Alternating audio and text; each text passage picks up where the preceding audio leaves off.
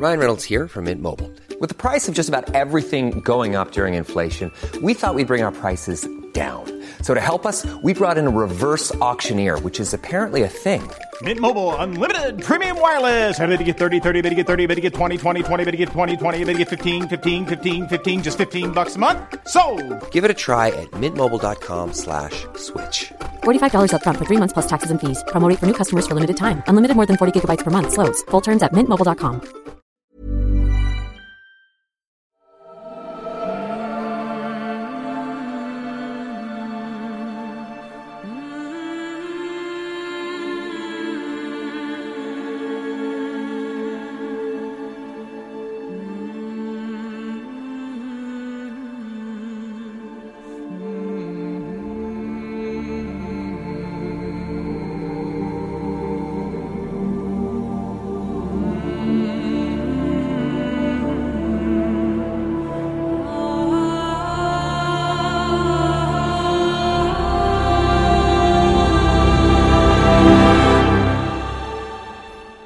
todos y bienvenidos a El Nexo, una serie de pequeñas reflexiones sobre la actualidad del videojuego.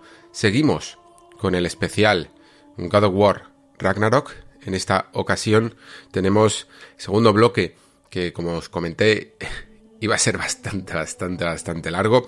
Aún así todavía tendremos para escuchar la aportación del amigo Pere una parte sin spoilers que durará pues aproximadamente unos 45 minutos y luego ya sí nos adentraremos en lo que es el juego eh, paso a paso, capítulo a capítulo y comentando un poquito todas estas partes de historia y algunos conceptos también jugables que no se podían desvelar.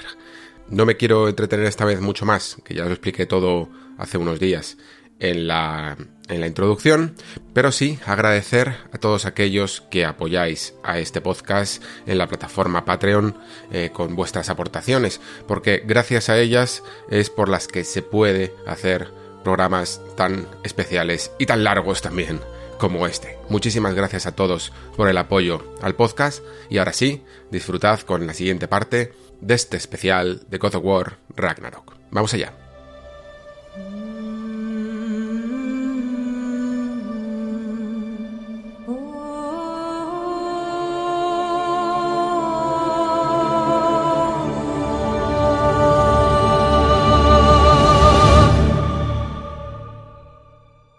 Y bueno, aunque esto es un especial eh, en el que me habéis escuchado durante ya unas cuantas horas, yo diría, eh, hablando mm, de God of War Ragnarok, no quería dejar pasar la oportunidad de invitar al amigo Pere para contarnos un poquito también este viaje que está haciendo por el Ragnarok. Así que, hola Pere, ¿qué tal? ¿Cómo, cómo, cómo va tu cómo va tu partida? ¿Cómo va tu viaje por, por las tierras nórdicas? Pues de reino en reino, Alex. Estoy yendo de reino en reino y, muy contento, ¿eh? Me está gustando mucho el juego. Yo no me lo he terminado, sé que tú sí. Yo no lo he terminado. Creo que no me falta mucho, debo llevar tres cuartas partes. Y, y me está gustando mucho. Te diría que me parece menos consistente que el primero en algunas cosas y mejor en otras. O sea, creo que se equilibra la balanza, pero, pero en general la valoración es muy, muy buena, muy buena. Mm, Vamos a, vamos a tener a Pere tanto en esta parte, en esta sección sin spoilers, como luego en, en la parte con spoilers, en el que ya aclarará dónde se ha quedado justo, porque a, él no le ha dado to- todavía tiempo a, terminar el juego. Y esto tiene una razón clara, y es que el juego, como me habéis escuchado, se abre y se abre y se abre y se abre. eh, hasta el punto de que yo les, les decía antes a los oyentes, Pere, que me recuerda un poco al Den Ring. Eh, en el sentido de que parece que no se acaba nunca, ¿no? Que, que cuando crees que ya está todo el pescado vendido, se sigue todavía desbloqueando ciertas partes que, que dices tú, pero, pero ¿qué han hecho aquí, no? ¿Entiendes entonces eh, esos cuatro años de desarrollo que ha habido y dónde realmente ha estado el trabajo con, con buena parte de la base eh, fundacional ya establecida, ¿no? Donde ha estado todo, todo ese trabajo. Y estábamos aquí hablando, lo que pasa es que, claro, ahora estamos en la parte eh, sin spoilers, con lo cual hasta estoy intentando considerar incluso todo este tipo de contenido mmm, que no tiene por qué estar supeditado a la historia principal. También un poquito spoiler, ¿vale? Para, para no eh, desvelar demasiadas sorpresas, pero ¿cómo lo estás recibiendo todo, más o menos? ¿Cómo, cómo estás recibiendo cada una de las sorpresas que te has encontrado? Eh, esto que nos has comentado de, de, de, bueno, que hay cosas que te gustan más de, de este Ragnarok y hay otras que te gustan más del de 2018. ¿Cómo, ¿Cómo, lo estás recibiendo todo hasta el momento en el que estás? Que digamos que yo diría que más o menos podríamos decir que estás al 80%, ¿vale? O sea, que, que llevas ya bastante camino Vale. hecho. Vale, vale, vale. Pues mira, te, te cuento un poco, ¿vale? Porque yo creo que vale la pena poner un poco en, en antecedentes para que, para que la gente entienda un poco cu- cuál es mi periplo. A mí me gustó mucho el God of War de 2018, pero no me voló la cabeza como a mucha gente, ¿vale? De hecho, pero eso no fue culpa del juego per se, sino de cómo lo jugué yo. Creo que estos juegos vienen muy determinados por cómo los juegas. Porque yo venía con una idea y, y venía con una idea de un juego de 12-15 horas y me encontré uno de 35, ¿no? Claro, y entonces se me hizo bola en más de una ocasión. Pero es que yo también soy un cafre, Alex, te lo tengo que admitir. Y yo estos juegos, cuando son tipo hack and slash o combate, etcétera, etcétera, me lo juego en difícil. Y además se me cruzó que me tenía que hacer las Valkyrias, ¿sabes? Con lo cual, te puedes imaginar el tiempo, o sea, básicamente yo sin querer le rompí yo el ritmo al juego, ¿no? Y es lo que estoy intentando que no me pase en este, ¿vale? Que es, que es un poco mi obsesión, ¿no? De, de, de equilibrar un poco lo que hago de misión principal que me lleva por donde me tiene que llevar y lo que hago de misiones secundarias, que hay un porrón. O sea, al principio parece que hay pocas, pero cada vez hay más. Y, y lo que estoy haciendo, creo que te lo comenté un día hablando por WhatsApp, porque eh, estamos haciendo algo muy bonito que es que es ir compartiendo el juego, ¿no? A medida que vamos, nos vamos mandando mensajes, hey, he hecho esto, he llegado hasta aquí y tal, ¿no? Y a mí esto me encanta hacerlo. Y es que yo me lo organizo por sesiones. Es decir, yo cuando eh, me siento a jugar, pues digo, venga, hoy voy a hacer secundarias. Las siguientes, hoy voy a hacer historia. Las siguientes, hoy voy a hacer secundarias. Entonces, lo voy haciendo así porque, mm, porque así no tengo la sensación de ruptura de ritmo tan bestia, ¿no? Y, mm, y en general, creo que me está funcionando bastante bien. O sea, este juego a mí me está gustando en general más que el primero, probablemente por este tema. Lo que sí le veo es que hay en cosas que es creo que claramente superior y por detalles, creo que está lo suficientemente pulido y detallado como para que sea mejor, como por ejemplo el sistema de combate. Tiene cambios muy sutiles, añadidos muy pequeñitos, pero creo que enriquecen mucho la experiencia del combate. Pero después tienes otras cosas, como el diseño de niveles, que ya lo estuvimos hablando un poco en, en la previa, que, mm, que creo que aquí han... Es más un charted este juego, por decirlo de alguna forma, ¿no? Es decir, en lugar de ser una zona central donde tú vas distribuyendo diferentes misiones y demás, aquí lo que hay es como mm, pequeñas secciones de mundo abierto. Un poco lo que, decían los, los del Sonic Team que, que, que habían hecho con Sonic, pues es un poco este rollo, ¿no? Entonces tú vas accediendo a una zona, tienes ahí una especie de mini mundo abierto, no muy grande, pero lo suficientemente grande como para que sea interesante, con a lo mejor 7, 8, 10 misiones. Y cuando cierras eso, pues ya está, ¿no? A partir de ahí coleccionables. Con el puntito Metroidvania siempre, ¿no? De abrir un poco una zona cuando consigues un arma más tarde o cuando consigues un objeto más tarde y estas cosas. Entonces, en general, mi, mi valoración es que en algunas cosas es mejor y en algunas cosas, uh, pues yo creo que el primero era más, no mejor, pero creo que era más consistente y más sólido.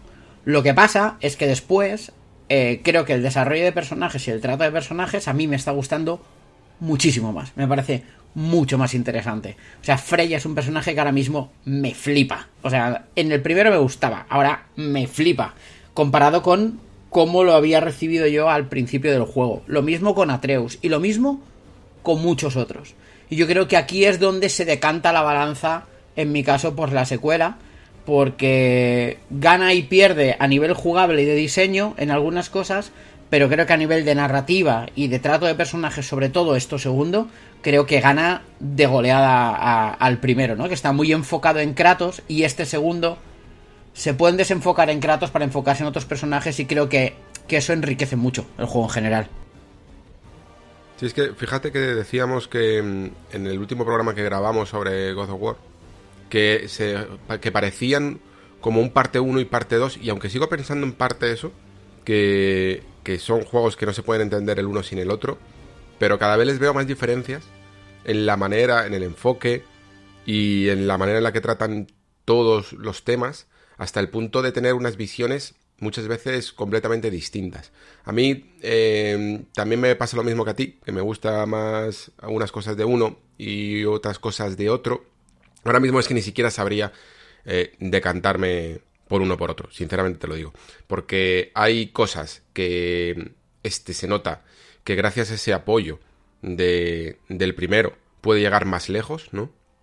Porque mm, al tener una escala más grande puede meter a más personajes, pero claro, es que el primero no es que no lo consiga, es sencillamente que no lo hace, ¿no? Mm, no busca eso. Mm, eh, su enfoque es un carácter intimista entre dos personajes y un viaje muy personal. Y entonces eso también tiene un refuerzo en que la relación entre Kratos y Atreus me gusta mucho cómo se construye, incluso los, eh, las dudas y los conflictos internos de Kratos creo que también se construyen muy bien en el, en el primer juego. Pero es que, claro, aquí tiene más lienzo, sencillamente. Eh, tiene más tiempo también, incluso, para tratar ya no solo a Kratos y Atreus, es que trata a todos los personajes. O sea, es que has visto mucho más tiempo a Freya eh, que, que, lo que has visto en, el primer juego. Y aún así, creo que Freya en el primer juego tenía un, un papel muy, muy, muy fundamental. Aquí la conoces más como, como personaje, ¿no? Pero en el primero tenía un papel muy fundamental en la contraposición del arco que, de Kratos, que es el de cómo nos relacionamos con nuestros hijos, ¿no? O sea, tú tenías esa sobreprotección que veías eh, de Kratos hacia Atreus, ¿no? En ciertos momentos, a la hora de no querer decirle exactamente lo que era, en God of War 2018, quiero decir, en, en cómo se relacionaban entre sí, y también veías la manera de sobreproteger a Baldur de Freya, ¿no? Entonces, se retroalimentaban todas las historias porque era un juego muy pequeñito y se podía permitir hacer ese tipo de cosas. Este es un juego que va a una escala muchísimo mayor. Y entonces cada uno tiene sus propias historias muy diferentes. Y ya no solo estamos hablando de Freya, pero es que yo diría que hasta Mimir tiene sus pro propios conflictos. Y es una cabeza que tienes colgada en el culo. Y los enanos. ¿sabes? Y los enanos también. Los ¿eh? enanos también tienen sus conflictos. Hasta, claro. hasta, los, hasta los antagonistas, por decirlo así, tienen los suyos propios, ¿sabes? Sí, sí, es sí, que, es un juego a ver, sí, pero es que además, también te digo, ¿no? Es lo, el, esto que me gusta tanto de este segundo, no podría ser si no hubiese habido el primero antes. O sea, porque tú puedes claro. hacer toda esta construcción y desarrollo de personajes porque ya lo haces sobre unos cimientos que se han sentado en el primero, ¿no? Me recuerda mucho, cambiando radicalmente de género y de tipo de juegos, a Life is Strange Before the Storm, que a mí me encantó por cómo trata a los personajes, pero claro, si no has jugado el primer Life is Strange, el segundo probablemente perdería, o sea, este Before the Storm perdería gran parte del impacto a nivel de personajes, porque construye sobre construido, ¿no? Entonces esta es la parte es la parte bonita, pero creo que lo han hecho muy bien y a nivel de diseño, que tú decías que cada vez los percibes como más diferentes, a mí me pasa lo mismo y yo creo que y me alegro, cuidado, ¿eh? Creo que el cambio de dirección se nota un huevo, pero un montón. O sea, creo sí, que sí Eric Williams ha venido a decir yo no soy Cory Barlock y no lo intento ser. Yo vengo a no, hacer... Y de, y de, hecho creo que se apoya más en su propio equipo. Se nota más la mano sí, de sí. todos los guionistas, de más lead designers y no solo de un juego tan de autor. Porque Exacto. God of War 2018 es un juego de autor, de una persona, de la visión de un director. Y esto es más algo coral, ¿no? De todo el equipo. Sí, efectivamente. Y además con sus propias ideas, con su propia forma de entender God of War. Pues recordemos que Eric Williams estuvo desde el primero también. Así que. Y yo creo que, que, que está muy bien, porque. Claro, porque tienes juegos. De dentro de la misma historia tienes juegos diferentes. O sea, yo creo que lo que decíamos, ese, ese meme que hubo un momento de el mismo juego 2, creo que sí. es menos cierto de lo que podría parecer en un principio. Sí, sí, sí, sí. Sí, eso es verdad. Y de hecho, bueno, lo que. Volviendo a otra cosa que decías al principio, que, que es que yo lo, había contado ya en el programa, lo que me comentaste de, de que había sesiones que le dedicabas puramente al juego y sesiones que le dedicas puramente a la historia. Y aunque eso te ayuda a mm, dividir tus sesiones y saber exactamente qué te apetece y qué no, pero también lo planteaba de un, desde un punto de vista un poco más crítico, en el sentido de que creo que un juego tampoco debería de hacer eso, ¿no? Ser tan compartimentado. Porque creo que cuando realmente estas experiencias funcionan es cuando existe una simbiosis entre ambas cosas, ¿no? Entre divertirte como juego y divertirte como historia. Y sí que creo que esa compartición, que hay compartimentación de momentos en los que el pico de, grandes momentos jugables vienen muchas veces en las secundarias y el pico de grandes momentos épicos, espectaculares, etcétera, narrativos vienen en la principal, lo que ocurre es que nunca tienes las dos en la misma sesión, porque los momentos jugables de la misión principal son relativamente, y en algunos casos incluso mediocres, ¿eh? O sea, son muy, muy sorprendentes, pero no tienen nada que ver con lo buenísimo que puede llegar a ser las porciones de juego que están en las mm. secundarias, ¿no? Totalmente. Y, eso en God of War 2018 me había pasado como menos. Yo no sé si es también porque era más pequeño, su alcance a la hora de que una partida de, de, yo que sé, hora y media, dos horas, por ejemplo, te daba tiempo más a hacer ambas cosas a la vez, mientras que aquí es tan muscular que necesitas dedicarle mucho tiempo a una sola de esas cosas, ¿no? En plan, te metes en un área de secundarias y ahí no sales. Y claro, eso genera la situación en la que incluso puede llegar a desgastarte, ¿no? Eh, a que a que se pierda ritmo en la historia en algunas partes o incluso en que otros momentos y más o menos por la zona en la que estás te puede pasar y luego lo hablaremos en spoilers eh, en el que puedas llegar a encontrarte una genial zona de misiones secundarias, pero tú ya estés tan metido. Es que esto lo, he escuchado también mucho en el Discord. Mucha gente que decía, es que se me ha desbloqueado toda esta zona, que tiene muy buena pinta, pero es que yo ya estoy en inercia hacia la, hacia la principal, hacia la historia. Y ahora lo que quiero es simplemente consumir historia. Mucha gente incluso se lo va a dejar para el postgame que puede ser, por un lado, lícito, pero creo, a mí es que personalmente muchas veces cuando eh, salen los créditos finales, se me quita un poquito la, las ganas, ¿no? Y la energía de, de seguir adelante, ¿no? Y por, eso prefiero hacerlo todo antes. Y entonces genera estos, estos abruptos, ¿no? Estos, estos, esta línea tan, tan abrupta en la que tienes que decidir demasiado y a veces no vas exactamente con las ganas a una zona que, por otro lado, está muy trabajada. Sí, wow, es que ha hecho un montón de cosas uh, interesantes. A ver, eh, a mí me pasa lo mismo que a ti, ¿vale? Es decir, yo intento hacer mi camino dentro del juego e intento hacerlo completo. Porque yo soy de los que cuando salen los créditos, aquí acabo el camino, ¿vale? Entonces, a veces puedo ir a hacer algún desafío concreto y demás, etcétera, pero son cosas jugables, ¿vale? Es decir, no quiero que me cuenten más historia porque mi historia ya acabó, ¿sabes? Entonces es un poco eso. Entonces sí, es verdad que si hay desafíos y, y, y misiones y, y cosas que son de habilidad, ahí sí que me voy porque me parece divertido jugarlo. Pero yo creo que a nivel narrativo y argumental mi historia ha terminado, aunque después haya otras historias secundarias a las que poder ir, ¿no? O sea, es... Y sé que es un filtro mío, ¿eh? Eso soy plenamente consciente, pero como yo lo hago así, y, soy consciente de ello, pues intento no ser completista, porque yo pocas veces completo al 100% un juego, pero sí hacer todo lo que considero que hasta aquí tengo que llegar. Entonces esto es una parte.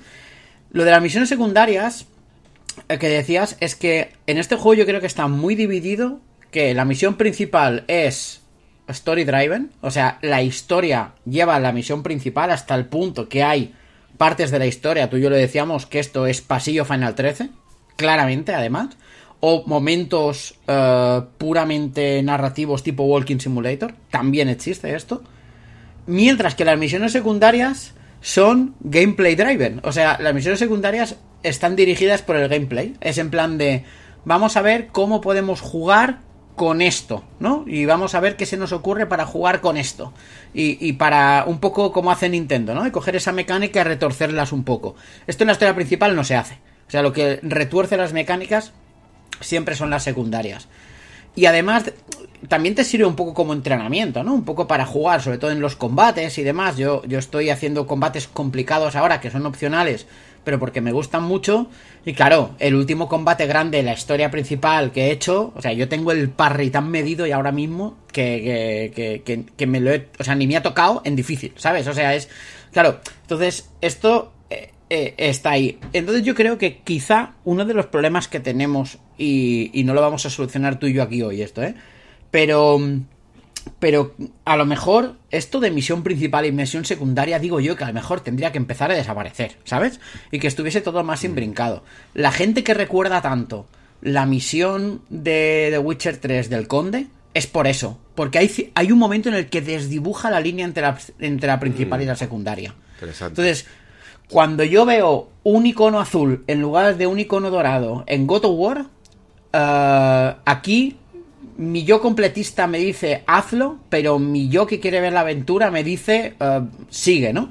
Y esto que dices tú de, de, de que yo quiero seguir jugando la misión principal y ahora tengo que hacer estas secundarias, aunque a lo mejor son la hostia, a mí esto lo que me lo arregla es el cortar la sesión, ¿vale? Porque entonces, porque si, si yo corto la sesión ahí, Uh, entonces hago una especie de refresh mental. Pero si no, estoy jugando a las secundarias pensando en la principal. En cambio, si lo dejé ayer y hoy empiezo y sé que hoy me voy a hacer esta sección, mentalmente estoy ahí y no estoy en otro sitio, que es lo peor que te puede pasar, creo, ¿eh? Es decir, junto con jugar un juego apresurado porque tienes que hacer algo con él o quieres hablar de él o te lo quieres acabar ya, creo que no lo disfrutas como lo tienes que disfrutar y, y igualmente. Si estás haciendo secundarias pensando en la principal, pues yo que sé, a lo mejor haz la principal, ¿sabes? no lo sé. Sí, sí, sí. Oye, me ha, molado eso porque mmm, sí que es verdad que, que, creo que todavía se puede hacer mucho más en este tipo de juegos, ya no solo de rol, sino de aventura-acción, que lo que se está haciendo a día de hoy. Y yo, más o menos, hasta me doy con un canto en los dientes de que una de las cosas que me llevaba de este año es que por fin estamos empezando a ver más juegos que se trabaja en el contenido secundario, porque ya no se trata solo de, de pensar en horas de duración, ¿no? Y en este juego tiene un montón de contenido y, y puedes tirarte aquí 40 horas más que la misión principal, sino que eso que en su momento hizo The Witcher 3 y que yo ya eh, de manera un poco cínica había perdido la esperanza de que realmente se intentara repetir, de trabajarte tanto el contenido secundario, ya sí que hemos visto que hay muchos juegos, el, anterior God of War ya lo hacía, este lo hace también, eh, yo aquí incluso metía, bueno, el Elden Ring ya se ha visto lo que se ha hecho con el contenido secundario, eh, yo metería incluso en este saco a, a, Horizon, que creo que tiene muchísimas mejores secundarias, de a, a lo mejor narrativamente no tanto, pero a nivel de gameplay está muy bien de, en comparación con lo que hacía la primera parte.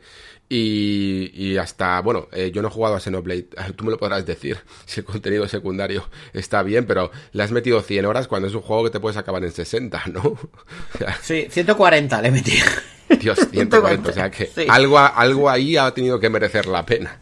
De, sí, de a ver, Xenoblade te engaña, ¿eh? Porque Xenoblade lo que hace es, el contenido secundario es el contenido de los héroes que tú los utilizas para, para ganar habilidades. Así que básicamente, a ver, el contenido te dicen, es secundario, pero si quieres molar, tú mismo, ¿sabes? O sea, vale, ok, pues entonces quizás no sea tan secundario.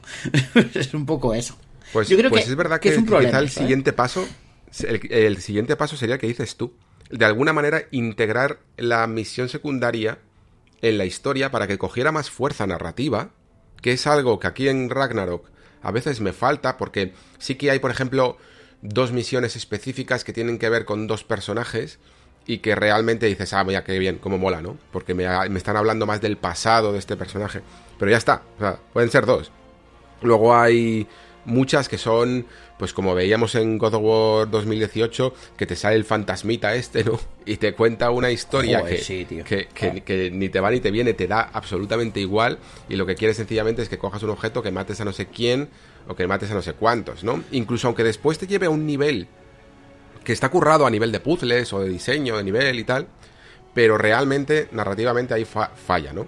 Y si lo integraras Totalmente. de alguna manera en, en la misión principal, yo que sé, por ejemplo, eh, por hacer una analogía incluso con lo que has dicho tú de la misión del varón rojo este, del varón sanguinario, de que casi es una especie de misión detectivesca, ¿no? En el que si tú haces más misiones secundarias puedas conseguir más pistas para que te den información, para resolver una misión principal. Sería una manera muy guay de integrar secundarias dentro de la historia y que cojan esa fuerza narrativa que muchas veces carecen, ¿no? Eh, creo que todavía es verdad que, que, incluso este juego también demuestra que se puede, se puede hacer, o incluso ya creo que se debe, ¿no? Pasando de nueva generación, se debe empezar a replantearse cómo se presenta todo el contenido secundario. Y Ragnarok lo que sí que creo que consigue es que por su estructura de no mundo abierto, hace, obliga incluso al estudio a trabajar cada nuevo escenario que, y cada nuevo espacio que construya para la misión secundaria, en vez de simplemente la pereza en la que caen los mundos abiertos de poblar el contenido de campamentos y, y, chorradas que hacer de contenido secundario porque tienen un entorno muy abierto, ¿no? Aquí solo se construye si vas a usar ese lugar para algo concreto, ¿no? Y eso creo que es una aproximación muy mm. interesante de diseño. Sí, porque además, eh, eh, un poco lo que decíamos antes, el juego está muy preocupado para que tú como jugador no te frustres, ¿no? Entonces tú sabes que si llegas a un sitio por un camino que no está en el camino principal, y además se ve bastante claro en este juego lo que es camino principal y lo que no, llegas a un sitio y parece que no hay nada, es que hay algo que no estás viendo. O sea, tal cual, ¿eh? O un cuervo, o una bajada con un cofre escondido y, y demás, ¿no? Entonces, entonces el juego siempre te va dando un poco ese caramelito.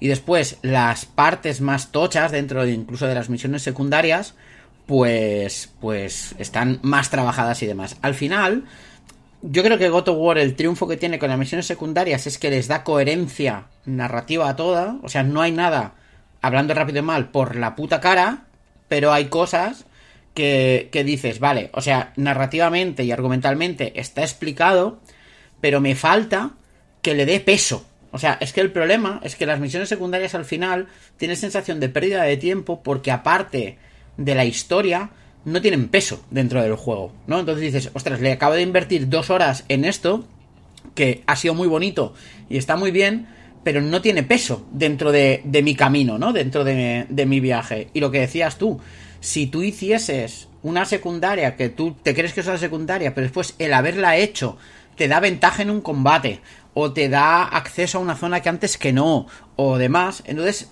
ahí ya sí que le meterías peso en la historia principal, ¿no? Entonces es, es un poco lo que, lo que me falla a mí. A ver, yo creo que hemos llegado a un momento en el que, en el, que el mundo abierto tiene que replantearse muchas cosas, muchas cosas, ¿vale? Ahí a nivel de, de diseño de juego, para dar un paso adelante, porque ahora mismo, hablando claro, estamos jugando juegos de, de principio de la generación de Play 4 Xbox One a nivel de diseño, improved, ¿no? O sea, mejorados, pulidos, refinados y demás.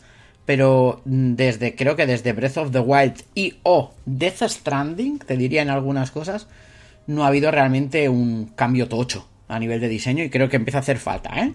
Porque es que se me ocurren pocas formas de hacerlo mejor de lo que lo han hecho God of War o Horizon, ¿eh? Porque Horizon Forbidden West yo la primera vez que me encontré un contenido terciario, no secundario, terciario, que fue un edificio en ruinas que tenía que abrir y tal, me estuve 25 minutos y, lo gocé un montón. Dije, joder, ¿y esto para Las misiones de ruinas tienen puzzles muy guays. claro, claro, claro. Claro, claro. Y, es y la primera te la, te la estampan en la cara y tú no te esperas que va a ser eso. Y eso es muy guay. O sea, no, no creo, o sea, no se me ocurre cómo se puede pulir más ya. Así que cuando algo no se puede pulir más, toca cambiarlo. Creo, ¿eh? Mi opinión. Hmm. Se nota además, eh, quizá en esta evolución que hablas de, todo lo que en el fondo llevamos arrastrando desde la generación pasada, en los first party de Sony se nota muchísimo que es como que ya dominaron un poquito lo que a la gente sobre todo le, gusta de un juego de aventura-acción, que es que primero tenga una mm, historia eh, consistente, una historia emotiva, ¿no? Ese fue su primer pilar que descubrieron. Segundo fue, hay que, amenizarlo con un combate decente. Y creo que se nota como The Last of Us, parte 2 sobre todo, mete muchísimo esfuerzo en ello. Eh, como incluso mm, un incluso Ghost of Tsushima, que, que, no es un juego que sea santo de mi devoción, pero al menos se intenta trabajar más el combate, eh, Horizon Forbidden West es otro ejemplo magnífico, ¿no? Y este y God of War, tanto 2018 como este, eso era la siguiente pieza. Y ahora en lo que están es en plan, vale, ahora necesitamos que nuestros juegos dejen de durar 15, 10, 20 horas y empiecen a estar más en el, en el eh, listón de las 40, de las 40 horas. Y por ahí están, ¿eh? Porque se nota muchísimo como, como todos los juegos de Sony han ido aumentando en duración. En duración. Yo no sé si es el camino más correcto. Yo creo que deben devolver un poco a las raíces del diseño que estamos hablando. Pero estaba claro que este Ragnarok, el objetivo era en plan, joder, tenemos una, una base tan increíble con el de 2018 que no podemos resetear. Tenemos que, que, sacar aquí, y sobre todo si no va a haber una. si no va a ser una trilogía, si no, si no va a haber una tercera parte, tenemos que darlo todo aquí. Y por lo tanto, este va a ser el juego grande y el juego en el que te vas a poder tirar 50 horas si quieres, mm, haciendo contenido, contenido, contenido, y en ningún momento eh, aburrirte, ¿no? Yo creo que ese era uno de los objetivos fijados para, para Ragnarok.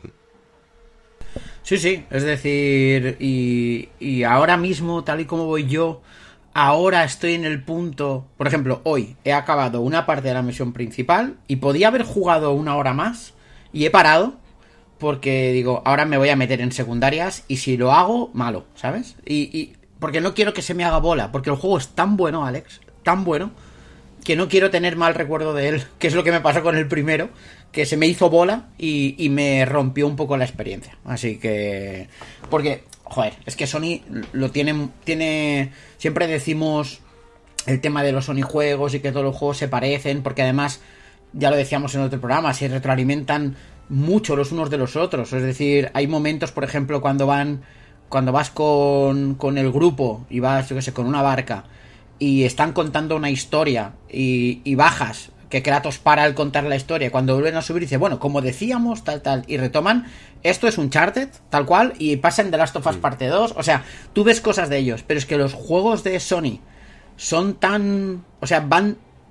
O sea, tienen el target tan bien definido y están tan bien hechos que es que pocas cosas les puedes decir, La verdad, ¿eh? O sea, no se me ocurre. O sea, este God of War lo puedes, lo, lo puedes reñir un poco, pero no mucho. Sí, sí, sí, sí. sí. Bueno, y, y, para más o menos ir concluyendo la parte de sin spoilers, el. ¿Cómo.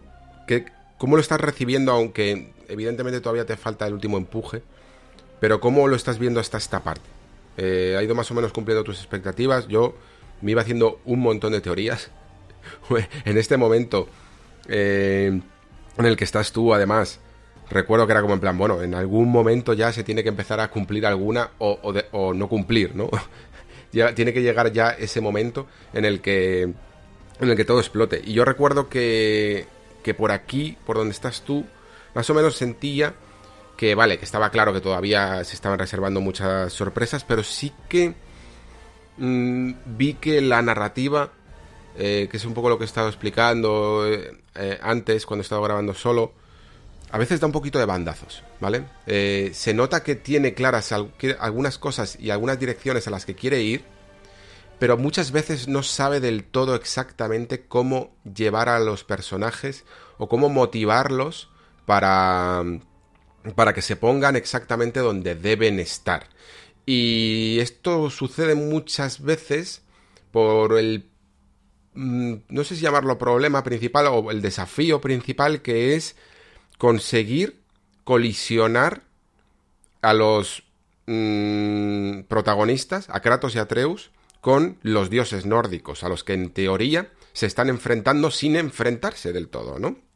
Porque desde el principio del juego, y, digamos que en esta parte sin spoilers me he permitido al menos hablar de esa primera secuencia, ¿no?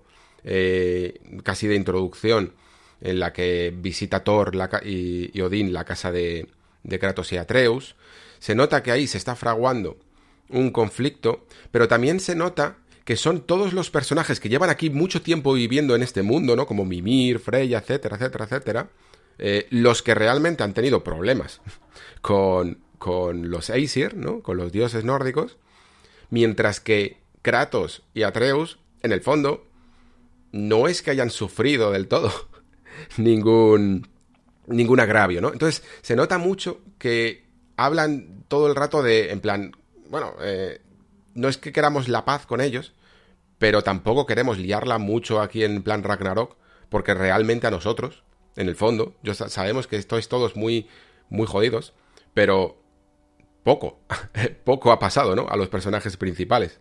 Sé que, sé que te estoy poniendo una tarea complicada, hablando sin spoilers, de todo esto, pero más o menos cómo lo estás recibiendo tú. A ver, a mí me está sorprendiendo en forma, pero no en fondo. Es un poco eso, ¿no? O sea, me están sorprendiendo cómo se desarrollan algunas escenas y el impacto emocional que le dan algunas escenas y cómo se comportan los personajes en algunas escenas. Pero al final yo la historia creo que está yendo por donde yo estaba pensando que iría, ¿no? Es un poco un poco eso. Sí que hay algunas cosas que que me, que, me están gustando mucho por el contraste, ¿no? Y, y si, si, es spoiler, Alex, me lo dices y, y, lo regrabamos, ¿vale? Esto de aquí. Pero que la más beligerante sea la diosa del amor me parece la hostia, ¿vale? Como concepto, ¿sabes? O sea, porque, porque claro, porque todo esto, uh, al final, yo creo que Atreus y Kratos se están viendo arrastrados por un conflicto que no es el suyo, pero que están metidos dentro y se meten dentro del conflicto por los vínculos personales que están generándose con, e, con otros personajes y también porque hay una profecía que los arrastra hacia ellos, aunque ellos mismos dicen, bueno, profecía o no, ya veremos, ¿no? También es un poco eso. Y eso hace que en algunos momentos eh, los personajes actúen de forma que dices, eh, esto no lo acabo de entender. O sea, ¿esto por qué ha pasado?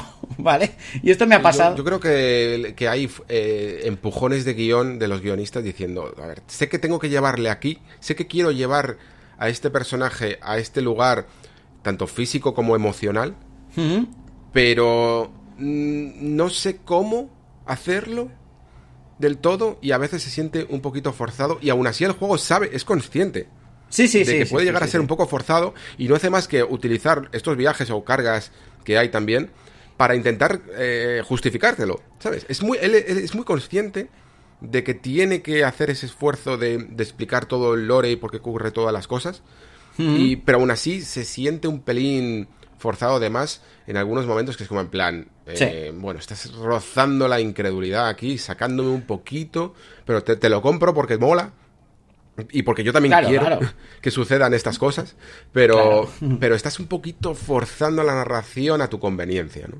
Sí, sí, es un poco de. Y esto, y esto es me lo estoy inventando totalmente, ¿no? Que es. Quiero que pase esto, no sé cómo, así que rabieta y Atreus, ¿sabes? es un poco eso. Así que, quiero que pase esto, y no sé cómo, así que ahora Kratos se enfada, ¿sabes? es un poco, ok, vale, pues seguimos. Y está guay ver a Atreus enrabietado y a Kratos enfadado y por eso se lo perdonas, pero sí que es verdad que hay cosas que um, que, que rozan, o sea, tensan un pelín demasiado la cuerda. Lo que pasa es que después lo que se desarrolla ahí dentro mola tanto que, que, claro, que vale la pena. También te digo, ¿no? Es decir, hay muchas cosas que yo estoy interpretando así y después a lo mejor no son así porque me falta ver el desenlace, que yo estoy tengo la sensación de que estoy yendo hacia una traca final apoteósica, ¿eh? O sea, te lo digo, o sea, creo que eh, eh, están guardando todos los petardos para las dos últimas horas y que aún no me los he encontrado y que no estoy preparado para lo que se me viene encima, también te lo digo, pero mm. pero tengo muchas ganas, muchas ganas, muchas ganas. Hombre, se están, se petardos se están guardando, ¿eh? te, lo aseguro, que se están guardando muchos petardos. Eso eso también eh, es hasta cierto punto normal, pero también es carácter del juego que yo diría que podría llegar a tener una triple, casi cuádruple trama en el fondo, ¿vale? De la misma manera que, que le puedo, puedo decir, vale, es que la, la historia el mensaje de God of War 2018 para mí puede llegar a tener incluso un poquito más de empaque, pero porque también es más sencillo a conseguirlo, ¿no? Mm, o sea, juega menos cartas a su vez y por lo tanto es muy fácil conseguir algo más redondito, que en el fondo es un poco lo que le ocurre también, no sé si te das cuenta, de, me lo acabo de pensar, ¿eh? no sé si, si estás conmigo, con The Last of Us. O sea, The Last of Us, el primero, es un juego hiper sencillo ¿eh? a nivel de historia. lo que hace es presentarte mm. sencillamente un debate moral, un debate moral y ya está. Y, jugar con esa carta. Y se la juega toda esa carta y sabe que es muy buena. Y por lo tanto, sale muy bien. Mientras que parte 2 eh, explota. Intenta hacer un montón de juego de perspectivas, de nada es lo que parece, de todo depende mucho del punto de vista, eh, vamos a, hablar de, de perspectiva, de violencia, de moral, mm, de, de, qué está permitido y de qué no, mm, de perpetuar esas espirales de, de, hacer daño, de romper círculos. Está hablando de, de un montón de cosas. Hmm. Y yo, y, y, y, claro, a mí me, me gusta mucho también por eso, por ese carácter pero también admitiría que, que The Last of Us Parte 1 es más redondito precisamente porque solo se dedica, solo tiene un trabajo, ¿no? Sí. tiene un, it has one job. Pues eh, Ragnarok tiene 23 trabajos, igual que parte de Last of Us Parte 2 tiene también otros 23 trabajos que hacer. Y estoy convencido de que a X jugadores le gustará más cómo desarrolla unas tramas, ¿no? Mientras que a otros le gustarán a lo mejor eh, más las eh, tramas externas que tengan que ver con los con los dioses, a otros le gustarán más las internas, las que tengan más que ver con los personajes. Y normalmente cualquier obra de ficción se suele dedicar solo a una, ¿eh? La, la trama externa eh, el misterio de algo, por ejemplo, en una historia de detectives puede ser un pretexto solo para entender la psique de, de los personajes, mientras que otras pasan de los personajes y prácticamente no tienen arcos porque lo que interesa es el pim pam pum Lost, eh, vamos a ver qué ocurre a continuación, ¿no? Son totalmente derivativas de la trama. Y a este juego no, este juego intenta querer lo, lo, quiere todo, ¿no? Sí, sí, sí, sí. Lo que pasa es que aquí, comparándolo con The Last of Us, Eric Williams no es Neil Druckmann, ¿vale? Entonces le falta el punto de brillantez y de sutileza que, por ejemplo, tratando temas que son relativamente parecidos, hay, un, hay una parte del juego en la que yo creo que intentaban hacerte dudar de si estás del bando correcto o no, ¿no? Pero claro, pero al final es mm, yo no tengo bando, soy el puto Kratos, ¿sabes? Entonces, vale, ok, pues ya está, ¿sabes? O sea, conflicto arreglado. o sea, le partiré la cara al que se ponga delante. sí. Barlock, yo es que siempre lo digo un poco así, que parece que en vez de escribirse un diario personal en el que contaba un poquito cómo estaba viviendo su experiencia teniendo un hijo y viéndole crecer. Lo que hizo fue hacer un juego, ¿no? Pues sí, tal cual, tal cual, tal cual, tal cual. Eh, y, demás. Entonces, eh, por eso te lo decía, que, que sí, totalmente de acuerdo con lo de Last of Us, que es mucho más complejo y, y demás. Me gusta mucho esto que dices, ¿no? De, de, de que la historia de detectives, que es eh, una excusa para entenderla así, que esto me recuerda a la serie de Sherlock, por ejemplo, ¿no? Que, son las historias... sí, perfectamente. Eh, son, son casos, pero esto va de Sherlock Holmes, pues, pues esto es un poco, es un poco lo mismo. Mm, yo lo que te digo, yo estoy muy contento. Me Cuando te decía que me sorprendía por las formas, es. Me sorprende por la profundidad de algunos personajes. Me sorprende por. Ahora veremos en la parte por, con spoilers. Uh, por cómo se comportan algunos personajes que te dejan un poco... ¿Vale? Y también tengo mucha curiosidad por... Hay, un momento en que se vislumbra una posible metatrama detrás de algo más grande aún que no sé cómo va a cristalizar y esto sí que me tiene muy... Esto sí que me tiene súper intrigado. Vale, pues ahora lo, ahora lo hablamos en spoilers.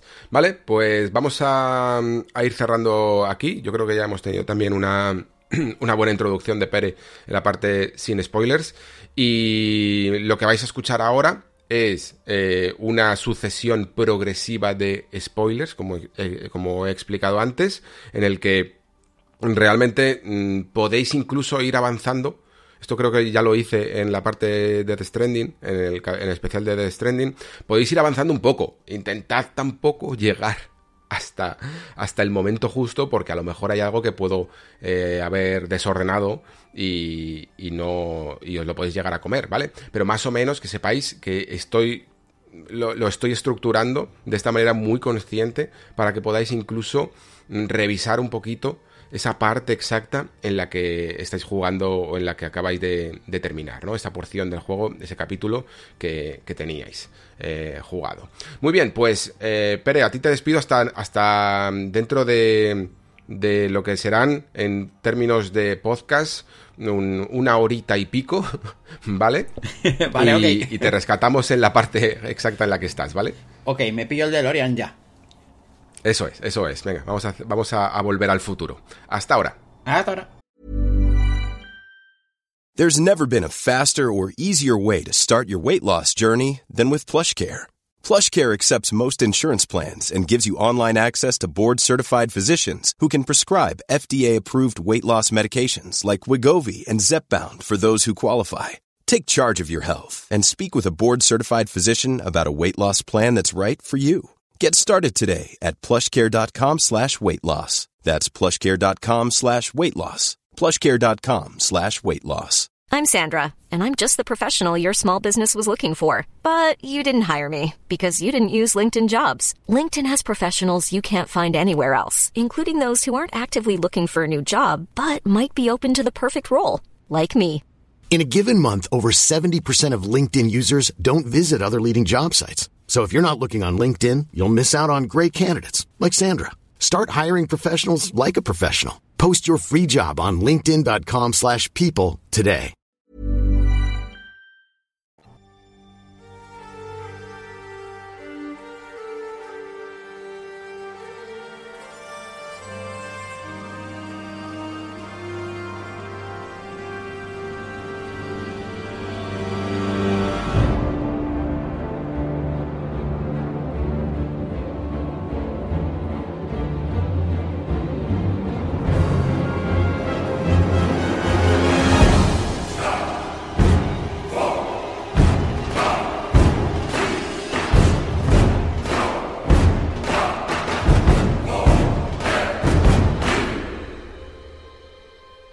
Vale, y después de este pequeño debate con Pere, que luego será continuado también en el tramo donde está él, en spoilers, ¿vale? Pues a partir de aquí, ya sí que sí, quedáis avisados, habrá spoilers. Como he comentado, son spoilers progresivos y eso significa que iré de principio a fin y sin adelantar acontecimientos hasta que no llegan, ¿vale? Como máximo podré elucubrar, teorizar lo que yo pensaba que podía llegar a suceder en ese momento, pero si algo no ha sucedido hasta el capítulo correspondiente, no lo comentaré, ¿vale? Así que si alguno de vosotros tiene un poquito de curiosidad y, por ejemplo, ha pasado los primeros tres capítulos o está en el quinto, sexto y tal, quiere escuchar un poquito más, yo creo que puede sin miedo, pero aún así, sabéis que estáis un poco en, en, en terreno pantanoso, ¿vale? Nada más, nada más. Vamos a dar paso a ese bloque con spoilers. Vamos allá.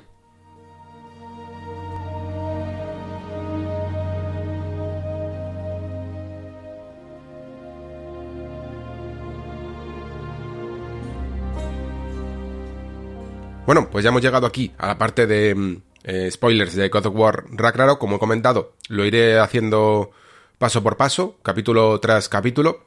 Y del primero quizás es del que menos tendría que decir, ¿no? Porque ya he comentado algo en, en, la parte sin spoilers, porque bueno, yo qué sé, eh, todo lo que es la intro yo creo que quien más quien menos lo ha jugado y tampoco se puede considerar para tanto spoiler, ¿no? Eh, se llama Sobrevivir al Fimbul Winter. Y lo que vemos realmente es ese preludio, diríamos, ¿no? Al Ragnarok. Hay un. hay una parte un tanto extraña, ¿no? En la que de alguna manera casi vemos como lo que habría sido el. lo que fue el, el epílogo de. o esa secuencia casi secreta de. de God of War 2018 donde vemos como Thor se presenta en la casa de Kratos y Atreus, pero que en el fondo no tendría un sentido cronológico, ¿no? Porque allí evidentemente no tenían los modelos de Atreus un poco más mayorcito, y sin embargo yo creo que intentan como rehacer esa, esa escena, ¿no? Y bueno, quitando esto, el juego realmente empieza con, con un claro homenaje a lo que fue el principio de God of War 2018 y aprovechando un poco casi las circunstancias en las que empiezan el viaje Kratos y Atreus para hacer ciertos paralelismos, ¿no? Con la caza del venado y la, y la aparición de un Atreus más mayor que ya es capaz, evidentemente, de no solo de cazar, sino de descargar incluso con, con el venado a sus espaldas, ¿no? Eh, aquí se aprovecha también para hacer un poquito de recopilación de algunos hechos del anterior, sobre todo lo que tiene que ver con Freya, ¿no?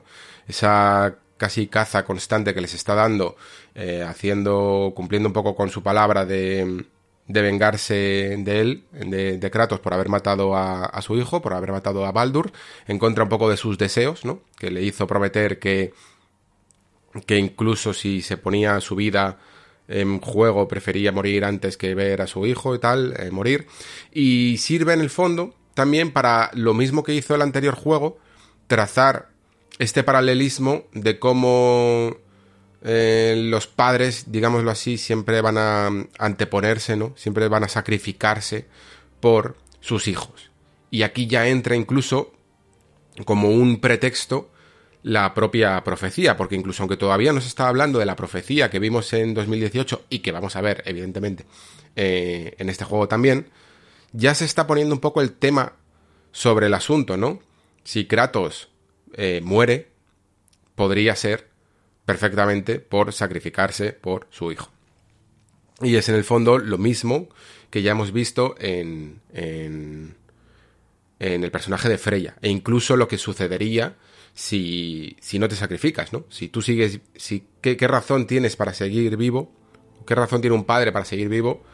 si la razón por la que él sigue vivo es a costa de perder a su hijo, ¿no? Y esto es uno de los temas troncales dentro de, de esta nueva saga de God of War. Mm, es en el fondo también el, sacrificio de los padres por los hijos, ¿no? En fin, eh, avanzamos un poquito después de esta pelea y vemos una secuencia muy interesante en la que eh, vemos como uno de los lobos que tienen para tirar el carro de trineos eh, se está muriendo y curiosamente se llama Fenrir, ¿no? Y esto creo que es uno de los aspectos que mejor trata God of War porque ha conseguido de alguna manera que utilizar los mitos nórdicos pero a la vez retorcerlos para no tener por qué basarse exactamente en cómo son eh, estos mitos y cómo deben de cumplirse, porque, a ver, los eh, figuras como Jotmungander, la serpiente del mundo, y Fenrir son hijos de, de Loki, ¿no? Yo creo que hasta cierto punto ya podemos entender que mm, incluso por los tiempos, ¿no? Por cómo sucede un poquito todas las sagas nórdicas, podemos ya aceptar que God of War eh, Ragnarok, o en general estos dos juegos, no van a seguir la mitología tal cual es. La van a retorcer y la van a moldar y se van a aprovechar de algunas de sus reglas o de las cosas que suceden eh, para intentar dar también sorpresas o para amoldarlas a su propia narrativa.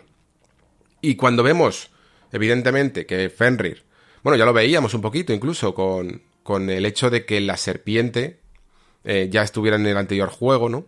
Con un Loki joven. Y por otro lado también vemos a este lobo que ni es gigante, que ni se está comiendo el mundo, que nada, que simplemente, eh, a diferencia de los mitos, es un lobo normal y que se muere, ¿no? Vemos también como una especie de destellos que, que salen del cuerpo del lobo, ¿no? Y desaparecen en, y desaparecen. Bueno, pues esto sería como el prólogo, eh, que además, digamos que tú a medida que lo vas jugando, a mí personalmente fue el que me dio las sensaciones más, eh, no sé, menos, menos llamativas.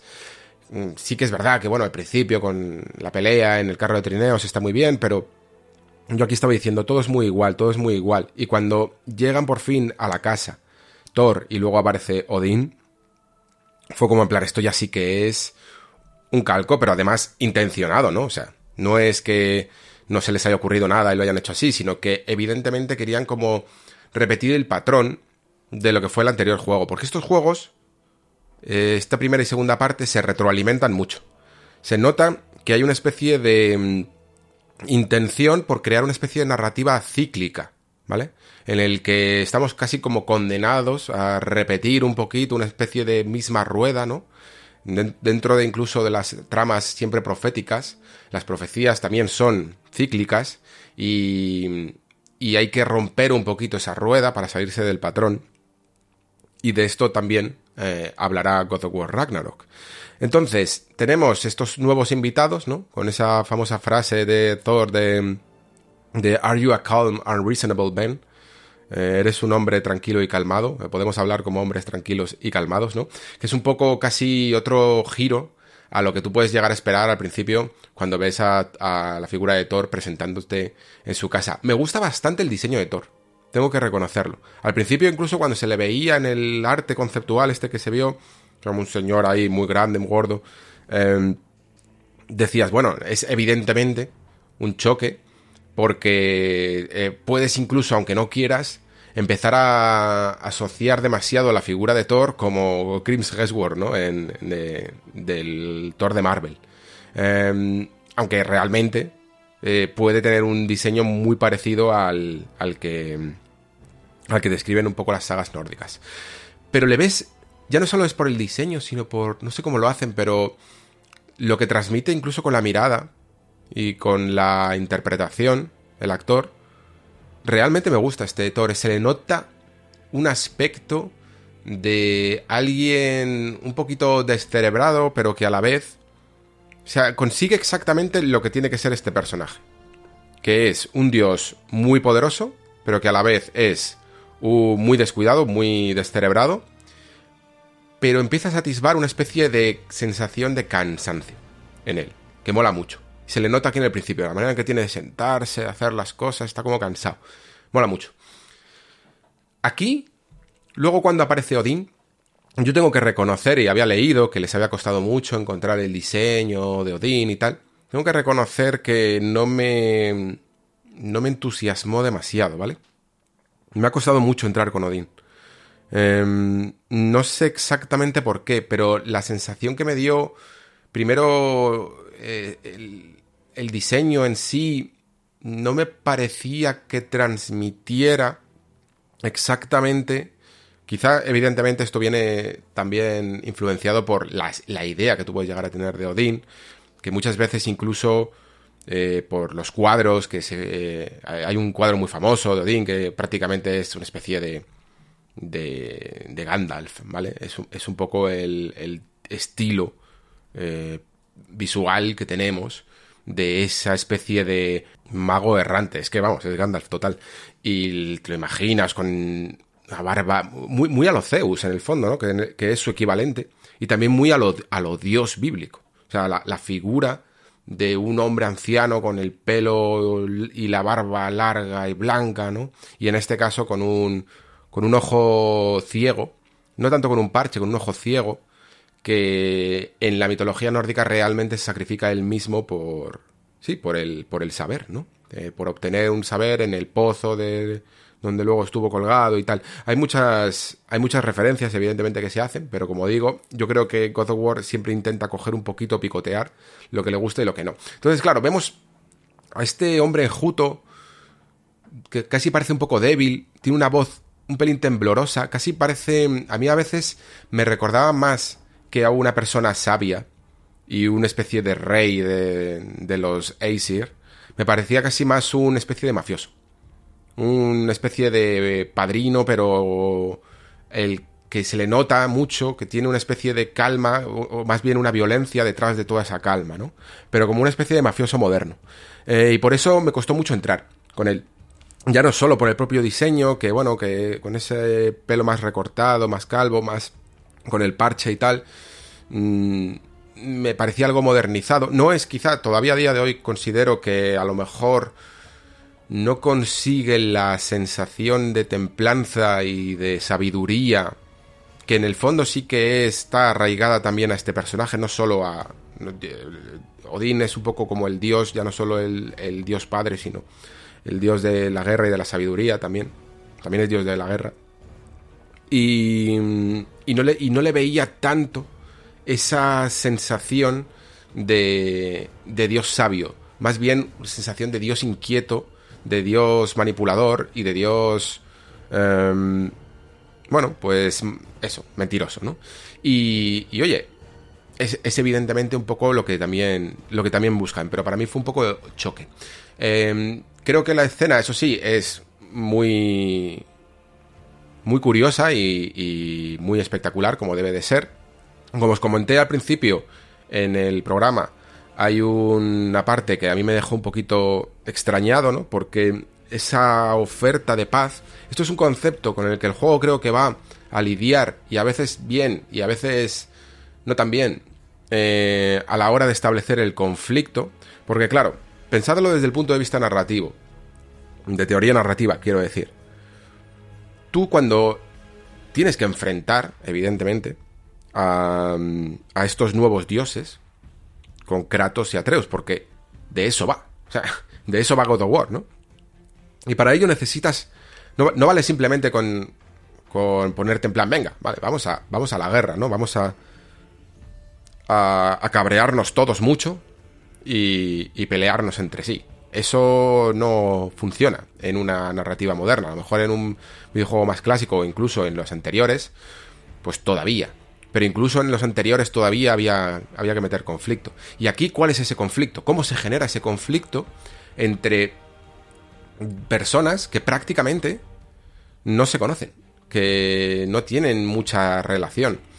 Y aquí se propone una especie de paz que Kratos, como decía, no, no termina de aceptar y luego yéndote al códice, al diario de Kratos, eh, empiezas a entender un poquito que Kratos evidentemente desconfía de este señor y de sus palabras, que hablan de paz, pero que en el fondo parece que prometen venganzas, muertes y todo este tipo de cosas, ¿no? Ahí lo, ahí lo puedes llegar a entender un poquito más. Todavía este conflicto se, se tiene que anudar más y se tiene que caldear mucho más. Pero nos sirve como detonante lo que sería ese incidente incitador que se llama para que los personajes se pongan un poco en marcha, porque hasta entonces lo que están haciendo realmente es refugiarse, ¿no?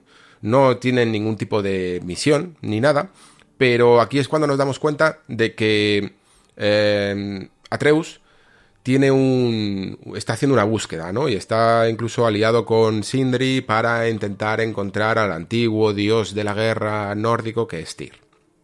Y esto es lo que al final eh, con sus más y sus menos, Kratos acepta. Antes de ello, y creo que incluso antes de esta escena, Kratos tiene un sueño, ¿no? Con, con Faye, con, con su mujer, con la madre de Atreus. Y es una decisión curiosa, esta, de poner a, de repente a un personaje y verle la cara.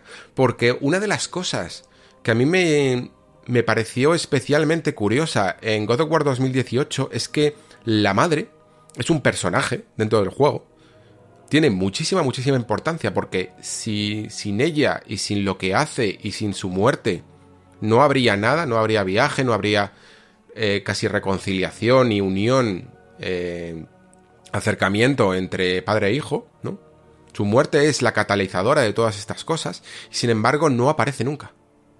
No tiene rostro. Y eso era algo que molaba mucho, era muy místico, muy muy secreto. Aquí no, aquí creo que incluso es un buen es un buen paralelismo de lo que es God of War 2018 con respecto a Ragnarok. Que lo que de 2018 sugiere hace, te hace partícipe con la imaginación. 2000, eh, Ragnarok es más directo, es más a veces también burdo y más concreto. Es como, no, no, no. Fey ya no va a ser una idea, no va a ser una palabra, o sea, un nombre, no va a ser una imagen eh, ambigua. Va a ser un personaje y va a salir en pantalla. Y eso también tiene sus, sus ventajas, evidentemente. Porque permite más una comunicación, ¿no? Entre, entre Kratos y ella, que de otra manera no se daría.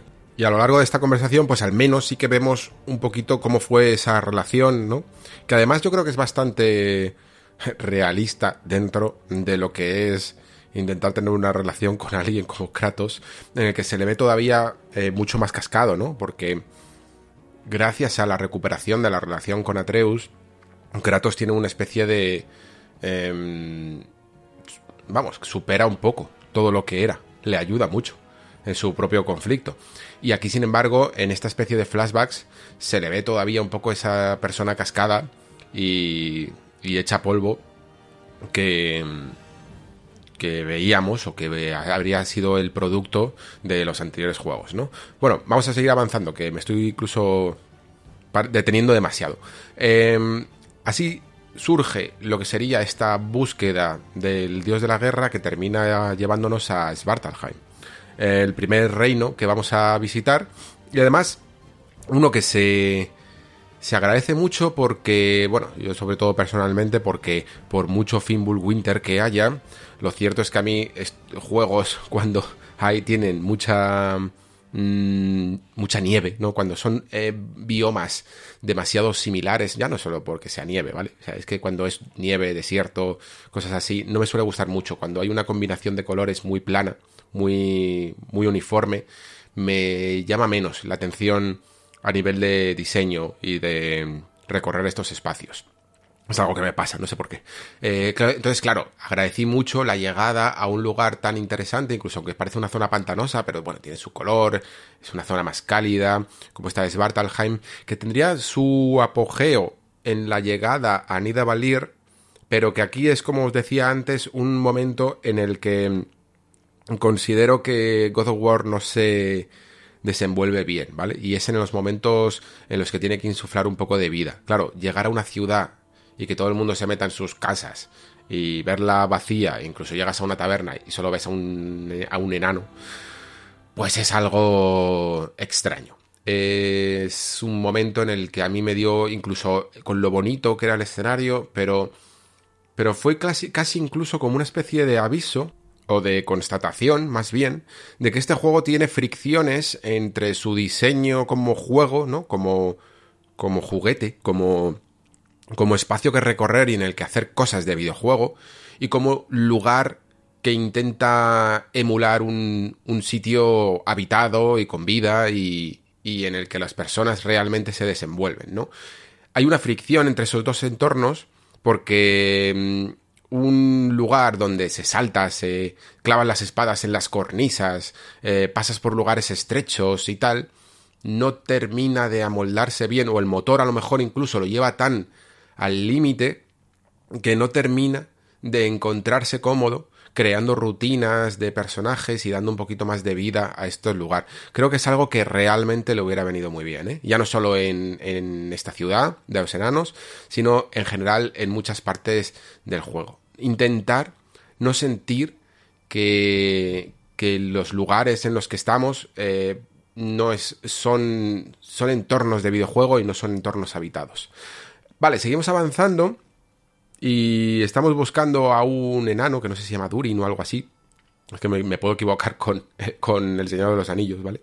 Em, y que cuando llega parece que no nos dice nada, ¿no? Que parece que, que no nos está ayudando, aparece con este pulpo y tal, pero en el fondo sí que nos está guiando hacia donde se supone que está encarcelado Tyr, que es una mina muy grande y muy profunda en lo más recóndito del lugar. Si nos detenemos y nos giramos, y aquí es un momento muy, muy interesante para ver esto que he ido comentando a lo largo de todo el podcast sobre la diferencia y la compartimentación de los entornos eh, dedicados al juego puro y a las misiones secundarias y a, y a la historia en sí, es que directamente te lo dicen los propios personajes. Te dicen, si giras a la izquierda, vas a seguir la misión principal, encontrarás al enano este con el que tenemos que hablar. Y si giras a la derecha, aquí tienes, es que parece un safari, eh, todo este mundo que podemos explorar y encontrar un montón de recursos, ¿no? Y es extraño porque, mm, primero, no necesito que me lo digas, me gusta la idea de perderme. Y segundo, mm, tengo la sensación de que se encontraba un mejor equilibrio entre estos dos tipos de diseño, el narrativo y el jugable, en, el anterior juego. Quizá también porque su construcción era más pequeña y por lo tanto era más fácil conseguir ese empaque, ¿vale?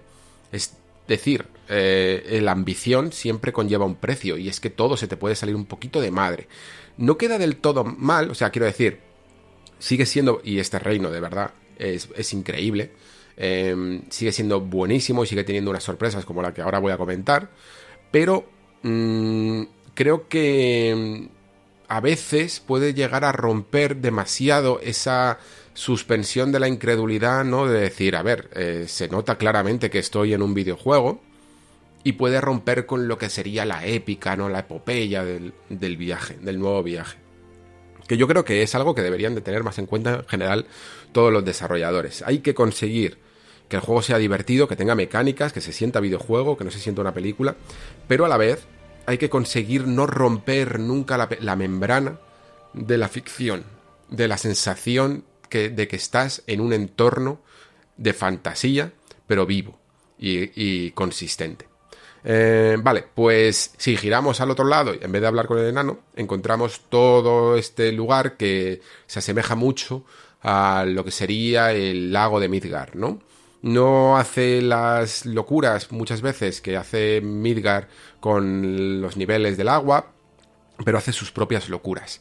Y de hecho hace una tan buena, que sería lo que, lo que sería la primera misión secundaria y cómo se nota que, que la tenían bien planeada y que sabían que era tan buena que era meritoria de ponerse casi la primera, ¿no? Una de las que te enseña incluso cómo se puede dividir en partes todo esto, todas estas misiones, que es la de la isla.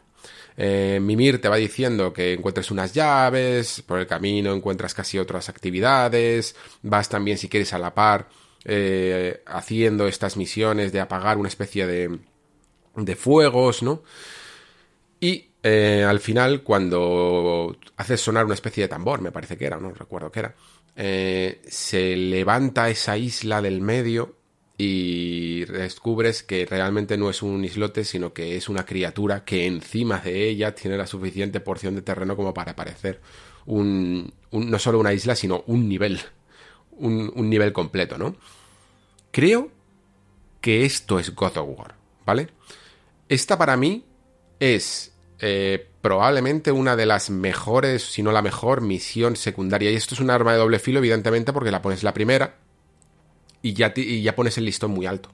Pones el listón altísimo, altísimo, altísimo. Y esto no significa que las misiones secundarias de God of War no sean muy buenas. Incluso sigue manteniendo algunas sorpresas que luego dices, madre mía, madre mía, como lo que decía antes, ¿no? se han pasado también, como Elden Ring, se han pasado. Que muy probablemente quien haya llegado hasta ahí sabe perfectamente a qué me refiero, ¿no? Con el se han pasado. Pero ninguna tiene esa sensación para mí que tiene esta isla, que luego en el fondo no deja de ser un nivel y, una parte de secuencia plataformera en el que tienes que abrir y, interactuar con una serie de dispositivos, pues lo clásico de cualquier misión. Lo que pasa es que la envergadura, la sensación y sobre todo la familiaridad con lo que es un nivel en God of War es exactamente lo que buscas. Porque God of War impactó ya no solo por su violencia, por su... Eh, bueno, pues por su mundo, ¿no? Por su mitología y tal, sino por estos niveles como en el primero, el templo de Pandora, en el que dices, madre mía, que estoy subido a una criatura gigante y dentro de la criatura está todo el templo y el nivel. Y realmente era un, un efecto visual, porque Mm, solo lo veías de fondo cuando ibas por fuera del templo, dentro no te parecía nada, ¿no? Y solo lo veías eh, algunas partes eh, que se movían, ¿no? Pero quedaba increíblemente bien porque parte de la magia de God of War en su, en su diseño de niveles es esa sensación de que realmente estás jugando algo más grande de lo que en el fondo es un truco de mago, ¿no? un truco de ilusionismo pero siempre queda muy, muy bien. Y lo repitió con el Coloso de Rodas, y lo, repitió con, con Cronos, ¿no? Eh, creo que es en God of War 3, e incluso, eh, incluso Ascension tiene también su gigante, este que no recuerdo ahora cómo se llamaba, eh, casi al principio me parece del juego. Y, y era algo, una sensación, esta sensación de escala, sé que es algo que los, más, los mayores fans de los God of War em, clásicos habían pedido y habían perdido un poco, ¿no? Porque mm, sí, este juego es muy grande, esta nueva saga y este reboot a mí personalmente me gustan más. Lo he dicho siempre. Porque me parecen más fácil de identificarse con ellos y también me gusta más como sistema de juego. Pero la, esa grandeza de esos momentos, de esa escala, sí que es verdad que se habían perdido. Y esta pequeña misión te retrotrae a esos lugares. Es por esto tan, tan, tan importante. Y piensas, claro, a, la vez piensas, joder, si esto es solo el principio, lo que me va, lo que me espera, ¿no? Y lamentablemente, como decía antes, creo que es un poco arma de doble filo porque yo personalmente, aunque he tenido también más sorpresas en el juego, creo que a nivel de esa espectacularidad no es que haya ninguna misión, hay misiones muy buenas, ¿vale? Y muy bien diseñadas, pero a lo mejor no hay nada tan impactante como esto. Y se echa un poquito de menos. Eh, claro, sube tanto el listón que es lo que digo. Lo normal es que luego ya te, entre comillas, decepciones, que no es decepción, porque esto casi es un regalo. Pero en fin, em, pasamos de esta zona, que ya nos va introduciendo un poquito a, a lo que va a ser un poco la estructura del juego, ¿no? Aunque todavía eh, te puedes llegar incluso a sentir perdido. Pero sí que vas notando ya eso que comentaba antes de que la misión principal em, es una cosa, las misiones secundarias están en otro lado y la misión principal suele ser más lineal. Pero aquí, en esta búsqueda de Tyr, sigo creyendo que tenían un, un diseño muy parejo y muy afinado a lo que fue el anterior juego todo el concepto de la mina, y además se nota incluso cuando vas en la vagoneta y tal, sabe mezclar continuo entornos un poquito más grandes, puzzles un poquito más que no complicados nunca, pero que al menos te hacen mirar y remirar el escenario de arriba abajo, ¿no? Eh, áreas un poquito más no solo largas, sino anchas, eh, que puedes recorrer en 360 grados, e incluso dentro de la mina, cuando ya entras con esa vagoneta, vas viendo como muchas puertas y el juego te dice, no sé, no sabemos exactamente dónde está, y vas abriendo puertas y encuentras muchos secretos y muchos enemigos ocultos y cofres y tal, te recuerda casi a ese ascenso de la montaña en un entorno un poquito más complejo. Y todo va muy bien, todo va muy bien. Entonces, después eh, llega el momento en el que mm, liberas a Tyr y no es lo que esperas, ¿no? Porque te encuentras a un dios de la guerra que incluso ya lo habías visto en el tráiler. Creo que aquí el tráiler fue bastante, bastante inteligente porque lo que hizo fue em, ponerte ese plano en el que Tyr se levanta y te das cuenta de que es un gigante prácticamente, ¿no? Que le saca casi cabeza y media, dos cabezas a, a Kratos y es muy imponente. Y sin embargo, como tú ya has visto esa escena, muy probablemente en el tráiler, la decepción es eh, el doble al darte cuenta de que este Tyr, eh, dios de la guerra nórdico, ha abandonado el camino bélico y, y bueno, eh, es casi un, un defensor ahora de la paz. Se ha dado cuenta, o según él, se da cuenta de que la violencia no llega a ningún lado y siempre que acompaña o siempre que aconseja o siempre que habla con Kratos y Atreus o con todos los personajes, su camino es el de la no, el del no conflicto, ¿no? El de la no violencia. Eh, lo cual es una idea que en este momento es muy interesante porque precisamente el juego se llama God of War Mm, estás además fraguando un poco ese conflicto entre por qué deberíamos de enfrentarnos a Odín y, aquí se te presenta una alternativa casi pacifista, podrías llegar a, decir, ¿no? Pero claro, mm, para los personajes y sobre todo para Atreus, que todavía aquí se siente una especie de mm, no sé, como eh, portador del destino de que debe llevar el. debe portar el Ragnarok y debe luchar contra los dioses. Eh, porque cree que ese es su destino y por la, razón por la que se llama Loki, ¿no? Y por lo tanto, para él es aún más decepcionante pues encontrarse a alguien que creía que iba a ser su aliado, el, aquel que en el fondo se cuenta, ¿no? Que iba a, a llevar la guerra, ¿no? Que estaba también profetizado que iba a llevar la guerra a los eh, a los Aesir. Mm, un tío que no quiere saber absolutamente nada de esto. Bueno, aquí luego hay una una secuencia. Mm, si no nos, yo creo que no, si has terminado todas las secundarias, más o menos va a ser directo después de esto. Que es la búsqueda de Atreus de de Freya y de Jotmungander realmente a nivel narrativo, no sé si es que no la recuerdo muy bien, pero no sé exactamente eh, a qué... Eh, a qué asunto va esto. Yo creo que es un poco. No lo recuerdo muy bien. Me parece que. Mm, sé que Sindri quería buscar a la serpiente. Y. Y. Mm, Freya la quiere buscar a Atreus. Porque, claro, después de un poco la excepción de Tyr está intentando buscar otra aliada y está intentando ponerla de su parte y que cese un poco de, la venganza eh, contra Kratos y tal. para, para ponerla de su parte. Pero sí que lo noto un poquito más forzado. Lo noto más forzado porque es casi una especie de excusa, tanto narrativa como jugable, para dos cosas. Porque aquí el gran eh, momento no viene dado por lo que va a pasar, que no pasa nada realmente, o sea, narrativamente aporta muy poco, la serpiente realmente es una excusa para que te diga ve al bosque de hierro y te preguntes qué es eso del bosque de hierro, pero realmente es una anticipación muy pobre porque sí, te lo dice la serpiente, mmm, nadie sabe lo que es y ya está, y simplemente eh, se avisa porque vas a ir, eh, pero, pero nada más. Y luego la búsqueda de, Freya es infructuosa, no se consigue realmente casi ningún avance a nivel narrativo ni de evolución en los personajes y lo único que sirve es como excusa un poquito para lo que sería la otra nueva gran sorpresa que es que controlas a Atreus. Eso es, yo creo, el momento y aquí quizá sería también un buen momento para que explicara esto que quiero decir de que Ragnarok a veces tiene la tengo la sensación de que necesita forzar ciertas escenas, ¿no?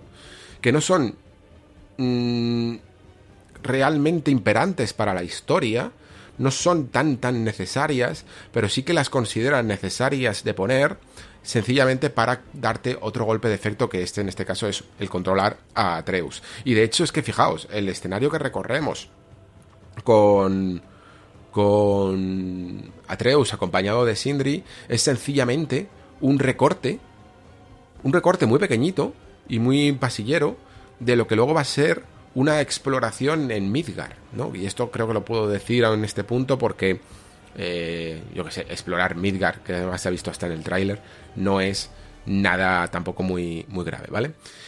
Te quedas, te quedas con esa sensación y lo, lo, lo, que pasa es que el juego sí que es muy, muy mágico a la hora de que ese viaje y lo que sucede, más, más que lo que sucede en ese viaje, las cosas que ha, hablan y dicen los personajes, realmente avanzan mucho.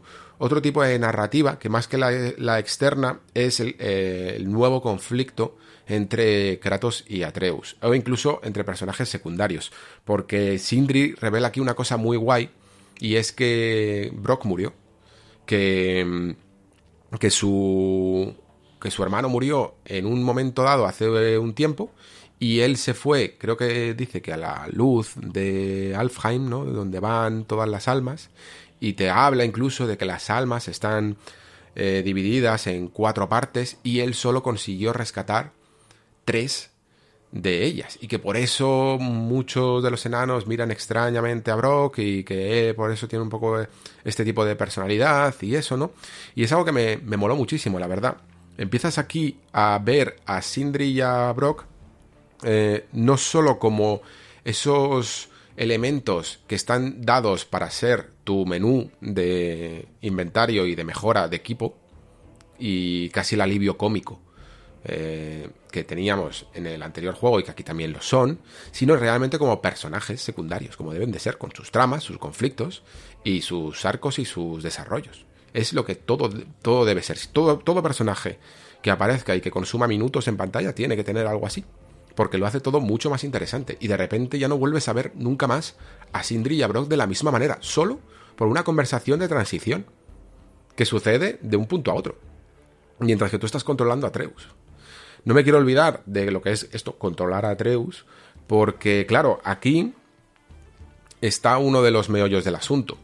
Tú empiezas a, a hacer algunos combates, te das cuenta de, de, los movimientos, que al principio piensas, uff, espero que no lo conviertan en un tiraflechas, te das cuenta de que no, de que es tan tan importante o más eh, el cuerpo a cuerpo, los ataques que vas poco a poco teniendo y tal, y empiezas a verle a detectar que no va a ser la única vez, que esto no es un, un momentito de regalo, ¿no? Que no va a ser la única vez que vas a, a controlar a Atreus. Yo creo que se nota claramente, ¿eh? Porque notas especialmente que el personaje está currado. Y yo aquí, además, yo ya me estaba haciendo mis cábalas eh, y mis teorías que comparto porque es lo que pensaba en este momento, ¿eh? Es lo que pensaba en este momento. Yo estaba diciendo, joder, se han currado a Atreus, ¿vale? Se han currado tanto, tanto, tanto Atreus que. que no me extrañaría que si siguen por el lado de la profecía y están avisando de que Kratos muere y todo esto, en algún momento haya algún cambio. Y yo a la vez, con mi, entre comillas, sabiduría gamer, de haberte jugado ya unos cuantos mundos abiertos o unos cuantos mundos en los que tienes eh, endgame, pensaba, me cago en la leche. Siempre que, siempre que pienso, si un personaje se avisa o puede suceder, ¿no? Que un personaje esté en peligro, pueda morir, el protagonista, piensas, lo he explicado muchísimas, muchísimas veces en, el Nexo, ¿eh?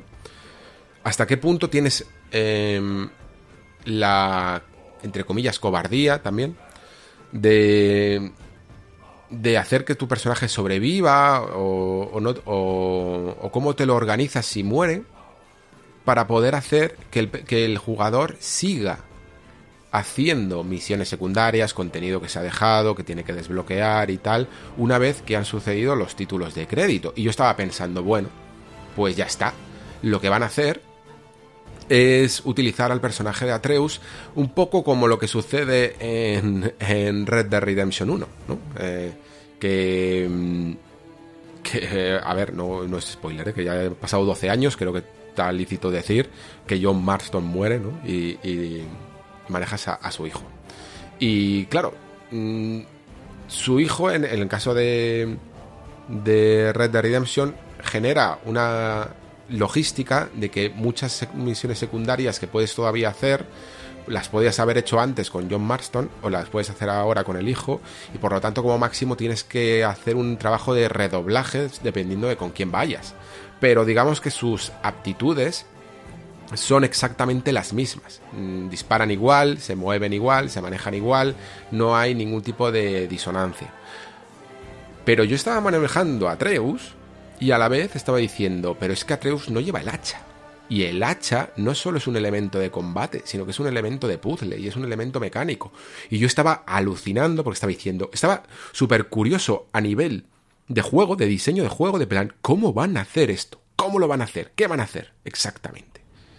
Y, no, dejaba de pensar en las mil teorías, porque se nota mucho que este juego, su historia no es solo la historia que quieren contar en papel, es también la, digamos, el diseño que quieren mostrar en el propio juego. Y, y la narrativa muchas veces está supeditada a aquello que quieren hacer dentro de este de estas mecánicas y de estos sistemas. Entonces, mmm, tienen que encontrar una negociación entre ambas partes para que la cosa funcione, ¿no? Y para que todo se justifique. Y yo no, dejaba de pensar cómo lo harían.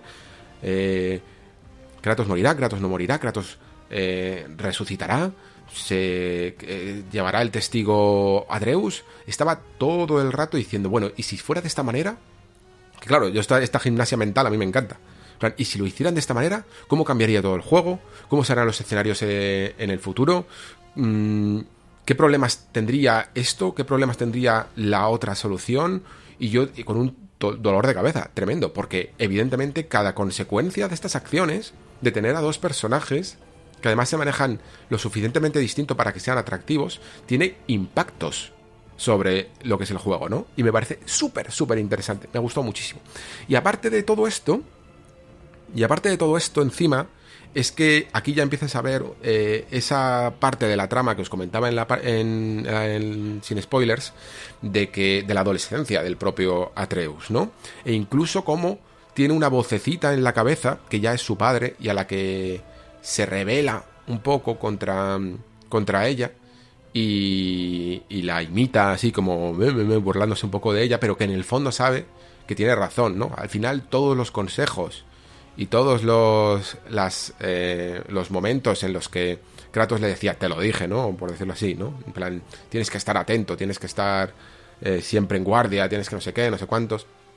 Han calado en Atreus, incluso en un Atreus rebelde, que no le gusta ya que le digan lo que tienen que hacer, pero que en el fondo sabe que lo hacen por su bien. Es la verdad, en el fondo, una idea de la maduración adolescente muy interesante, porque generalmente los adolescentes se niegan en rotundo a, hacer caso de lo que dicen sus padres y, directamente hacen lo contrario. Pero Atreus, aunque en parte tiene estos dejes adolescentes tradicionales de hacer lo contrario, pero sí que se ha reservado un hueco para saber que al menos lo que, lo que dice su padre tiene sentido ¿no? y tiene razón. Algunas veces no estará de acuerdo con él en la manera de hacer las cosas o en lo que quieras, pero puede llegar a tener razón. Y, y está muy bien, porque a la, a la vez eh, Kratos también está haciendo el trabajo contrario, ¿no? Que es lo que os comentaba, que las conversaciones con Mimir son en plan, mm, sí, tú tienes una manera de cuidar a tu hijo y una manera en la que te gustaría que se que viviera tu hijo, pero es que tu hijo no eres tú. Tú no le puedes imponer tu manera de ser, tus gustos, tu forma de no cometer errores, ¿no? Por, eh, no puedes incluso trasladar toda la sabiduría que tienes, por mucho que seas un dios y hayas vivido muchos años y sepas y vayas a tener siempre razón o no. Eh, tienes que dejarle que encuentre su propio camino. Y lo que puedes hacer es acompañarle en ese camino o perderle de camino, ¿no? Si no te, si no te amoldas un poco a la nueva personalidad que está forjando tu hijo, pues vais a encontrar un, un nuevo conflicto. O sea, vais a, a, tener una rencilla de la que no vais a conseguir eh, superar. Y esto mola mucho. Esto mola mucho porque, aparte de que es súper real, incluso en nuestra vida, es parte del conflicto del juego y es parte también incluso de lo que va a suponer el destino de estos personajes. La manera en la que tengan de arreglar sus diferencias y la manera en la que eh, Kratos acepte que Atreus es una persona independiente y tiene su manera y su modo de ver y de percibir el mundo, se marcará completamente el destino de estos personajes, ¿vale? Y aquí con esto ya nos vamos a un nivel que a mí personalmente no me gustó mucho, pero que. y que también. no voy a decir que sea de relleno, pero que al menos sí que sirve para introducir un poquito más todo el tema de la profecía, ¿no? Que es la búsqueda de un.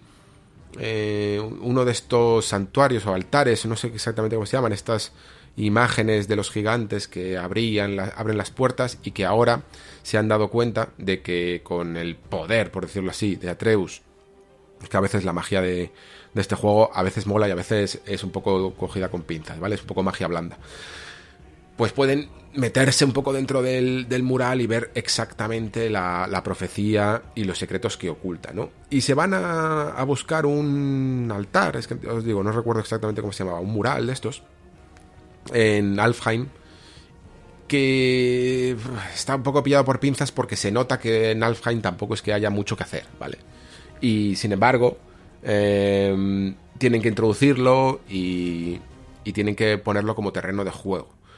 Aquí yo ya, solo con esta repetición de un mundo que ya habíamos visto en, en el anterior God of War, pensé, estos tíos están tan locos como para que realmente, si meten Alfheim, o sea, ¿por qué meterías Alfheim? Lo normal es que si tú piensas que en, en, God of War 2018 has, has visto Alfheim, Hel y un poquito de Jotunheim al final y Midgar, pues lo normal es pensar que en Ragnarok vas a ver los, los otros, ¿no? Vas a ver Vanaheim, vas a ver Asgard eh, y vas a ver Svartalheim, ¿no? Y luego, bueno, Muspelheim y Niflheim, que los han, los han utilizado siempre como meros elementos jugables, ¿no? Y de contenido secundario y todo esto. Creo que ahora mismo no me dejo ninguno. La máxima duda que puede llegar a tener a lo mejor es Jotunheim, que, que bueno, eh, se había visto poco, ¿no? Pero al ver Alfheim de nuevo y, ver además no solo en, en, la, en la ida, que ya es un lugar diferente y tal, porque vas por otro lado de la luz y tal, sino que a la vuelta se te va abriendo todo ese desierto, ¿no? Antes de volver te dicen, te puedes, eh, ahora puedes explorar todo este desierto. Y dices, espera, espera, espera, espera, espera, espera, espera. Aquí me pones otra zona abierta grande. O sea, Alfheim no solo es este constructo lineal que has hecho para la misión, sino que además me haces esto. Entonces ahí empiezas a intuir cosas. A intuir cosas de cómo funciona un poco la estructura de este juego y de lo grande que puede llegar a ser, ¿no?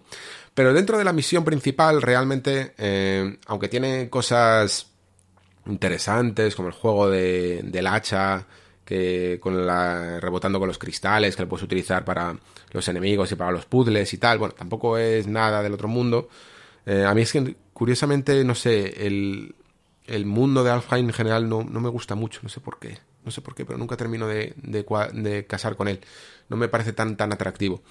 Y la cuestión es que mm, eh, llegamos por fin a ese mural, lo abrimos y, y, la revelación un poco que se tiene aquí es que mm, la profecía como más grande del Ragnarok no estaba del todo completa, no se sabía del todo y sobre todo que al parecer Odín, eh, que estaba muy obsesionado, que estaba muy obsesionado por, por esta profecía, no tiene todos los datos, ¿no? Y aquí vemos como que sí que al parecer Tyr eh, va a llevar todos los ejércitos y tal, y que el Ragnarok no se va a... no va a suponer el auge de Asgard, sino prácticamente su destrucción. Ok, vale. Mm, todo esto en el fondo se vive un poquito de una manera extraña mientras que vas jugando. No te quedas del todo con todos los datos. Yo, a medida que después he hecho el repaso para este podcast, iba ya uniendo más los puntos, pero creo que el juego le cuesta un poquito de más eh, hacerlo realmente impactante, interesante, porque no lo sientes de manera personal. Todo esto parecen cosas de un mundo a nivel externo y a nivel de, de world building que ni te va ni te viene. Hasta este punto, casi todo lo que te han hablado es del daño que ha causado Odín a otras personas. ¿Vale? Quedaos con esto. El daño que ha causado a Tyr, el daño que ha causado a Mimir, el daño que ha causado a um, Freya, el daño que ha causado al mundo de los enanos. Pero tú piensas, vale, pero ¿qué razón tengo yo para meterme en esta movida? Más allá de que de que aquí el niño quiere guerrear en el Ragnarok, ¿vale? Está todo un poquito deslavazado. Está un poquito deslavazado. Todo se mantiene muy interesante, evidentemente. Notas que hay como muchos misterios, eh, muchas idas y venidas, pero no sabes exactamente qué pintas tú en todo esto. No sabes realmente cuál es tu papel en todo esto. Y creo que por eso después meten este siguiente nivel. Y este siguiente nivel sí que creo que es muy interesante de comentar. Se trata de el famoso ya eh, bosque de hierro, porque nos lo ha comentado la serpiente. Y que, como digo, tiene muchas partes interesantes porque debería de ser, o sea, creo que está formado para ser ese nivel espectacular del que realmente flipes. Y lo haces y a la vez no. O sea, es un nivel muy guay, es uno de los puntos fuertes del juego. O sea, cuando llegas dices, hostia, cómo mola este nivel.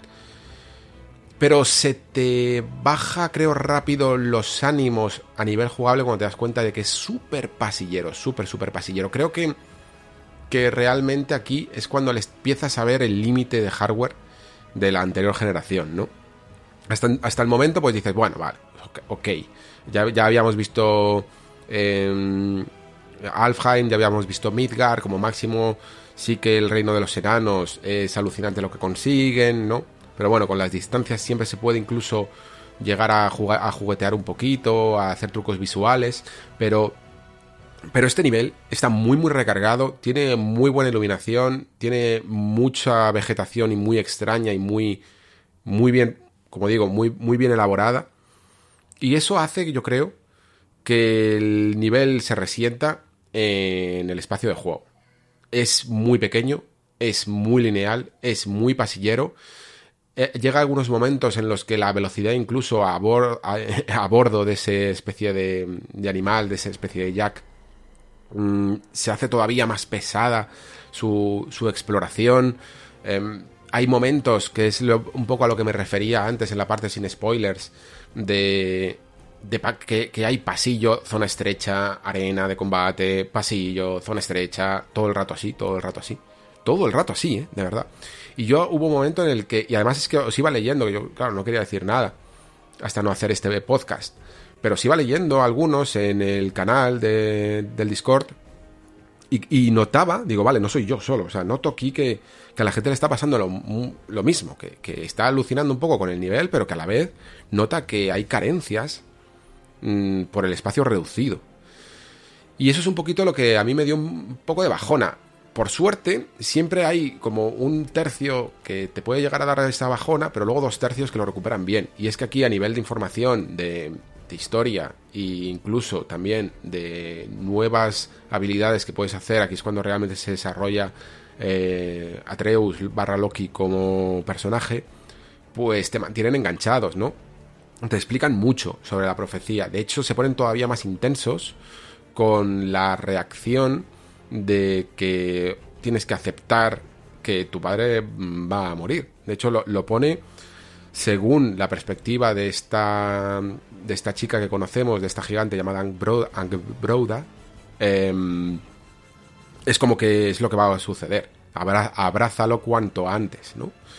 Y, y es muy curiosa también porque si tú has leído los mitos nórdicos, sabes que en el fondo esta es la gigante con la que eh, Loki tiene sus hijos. Que sus hijos son en el fondo eh, Fenrir, mm, la serpiente Jormungandr y, y Hel, que es como el, el, otro hijo de. que es como la especie de diosa del, del infierno nórdico y tal.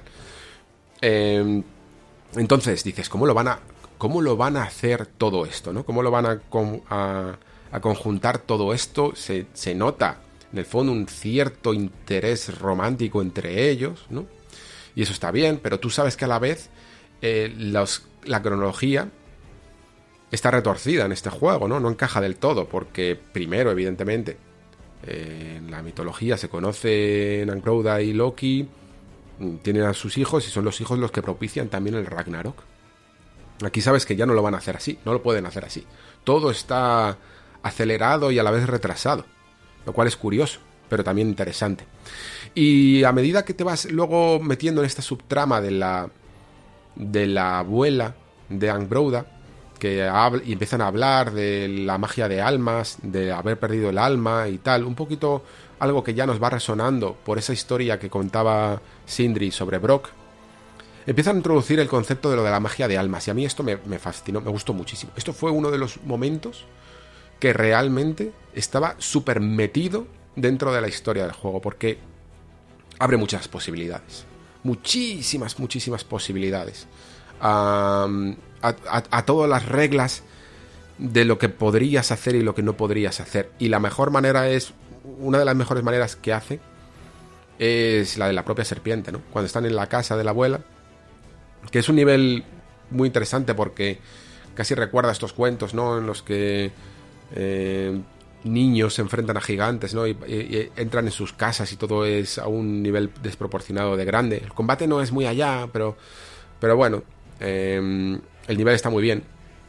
Todo en general, en cuanto a, diseño visual, está súper bien en este, en este mundo, ¿no? En esta, en esta sección y encuentras esa serpiente sin alma ahí tirada. Y dices tú, a Squash, lo que va a hacer aquí.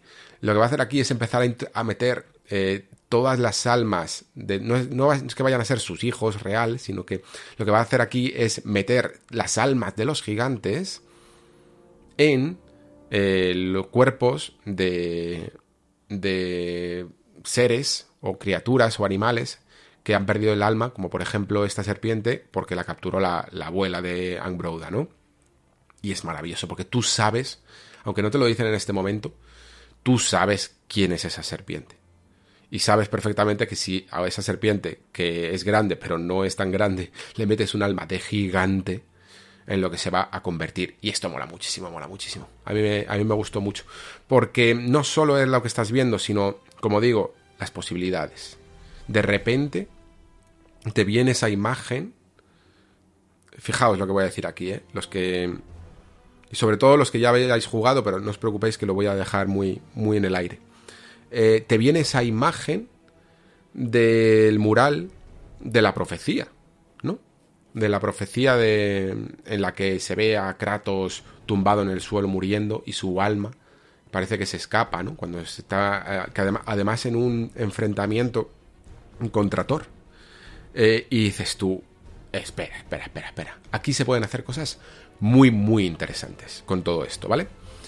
Bien, eso es lo que yo estaba pensando en este momento. Eso es lo que yo estaba pensando en este momento. Por lo tanto, no, lo considero spoiler, adelantado. Esto es lo que estaba pensando yo en este momento.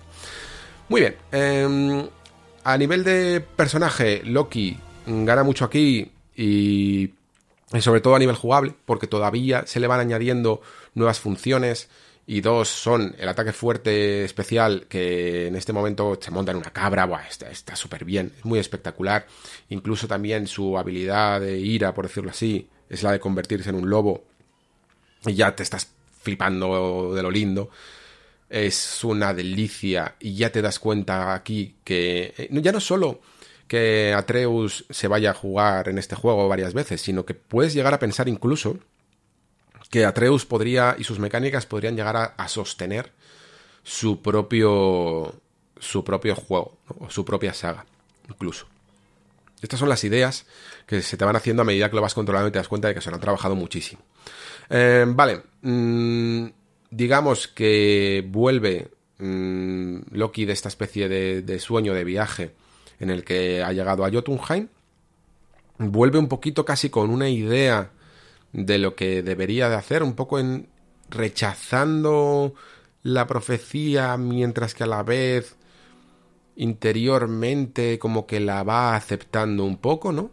Y a su vuelta eh, se encuentra con, con Kratos. En este momento están en el en su peor momento personal, ¿no? Uno eh, de su relación eh, padre-hijo, porque Además, digamos que el juego, yo considero que en algunos momentos lo entiendo porque lo hace, pero también considero que se puede llegar a ver de una manera un poco artificial esta promesa que le hace cumplir Angbroda a Atreus de, oye, no le digas nada a tu padre de todo esto que has visto. Y es como en plan, es que, claro, así es muy fácil hacer un poquito este, eh, estas peleillas que están teniendo en este momento, ¿no? Claro, a su vez, sí que luego lo trata bien. Porque, primero, porque, joder, es que se nota que Santa Mónica para, para este juego ya no solo es que haya tenido una visión de autor como se podía ver más en, en God of War 2018, es que tiene aquí un equipo de guionistas, ¿eh? Y han tenido mucha preocupación con eso que os hablo de la continuidad, de, llevar al detalle. Se acuerdan y tienen en cuenta todo. Y, aprovechan cada resquicio, cada momento, cada eh, decisión que se ha tomado incluso en otros juegos, ¿no? Pues para decirle, por ejemplo, a Atreus le dice, bueno, tú, yo tengo secretos, sí, no te los puedo contar, pero es que tú también tienes, ¿sabes? Tú también hay cosas que no me dices para protegerme. Y es curioso porque los dos están ocultando lo mismo a la otra persona, ¿no?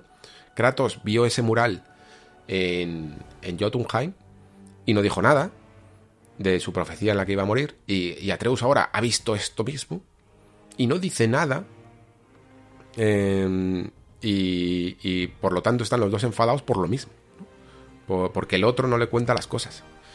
Y es, un conflicto también muy interesante, y que sucede también en la adolescencia, ¿no? en la que por esta especie de alejamiento de los padres, por esta necesidad de encontrar tu lugar en el mundo, dejas de contarle tú a, a tu hijo eh, o sea, a tu padre muchas cosas, o a tu madre muchas cosas, y, tú, y te das cuenta también de que tu padre y tu madre, en, ciertos momentos de tu vida también hay cosas que no te han contado, ¿no? Para que tengas una infancia más feliz, aunque sea. Está muy bien. Eh, no da tiempo a mucho más porque aparece una Valkyria que luego resulta ser Freya.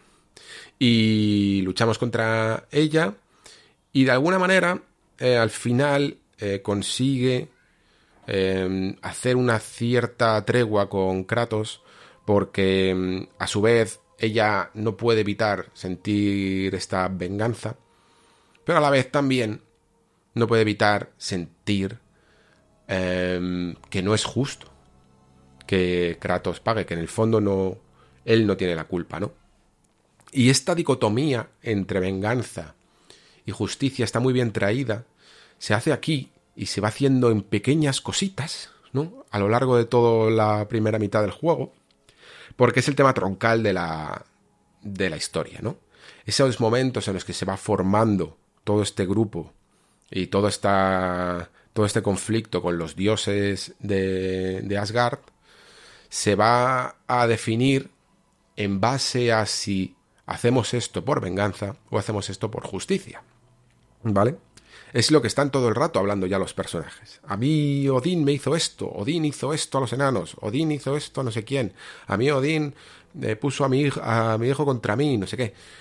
Siempre se está utilizando este recurso para que te preguntes si realmente hay que detener a Odín por venganza o por justicia.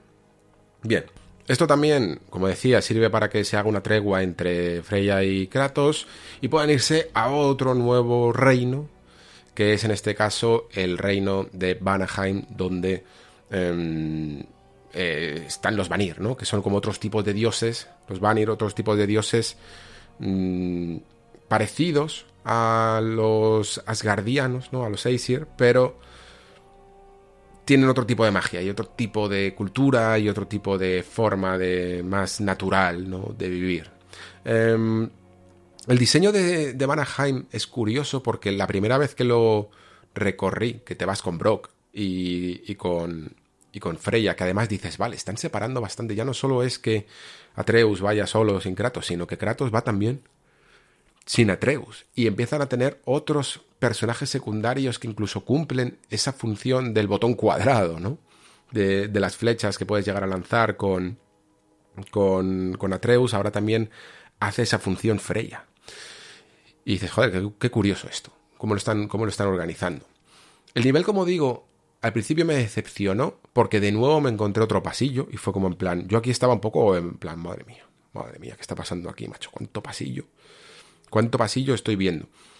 Y, y tampoco me ilusionó demasiado este momento en el que llegas primero a esa especie de campamento rebelde, en el que son cuatro gatos, pero cuatro mm, contaos, ¿vale?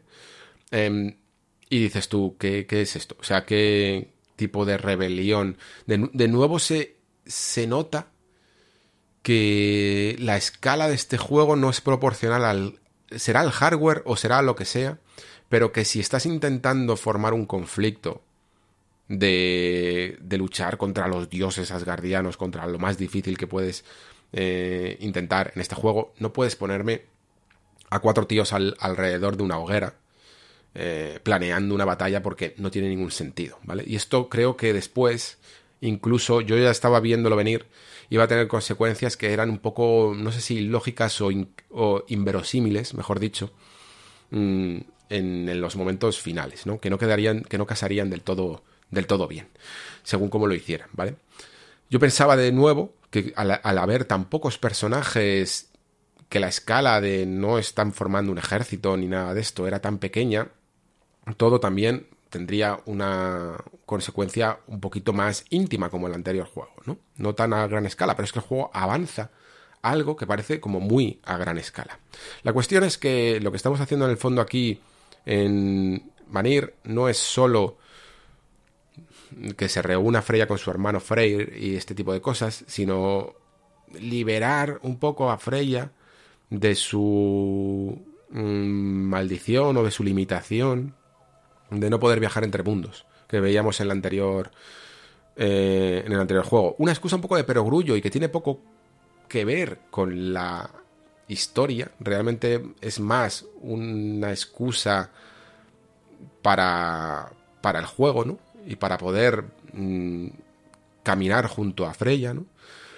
Pero que bueno, que sirve para tener también esta pelea con, con Nidhogg, que es como el gusano este que habita en lo más bajo del árbol eh, y de, de, Yggdrasil y todo esto, bueno. Y nada más. Eh, no tiene mucha mayor trascendencia que firmar un poquito esa paz en la que Freya termina, creo, diciendo algo así como eso, ¿no? No, no sé si alguna vez te podré perdonar, pero sé que tú no eres. que tu muerte tampoco me traerá. me devolverá a mi hijo ni me traerá paz.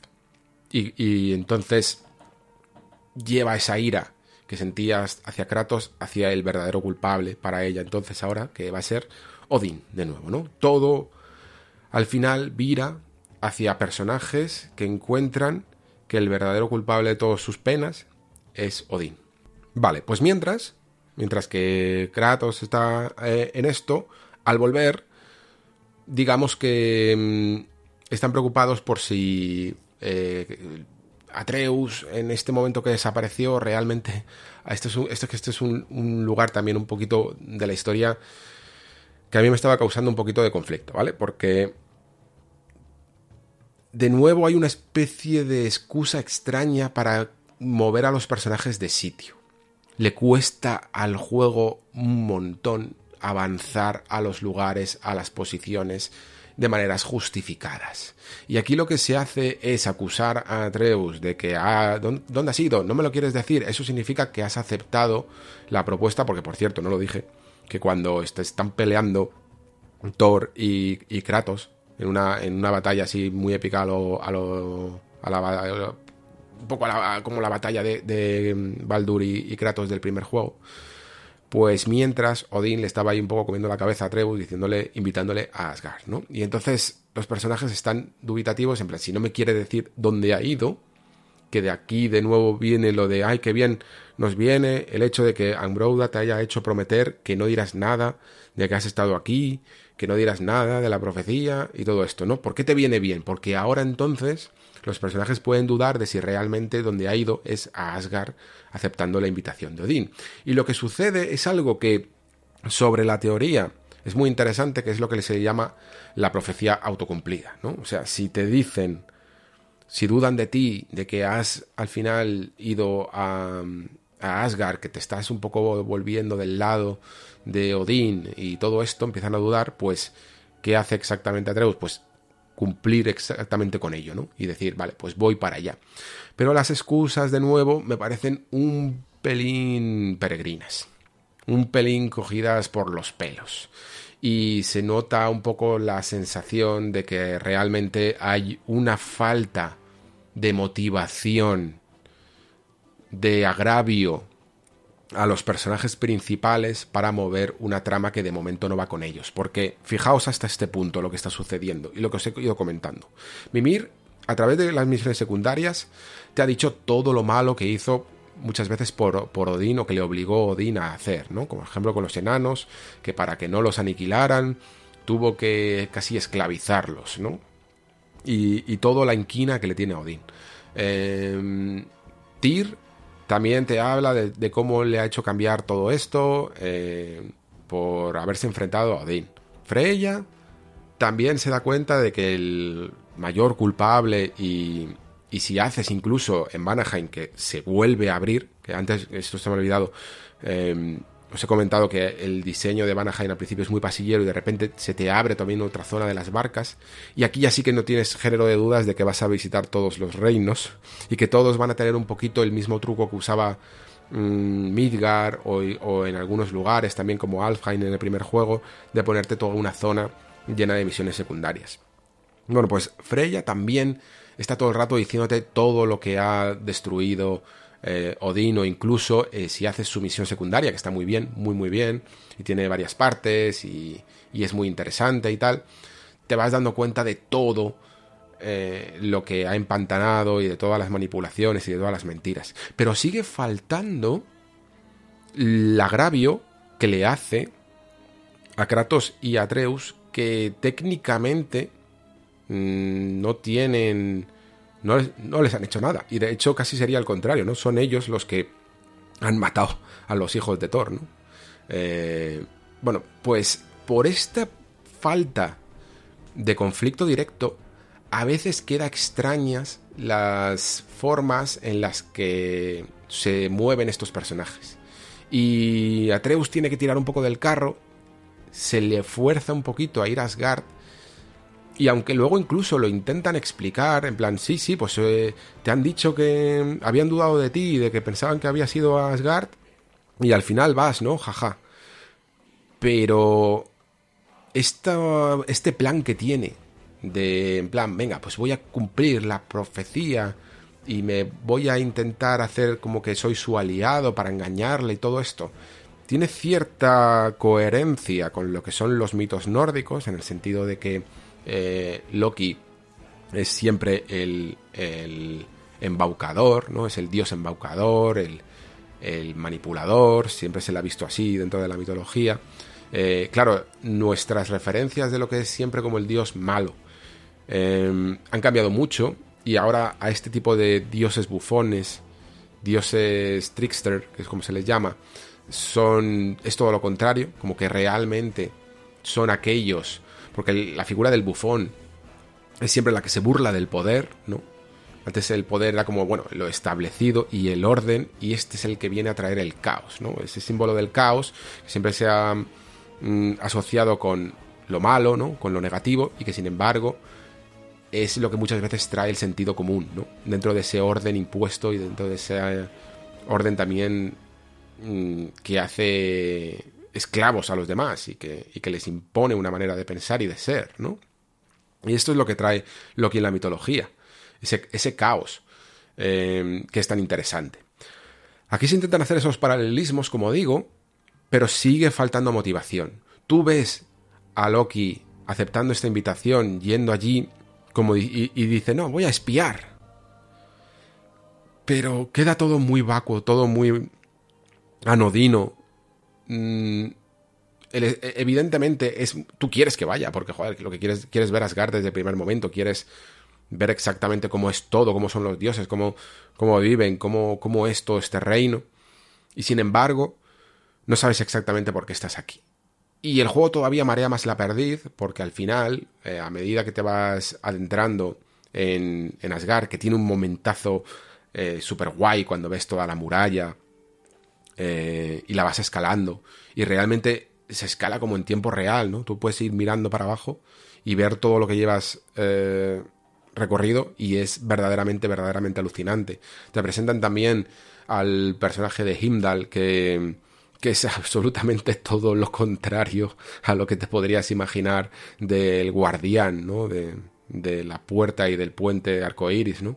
Es un, es un imbécil mm, directamente, que sí que tiene una cosa muy guay y es como que es capaz, tiene como el poder de averiguar las intenciones de todos. Y entonces, claro, ve a este Loki y desconfía de él porque claramente ve sus intenciones, ¿no? Y claramente ve eh, que es un casi un espía. Y, y encima un espía de los gigantes, que es como el pueblo con el que han guerreado siempre. Pero aún así, eh, Odín le acepta, le da un lugar y, y, y aquí es cuando quizá más intentan hacer homenaje a todo ese momento en el que Loki en el fondo es una especie de hijo adoptivo de Odín y que siempre la está liando un poco entre los Acer. Em, como digo, lo va rizando más el rizo de lo del McGuffin hacia llevarlo directamente a lo clásico del objeto al que hay que perseguir, que en este caso es la máscara. Y lo de la máscara a mí me hacía mucha gracia porque no, yo no recuerdo, y, si alguno de vosotros me lo sabe referir, eh, no sé si es que he hecho mal las búsquedas o qué, pero yo por más que ponía si había una máscara en los mitos nórdicos o algo así, y yo creo que tiene que haberla porque la única referencia que encuentro es la, la maldita película de la máscara de Jim Carrey, que es la máscara de Loki, le llaman la máscara de Loki. Y, y me hacía demasiada gracia, no podía evitar pensar en eso, en que estaban reconstruyendo la, la- máscara. Pero mm, en este juego, esta máscara, de alguna manera, les sirve como. La, la está buscando el, mm, Odín y sirve un poquito para transmitirte eh, aquello que está buscando Odín, que hasta este momento no termina de quedar claro tampoco, ¿no? De nuevo, otra vez, los objetivos de los personajes no están del todo definidos hasta muy, muy tarde, ¿no? Pero aquí ya por fin nos damos cuenta de que lo que quiere Odín es el conocimiento total. Y ya no solo el conocimiento total, sino que hay que escarbar un poco, pero si mínimamente vas reflexionando sobre ello, lo que tú te das cuenta, y yo creo que aquí es una oportunidad perdida porque creo que deberían de haber... No sé si es que pensaban que Odín quedaba un poco mal si, si le ponían algo débil, pero dado que mucha de la trama de God of War eh, va sobre la profecía y sobre conocer el destino, eh, creo que debería de haber quedado muchísimo más claro el conflicto de Odín que siente que se le escapa el control, ¿vale? Y que mm, realmente lo que está buscando no solo es simplemente el conocimiento de todas las cosas, sino que lo que realmente busca es saber lo que va a ser de él, eh, porque está muy preocupado por la eh, profecía. Está, de alguna manera, muy obsesionado con saber, con que alguien en algún lugar debe de saber qué pasa con él, qué va a ser de él, ¿no? Y es un conflicto muy interesante para un, para un antagonista, y que además está bien traído porque en el fondo el, la idea de este juego es que los personajes están luchando contra su destino, ¿no? Es el claro ejemplo de no está nuestro destino fijado, lo podemos forjar nosotros mismos y, y digamos que hasta este, hasta este momento los miedos de nuestros héroes, de nuestros protagonistas es dudar de si ese destino está forjado que les puede hacer dejarse llevar por él, ¿no? Mientras que el del antagonista es aceptar que es ese destino, que no hay libre albedrío, que ese destino está ya forjado y lo único que quiere hacer es saber conocerlo. Y conocerlo quizá también para manipularlo. Pero nuestros protagonistas tienen que hacer lo contrario al antagonista, ¿no? Y esto es un poco lo que vamos a explorar en, esta, en este arco de la historia. Por un lado, lo vamos a ver con Kratos, que se va a ver a las Nornas. Y yo estaba, yo aquí estaba encendidísimo. Me, me, llama muchísimo la atención todo esto. Y por otro lado, vamos a ver a, Loki como intenta, digamos, eh, seguir, bueno, ayudando de alguna manera a Odín. Y, no, y entiendo que, que su plan es saber exactamente o buscar alguna debilidad para él. Que no sé si exactamente la encuentra más allá de su obsesión por la máscara, ¿vale? Queda un poquito desdibujado. Kratos en el fondo va a ver a, las Nornas porque está buscando la manera de llegar a Asgard. O, saber, o saber si realmente su hijo ha ido a Asgard. En el camino tienes toda Midgard que explorar, como decíamos antes, y es uno de los terrenos aquí más guays para, para explorar.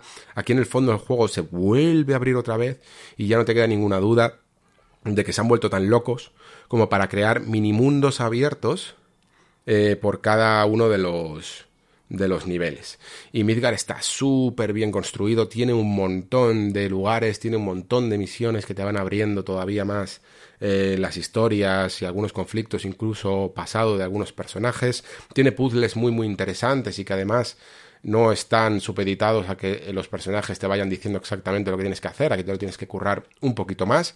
Y además incluso todavía no tienes eh, los suficientes recursos para poder desbloquearlo todo, que esto es una de las señas de este juego. Si bien el backtracking ya estaba en el anterior, creo que en este es todavía más bestia, se reservan muchísimas, muchísimas cosas, ¿no? Todavía no hemos visto algunas de ellas incluso, ¿no? Pero por seguir con la historia, vemos las nornas y a mí esta secuencia...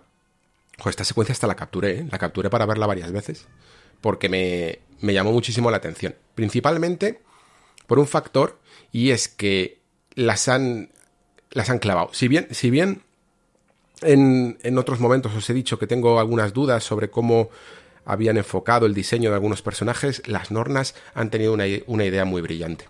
Y es que en el fondo, si este es un juego que va sobre sobre la profecía y la profecía en sí misma no deja de ser un juego metanarrativo del autor que juega con la idea de que él ya sabe lo que va a pasar y se la y, pervierte a los personajes con la idea de que sabe que va a pasar, ¿no? O sea, tú como autor creas unos personajes y dices, vale, pues el mayordomo va a ser el asesino y no sé quién se va a liar con no sé cuántos. Y lo que haces con las profecías es decírselo a los personajes que ya has construido y ver cómo reaccionan. Es un ejercicio de teoría metanarrativa. por eso es tan, guay las, eh, las profecías y, jugar con, los tiempos, ¿no? Y entonces, claro, el diseño de las normas está, es evidente. Son los guionistas. Son los guionistas. Hablan antes, dicen el diálogo, el pie, antes de que lo diga eh, el personaje en sí hablan de actos, hablan de, transformaciones, hablan del conflicto, hablan de, de, de una manera más teatral, evidentemente, porque ahí no existía todavía la novela o el cine, pero sí como lo más parecido podría ser lo que es el teatro griego eh, o, las, o la forma en la que se, se escriben las sagas en poemas, pues se habla de esta manera de, ay, cómo, cómo quieren conseguir, eh, cómo, cómo no les deja ver el acto final, su conflicto al final del segundo acto, ¿no? Y ese tipo de cosas. Hablan como, como lo que haría un guionista.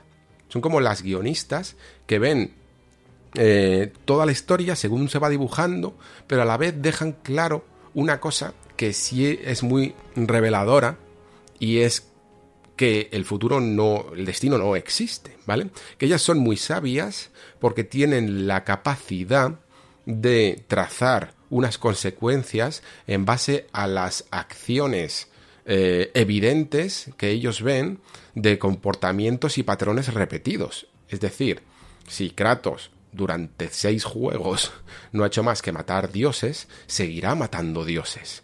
Si esta persona no hace más que buscar venganza, seguirá buscando venganza. Y la cuestión, la manera de alterar en el fondo el destino, no es romper con el destino, no es romper algo eh, mágico, es sencillamente cambiar. Es dejar de hacer aquello que mm, no dejas de hacer todo el rato, ¿no? Como esa famosa frase que aquí en el videojuego se le malatribuye al malo de Far Cry 3, que en el fondo es de Einstein. Eh, la locura es hacer todo el rato lo mismo eh, y pensar que algo va a cambiar, ¿no? Pues eso es. Eso es. uno de los mensajes de, este juego, ¿no? Em, ¿Quieres cambiar tu destino? No hace falta que me preguntes a mí. Lo único que tienes que hacer es dejar atrás una parte de lo que tú eres para transformarte en otra cosa. ¿Y qué hacen los personajes en, los en el teatro y en las novelas y en el cine? Se transforman. Lo que digo siempre, se transforman. Y por eso este a mí me parece un momentazo. Yo lo, digo, son tres minutos que tengo capturado, me lo veo muchas veces, porque me mola un montón. Porque son estos pequeños juegos que se pueden permitir, estas pequeñas licencias que se pueden permitir los guionistas de realmente introducirse dentro de la trama. Es alucinante.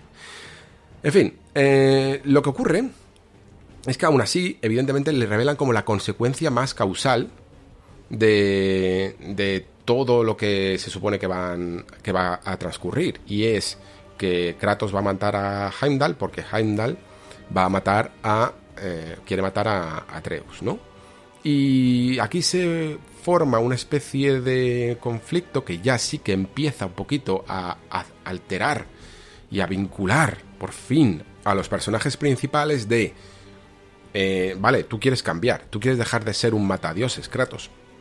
Pero si no matas a este último dios, eh, tu hijo va a morir. Y si no lo matas, mm, se desatará el Ragnarok, ¿vale? Entonces ya digamos como que le ponen un ultimátum y entre la espada y la pared. Y por supuesto, sabemos lo que va a hacer, lo que va a hacer Kratos. Vale, eh, de aquí vamos, si no me equivoco, dejadme que mire un momentito para no oh, oh, oh, equivocarme. Vale, sí, parece que primero pasa esto. Eh, una manera, que Kratos está buscando una manera de de poder luchar contra un dios que es capaz de prever cualquier tipo de ataque, ¿no? Y para ello eh, pide ayuda a los enanos. Hay una escena aquí increíble, me gusta muchísimo, la verdad, que es ese momento en el que dicen, no, necesitamos el Drapnir, no sé qué. Y, y va ahí eh, Sindri, que mola muchísimo. Es una cara, no sé por qué, muy bien de preocupado. Em, y se mete ahí en una puerta con un cubito que, le baja como si fuera un pozo y está todo el suelo lleno de anillos. Tú todavía no sabes, no entiendes muy bien qué está ocurriendo aquí, ¿no? Y mola mucho ir descubriéndolo poco a poco. Mola muchísimo descubrir poco a poco que en el fondo ese anillo es eh, un anillo mágico que se va, que se duplica, que no deja de duplicarse y duplicarse y duplicarse. Entiendo que esto está basado en algún tipo de, de leyenda que ahora mismo no, no sé exactamente cuál es. Eh, pero es, es, alucinante, que no deja de ser una especie de, leyenda tipo buscar la aguja en un pajar. Eh, la cuestión, que traen este anillo, pero claro, eso no es un arma en sí misma, lo que tienen que hacer es transformarla. Y para ello Eh, hay que ir a buscar a la dama, no sé exactamente cómo la llaman, eh, la señora, que en Svartalheim que es muy adorada por los enanos y que es especialmente adorada por Brock.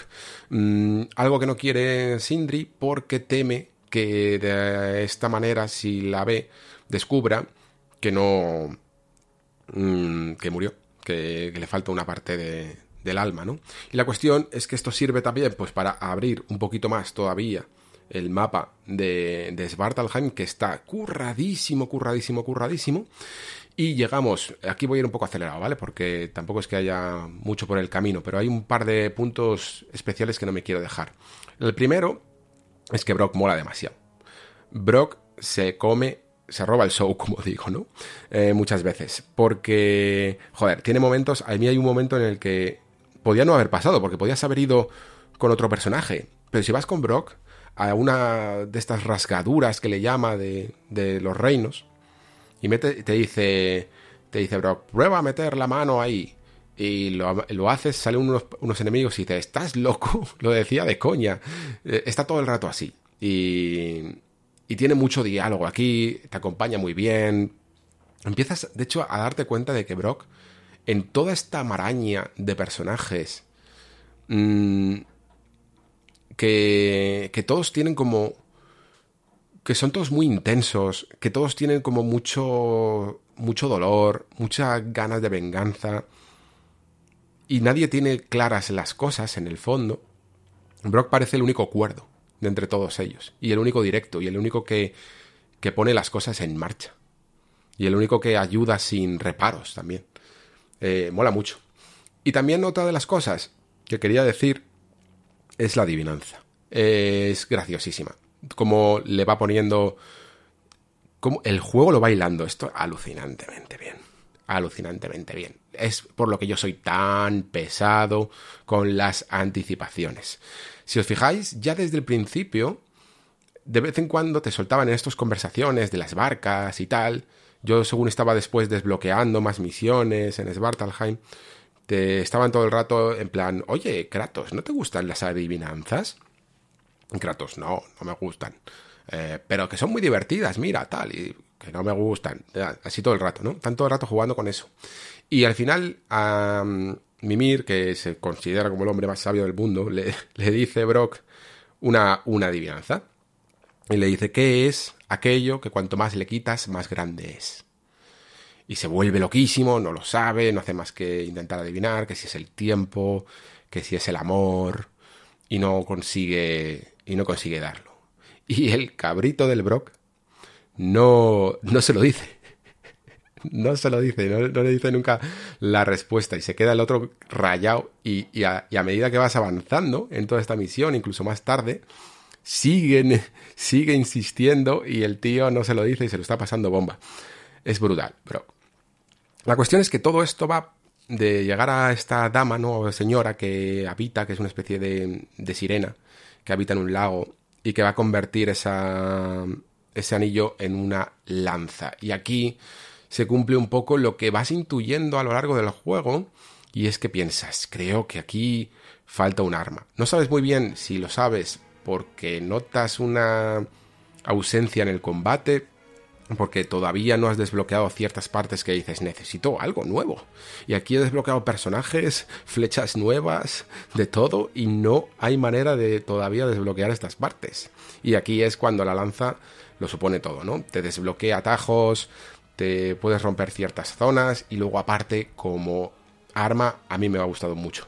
No es quizá muy espectacular, porque es una lanza, pero el juego que tiene con la multilanza, por decirlo así, con el poder ir clavando lancitas eh, a través de algunos ataques sostenidos o de distancia y después explotarlas como quieras, puedes hacer unos combazos que son realmente guays. Y sobre todo para aquellos que os guste el combate rápido, es una verdadera delicia. Es una verdadera delicia. Yo la he llevado muchísimo, ¿eh?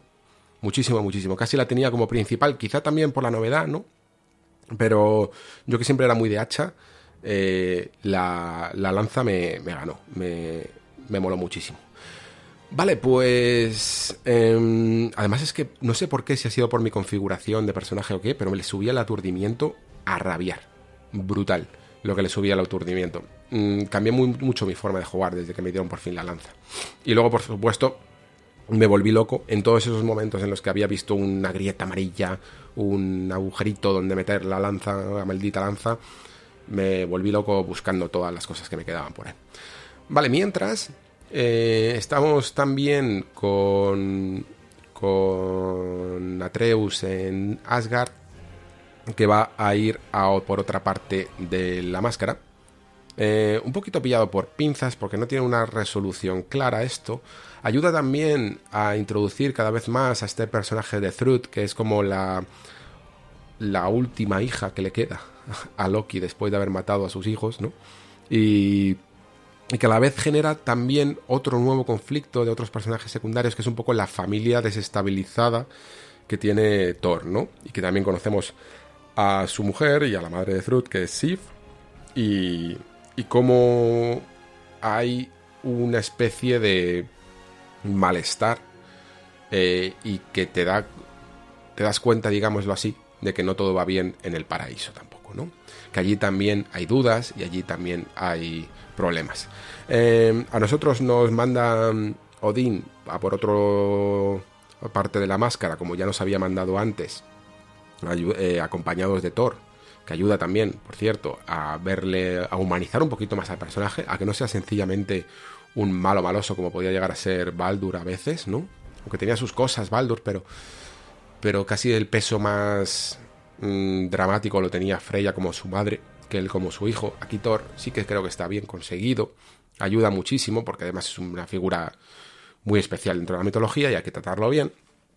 Y cuando luego vamos a, a Hel, acompaña, a Helheim, acompañados de, de Thrud, pues tenemos otro, otro nivel un poquito anodino. Helheim nunca ha sido mi nivel favorito, la verdad, y también ha sido siempre muy pasillero. Pero eh, termina con una escena también bastante llamativa, como es la liberación de Gar, ¿no? Ese lobo que se come al mundo, ese, no, ese lobo que desgarra ¿no? los reinos. Y que termina por ser como la cagada de Loki, ¿no? Y que también está evidentemente muy, muy en sintonía con lo que se supone que hace Loki, de las trastadas que hace Loki en la mitología nórdica, que aquí se, digamos que se justifican de otra manera. Y tenemos que también eh, solucionar ese desaguisado, pero sirve para que eh, Atreus eh, se sienta como que no pertenece allí y se vuelva con su antigua familia. Algo que te hace aquí incluso pensar hasta qué punto Atreus en el fondo se sentía cómodo entre los Aesir, ¿no?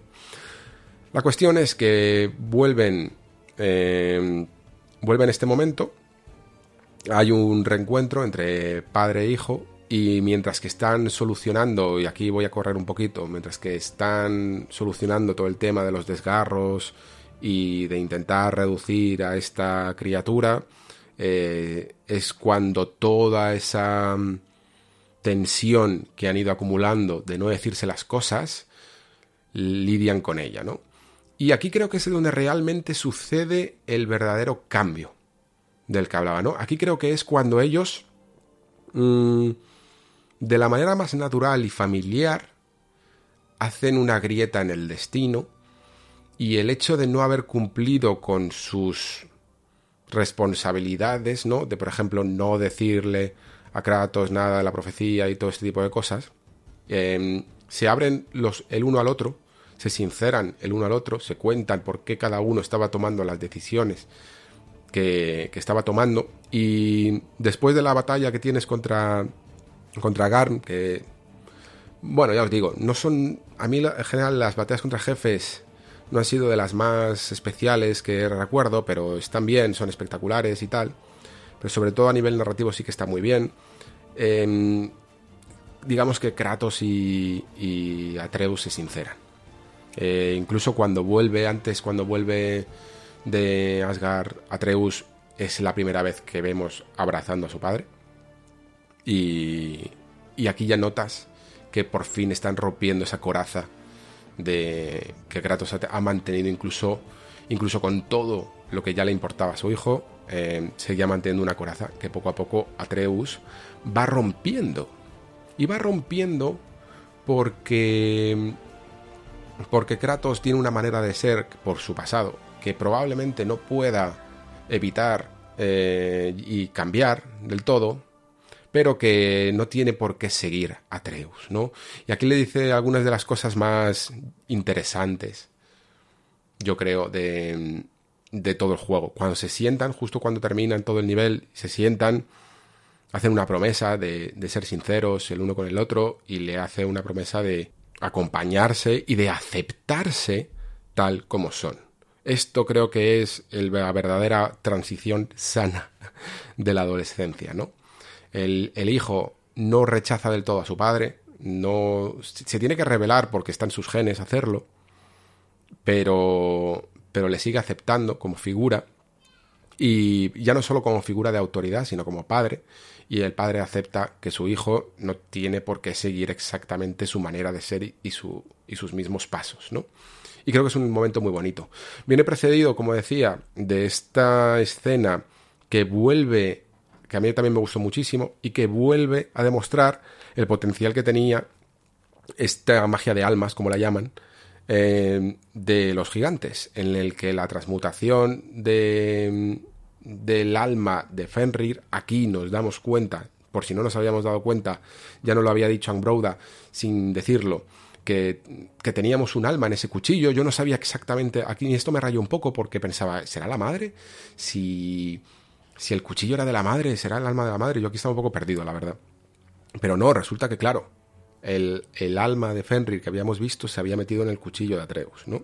Lo había transportado de esta manera y por lo tanto, cuando se da cuenta de que este lobo gigante Garm es otro ser atormentado por no tener alma, lo que hace es introducirle la de Fenrir y entonces se convierte en Fenrir.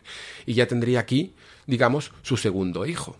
Eh, no sé si es que el juego lo obvia o yo lo he obviado o no lo he entendido muy bien, pero digamos que su tercer hijo, que sería Hel, no lo han omitido. Creo que lo han omitido. Eh, vale, aquí digamos que ya están todas las apuestas sobre la mesa. Aquí, curiosamente, hay otro. Podríamos llamarlo casi retroceso. Porque de nuevo en este conflicto que se va como fraguando. Eh, o que se intenta fraguar. Creo que el juego de nuevo se da cuenta de que no lo hay, ¿no? De que eh, Atreus y Kratos están como recuperando un poquito de nuevo y aceptándose a sí mismo y recuperando su relación y por lo tanto, claro, le dicen a todos los demás, en plan, nosotros ya pasamos de, de todo esto del Ragnarok y pasamos de toda esta guerra y Freya se enfada porque, claro, se ha enfocado ya en su venganza contra Odín y dice, vale, pues entonces, si vosotros no vais a ayudarme, eh, que ella además siempre estaba ya como un poquito incluso mal metiendo, diciendo, no, no, tu destino, ya lo han dicho, tu destino es eh, luchar aquí y ser de nuevo el dios de la guerra tradicional, ¿no? Kratos está intentando alejar de todo eso, no, no tanto por no cumplir la profecía, sino por huir un poquito de su pasado belicoso, ¿no? Uno, de los conflictos personales que tiene Kratos aquí es siempre ese, el huir de la guerra, el huir de... Aunque, aunque se tiene todo el juego matando gente, ¿eh? Esto es el problema de, de, los videojuegos de acción. Pero es como huir de, de esa violencia desmesurada de su pasado, ¿no? Y por lo tanto, pues eh, Freya dice que se va a apoyar la rebelión de su hermano, que son los que están enfocados totalmente en luchar contra los Asgardianos, ¿no? contra los Aesir. Y mm, nosotros de todas maneras, pues vamos allí como a ayudarla o, o a ver qué pasa. Y tenemos aquí como una especie de mm, historia B, que a mí personalmente no me llamó nada la atención y que no deja de ser casi una especie de nuevo de excusa para poder avivar el conflicto, ¿no? Porque en esta incursión y en esta especie de rebelión se captura al personaje de Freyr, tenemos que ir como a rescatarle, se forma una especie de misión, cada uno tiene como su su parte dentro de esta misión y, al final a nosotros nos toca enfrentarnos un poco al destino y eh, luchar, incluso aunque no queramos, con eh, este Heimdall que, que estaba por allí malmetiendo. Y mm, se nota, ¿no? El intento de un Kratos por no volver a matar a un dios, por no volver a em, enfrentarse con, con, alguien que le va a poner en una posición complicada, romper incluso con esa propia profecía, siendo consciente de ella, incluso sabiendo, ¿no? Que creo, creo que en el fondo lo, interesante de la escena no deja de ser el hecho de em, que él sabe que debería de matar a Heimdall para salvar a su hijo y sin embargo, como le ve mm, de su lado, como le ve que están intentando cambiar de otra manera el destino, mm, romper con esto e incluso perdonar al propio Heimdall, lo que pasa es que por la personalidad de este dios que es tan particular, al final no no puede, ¿no? Y se se enroca en que tiene que luchar hasta, hasta la muerte y eso es lo que precisamente consigue. Combate también un poco extraño porque te lo están preparando, quizá no tanto porque sea malo o, lo que sea, simplemente es que has estado como preparándote tanto, consiguiendo esta lanza para luchar contra alguien que es capaz de prever todo tipo de ataque, que es un poco complicado mmm, o no termina de causar un gran efecto en la forma en la que eh, le consigues quitar al, menos al principio un poco de daño, que casi es clavando las lanzas más en el suelo que, en otro sitio, ¿no? Y haciéndolas eh, impactar, no sé, e, es una manera que yo entiendo que es complicada de hacerlo en formato jugable. Aquí el juego, a partir de este punto, en el que luego incluso ya se rescata un poco herido a Freyr y tenemos esta parte incluso del, del barco volador de Freyr, todo esto, el juego empieza a tomar unos tintes marvelianos que no me terminaban de convencer del todo. Mm, prefería el juego cuando, era un poquito más contenido, cuando era un poquito más íntimo, pero en el fondo ya no puede evitar retrasar más lo que en el fondo va a ser prácticamente una guerra, ¿no? Y a partir de este punto, cuando vuelven otra vez a casa, eh, vuelven a esa, a esa, especie de base que, que tienen ahí en el árbol, otra vez, ¿no? Otra vez se quedan sin un objetivo que hacer, no saben exactamente por dónde tirar y no saben cómo. Y, yo aquí les, les, notaba realmente a los, a, lo, a, los escritores dando un poco de bandazos, ¿vale? No, no sabiendo exactamente cómo desencadenar el verdadero conflicto de contra Odín. Y se les nota porque mm, has hecho tú casi más daño directo ¿no? a, Odín, cargándote ahora primero a los hijos de Thor y ahora a Heimdall, que lo que te ha hecho Odín a ti personalmente. De nuevo, repito, tú sabes que Odín es un manipulador, que Odín ha hecho un montón de cosas malas en el mundo, pero eso, por mucho que sea grave en, el impacto que pueda tener en los habitantes de este mundo, al jugador, al jugador se, se la repampinfla. Lo que necesita es un conflicto directo. Lo que necesita es un, algo que realmente le dé una motivación real para poder luchar en el Ragnarok.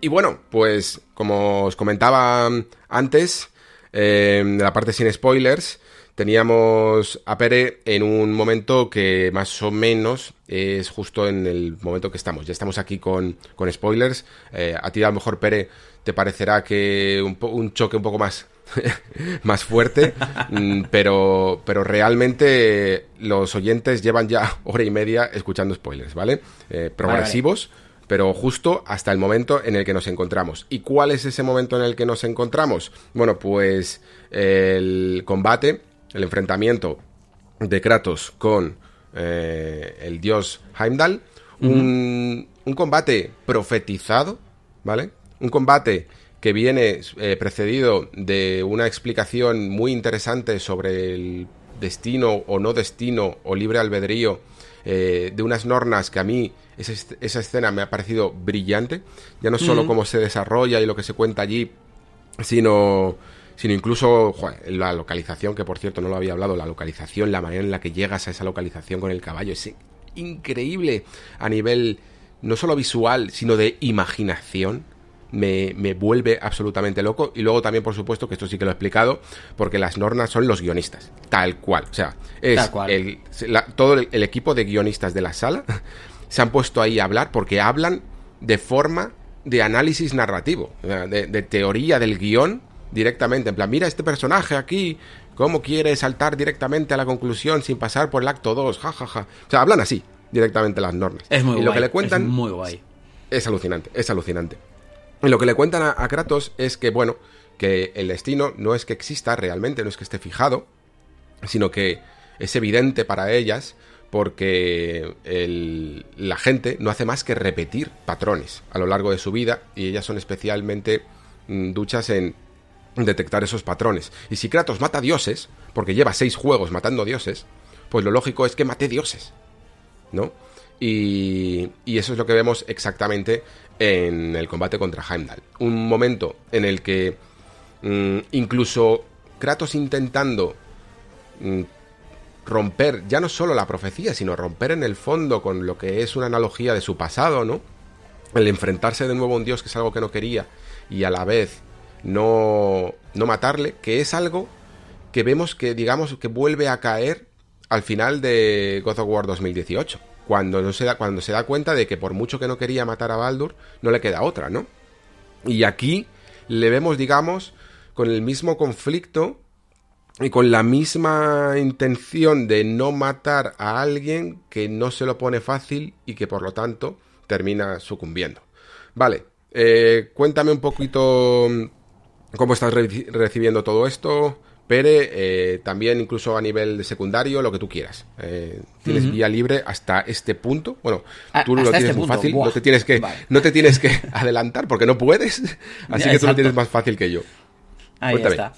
Vale, respecto a este punto en concreto, uh, además te quiero poner el, el, prima a lo que has dicho, que es el momento en que él intenta romper un poco ese destino y se da cuenta que no puede, eh, que no es un destino, que no es sino su propia conducta, a mí me flipa este concepto, ¿eh? Es decir, que las zonas te digan, no, no, no es el destino, es que, es que sois tan previsibles que sabemos lo que va a pasar, o sea, esto es guapísimo.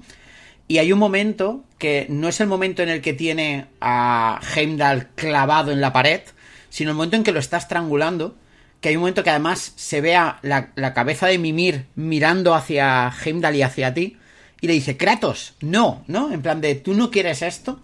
Y, y el mensaje que envía es, uh, o sea, ni, ni por los tuyos eres capaz de cambiarlo, ¿no? Ni, ni con la ayuda de los tuyos. Y eso me parece ese momento de una fuerza, porque es el momento en que Kratos se da cuenta que, que a lo mejor es la primera vez que yo creo que se da cuenta de que a lo mejor el él mismo se está forjando su propio destino y ese destino es inamovible, ¿no? O sea, me parece brutal brutal, brutal. Ese momento me parece flipante. Hasta aquí. Sí, es un momento de, uh, guion de suben las apuestas, sin duda. De, sí, sí, sí, sí, De todo lo que has visto ahora. Eh, sí, sí, sí. Va a tener unas consecuencias. Sí, sí, era, es, es el momento de. Aquí podías haber cambiado las cosas, a partir de ahora cambiarlas va a ser mucho más complicado, ¿sabes? O sea, porque además, claro, Odin se va a cabrear, yo no lo sé porque no he llegado, pero Odin se va a cabrear y estas cosas, vale, entonces, esto. Después, claro, también tengo muchas ganas de ver las consecuencias que pasa con Thrud, ¿no? Que es esta chica con la que ha estado Atreus y demás, porque claro, en algún momento Kratos se va a tener que dar de hostias con Thor, supongo, no lo sé, tampoco he llegado. Y... Pero de lo visto hasta aquí, hay dos cosas que decía hace un par de horas eh, o una hora y pico que me tiene intrigado, es lo de la máscara, ¿vale? El, el, esa, mm, digamos, esa realidad rasgada que es por el motivo por el cual Odín le falta un ojo porque vio algo que no debería haber visto o no fue capaz de asimilar y demás, me tiene muy, muy intrigado. Quiero ver si hay algo más allá. Esto es la historia meta que decía yo antes. Pero lo que más me ha gustado, y creo que es de lo más spoiler, es eh, las partes de desarrollo de personajes propiamente dichos. O sea, Atreus em, me encanta como personaje. y cómo lo han ido haciendo crecer poco a poco hasta convertirlo en un personaje con entidad propia y dejar de ser el sidekick de Kratos, ¿no? Por decirlo de alguna forma. Y porque con sus propios poderes, con sus propias habilidades, hay, hay momentos que son muy definitorios de Atreus es Atreus, Kratos es Kratos, y con momentos muy sutiles como y divertidos, como el momento en que intenta romper con el puño un cofre, que Atreus no puede y se hace daño en la mano, y dice, vale, pues yo lo tengo que romper con el, con el arco, ¿no? Esto es una forma que tiene el juego de decirte, no llevas a Kratos, ¿no? O que no y también es una forma de decirte, no tiene, aunque sea su hijo, no tiene por qué ser igual que él. Exacto. Exacto. Kratos es fuerza bruta, él no, ¿vale? Él tiene otras habilidades, tiene otras capacidades, tiene otros poderes y por lo tanto puede arreglar y solucionar las situaciones de otra manera, ¿no? Que es, que es interesante. Pero a mí lo que más me ha gustado ha sido Freya.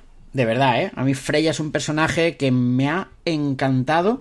Curiosamente lo desarrollan en una misión secundaria de secundaria, que es el momento en el que eh, vas por el río y vas haciendo misiones secundarias realmente chorras y relevantes y de las mal diseñadas, pero toda la historia que hay detrás, toda la historia de Freya intentando romper su vínculo con, con Odín, con Asgard, intentando... O sea, creo que el personaje gana una profundidad, una profundidad brutal que, que, yo sé que no va a suceder, pero por un momento pensaba, a ver, si, a ver si la voy a poder llevar, igual que puedo llevar a Treus, porque me encantaría poder llevar a Freya ahora mismo, ¿sabes? Porque creo que es, o sea, su pasado como Valkyria, o sea, lo, está todo junto y, y, y, Freya es un personaje roto, es literalmente una diosa del amor convertida en diosa de la guerra, porque ella es la que empuja la trama hacia la guerra, es el que, la que quiere que Kratos mate a Heimdall porque así lo tendrá más fácil. Es la que quiere ir a la mm. guerra contra Asgard. Es la que quiere matar a Odín. Es, claro, recordemos que es la diosa del amor, ¿vale? Tyr está fuera de juego como dios de la guerra. Y, Freya dice, como yo no soy la diosa de la guerra, quiero que Kratos ocupe el sitio de, de Tyr. Entonces lo, voy a empujar y lo voy a forzar hacia ello. Pero en lugar de forzarlo, em, digamos, a lo bestia, sin querer lo está tentando todo el rato. Si te fijas en el diálogo de Freya es está normal que estés preocupada por tu hijo, yo también lo estaría, porque claro, no te fíes de Odín, porque no sé qué, porque no sé qué cuántos. Cuando Odín realmente me encanta el personaje, porque Odín es un personaje de. Pero, pero, si yo no quiero luchar contra nadie, ¿sabes? Yo estoy aquí, estoy a mis cosas, tengo. O si me vienes a, a, por mí, pues nada, pues, pues iré a por ti, ¿no? Pero, pero su forma de hacer tipo el padrino es muy guay. Sí, a mí es que no sé si lo he dicho ya, creo que sí, en, a este punto del programa, pero me recuerda mucho a un mafioso. ¿eh? Es el padrino. Está, enfocado como el capo de, un, de una mafia. Tal, cual, y además como habla, ¿no? Un poco eso, parte tan socarrona y demás, ¿no? Y, y que genera mucho respeto sin generar respeto, por decirlo de alguna forma. Y, mm, pero se nota que detrás es muy inteligente y que hay muchas cosas. Entonces, esto es un poco todo, toda esta parte, ¿no? Donde lo llevo yo. Me encanta el desarrollo de personajes por Freya, por Atreus. Creo que son los que llevan el peso. Que, que mm, en este caso Kratos es un camino para, para ver. O sea, eres tú. Kratos es no el, no el protagonista, sino el jugador, esta vez, ¿no? Que está observando a los verdaderos protagonistas desde dentro de la historia. Intentando formar parte, intentando salvar a su hijo y estas cosas y demás. Y ahora creo que Kratos va a ganar un poco de peso después de lo de Heimdall porque es el momento en el que Kratos se da cuenta, hasta ese momento, él creía que... Eh, o sea, si tiene que morir lo acepta, pero no muere por el, por el destino, sino porque, porque hay que hacerlo, en pocas palabras, ¿no? Que es palabras suyas. Pero creo que en ese momento es cuando Kratos se da cuenta de... A lo mejor hay que hacerlo porque no lo sé hacer de otra manera. Y ese momento es... Maravilloso, maravilloso, maravilloso. Entonces, Kratos, curiosamente, es, y eso es lo que me flipa como concepto, es el personaje que mantiene el control y la mente fría rodeado de personajes que están totalmente desbocados y totalmente eh, fuera de control. Y tienes al dios de la guerra que durante tres juegos o cuatro juegos o cinco juegos, eh, los de Play 2 y los de PSP y demás, él era el descontrol máximo incluido, o sea, el God of War 3 es como la eclosión del descontrol, y ahora es el que mantiene la calma, ¿no? Y el que intenta dar... Y el, el único momento en el que pierde ese control es el momento en que se rompe. ¡Buah! Increíble. Alex, es que es la hostia este puto y porque juego, le, y bueno, y porque lo obliga, ¿no? Porque él intenta no matar a, a Sí. Heimdall, pero él un poco en el fondo le, le obliga a hacerlo. Dice, tú a mí no me vas a perdonar. Claro, básicamente. Entonces lo que le, ponen en una situación imposible de resolver. Claro, pero ahí es cuando Kratos se da cuenta de soy débil. Porque yo creo que Kratos hay un momento en el que ahí se plantea es aún así lo podría haber resuelto de otra manera. Cuando ya lo ha hecho, ¿eh? ¿Me entiendes? Cuando ya lo ha hecho es aún así lo podría haber resuelto de otra manera. Porque, por ejemplo, con Freya lo resolvió de otra manera. Que era mm, escondiéndose, no enfrentándose, intentando. Claro, porque Freya Sí, quería bueno, también matarlo a su hijo, ¿eh? eh, di- Dice incluso que la considera su, su amiga. Claro, eh, claro, claro. Yo creo que si te mola tanto Freya y todo esto es precisamente porque en este punto en el que estás de la trama, mientras que Kratos ahora mismo es un mar de dudas internas y, y, de, y de intentar frenar sus impulsos y de todo esto, todos los demás personajes están como muy decididos, saben lo que tienen que hacer, ¿no? Han tenido su dolor y, encuentran en Odín al culpable de sus penas, ¿no? Y, de su miseria muchas veces. Eh, mientras que ahora mismo Kratos no puede enfocar su odio o, o sus penas en más que él mismo, ¿no? Y en, y en su pasado. Por lo tanto, aquí es cuando te digo, que te comentaba antes, que, que mm, eh, hay, muchas tramas a la vez y a veces el equipo de guionistas se le nota que le cuesta un poco encauzarlas hacia donde deben de ir, ¿no? Porque se está como fraguando lo que da nombre al juego, ¿no? El Ragnarok. Sin embargo, necesita que todo el mundo vaya decidido hacia él. Y de momento, todo el mundo parece decidido hacia él, menos los personajes principales. Eh, Atreus, de hecho, eh, le han tenido siempre un poco como en plan, bueno, es que parece que es mi destino, ¿no? Es que parece que soy el campeón de los gigantes, ¿no? Es que parece que es lo que tengo que hacer. Y Kratos, sin embargo, lo reniega, ¿no? Kratos siempre está diciendo en plan, no es que quiera paz con Odín, porque le ha rechazado, porque no quiero ser un peón en sus planes, ¿no? Que, es lo que dice en el fondo en, el diario, justo en esa escena del principio. Pero tampoco quiero un conflicto abierto. Y además yo creo que él es consciente de que en el fondo de momento, eh, aunque sus amigos han perdido muchas cosas, pero él directa, él realmente no ha perdido nada y sin embargo se ha cargado a Baldur, a Hindal, a los dos hijos de, Thor, ¿sabes? O sea que el que está causando estragos realmente es Kratos en, en Asgard, ¿no?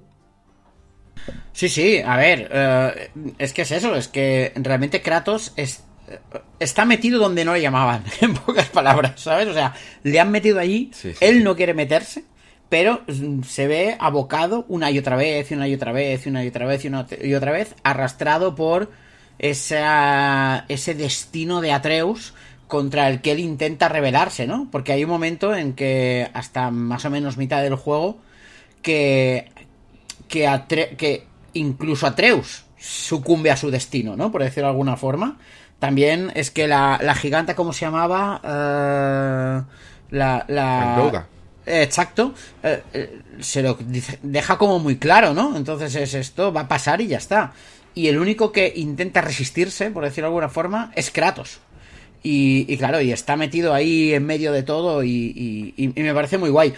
Al final, me gustan mucho los personajes secundarios porque y, y- y principales pero que no son Kratos porque yo el conflicto interno de Kratos lo tengo muy claro o sea eh, es ese conflicto de yo no quiero pero pero me obligan no o no quiero pero por las circunstancias lo acabo haciendo o está en mi naturaleza e intento resistirme a ella pero el de Atreus, que es intento crecer pero no. Eh, el de Freya, diosa del amor, diosa de la guerra. El de Tyr, dios de la guerra, dios de la paz. ¿Sabes? Es decir, todo esto me parecen súper interesantes porque son conflictos que yo no me esperaba encontrar. Y, y claro, me parece... Por eso me gustan tanto, ¿eh? Y por eso Freya me parece tan interesante y por eso Tyr me parece tan interesante. Un dios de la guerra que se define por no querer luchar, eh, que no haya guerras, me parece como concepto súper guay. O sea, hay muchas cosas que creo que conceptualmente son realmente súper interesantes aquí dentro. súper, súper interesantes. Otra cosa después es cómo las desarrollan, ¿vale? Que esto es, ya veremos, que es muy difícil de decir hasta que eclosione, ¿no? Es decir, ya, ya, porque hasta que eclosione yo no sé cómo va a desembocar todo esto.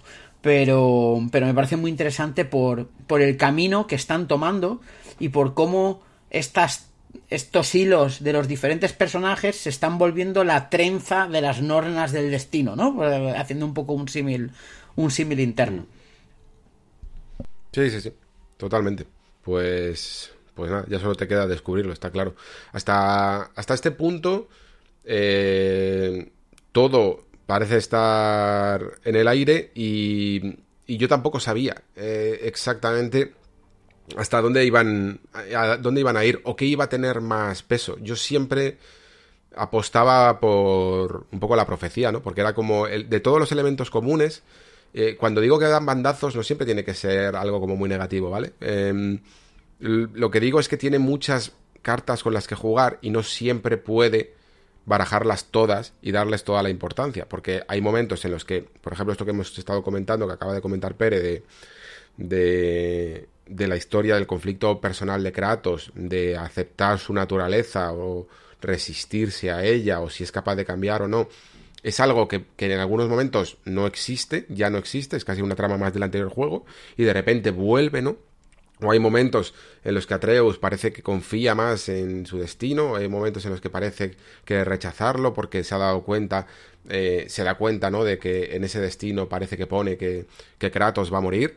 Eh, y, todo esto está todo el rato agitando todos estos mm, puntos narrativos y claro, no le puede dar siempre el mismo tiempo y luego incluso teniendo que intentar incluso ya para como el, más difícil todavía eh, vincularlo todo a lo que conocemos de los mitos nórdicos, ¿no? Que a mí en este ejercicio malabarista algunas de las cosas que sí que me han gustado mucho ha sido todo el tema de la magia de almas, toda la manera en la que al final los hijos de Loki eh, tradicionales, que al final solo se centran en, en, la serpiente y en Jormungander y en Fenrir, eh, la forma en la que en la que consigue este tipo de este tipo de cosas, ¿no?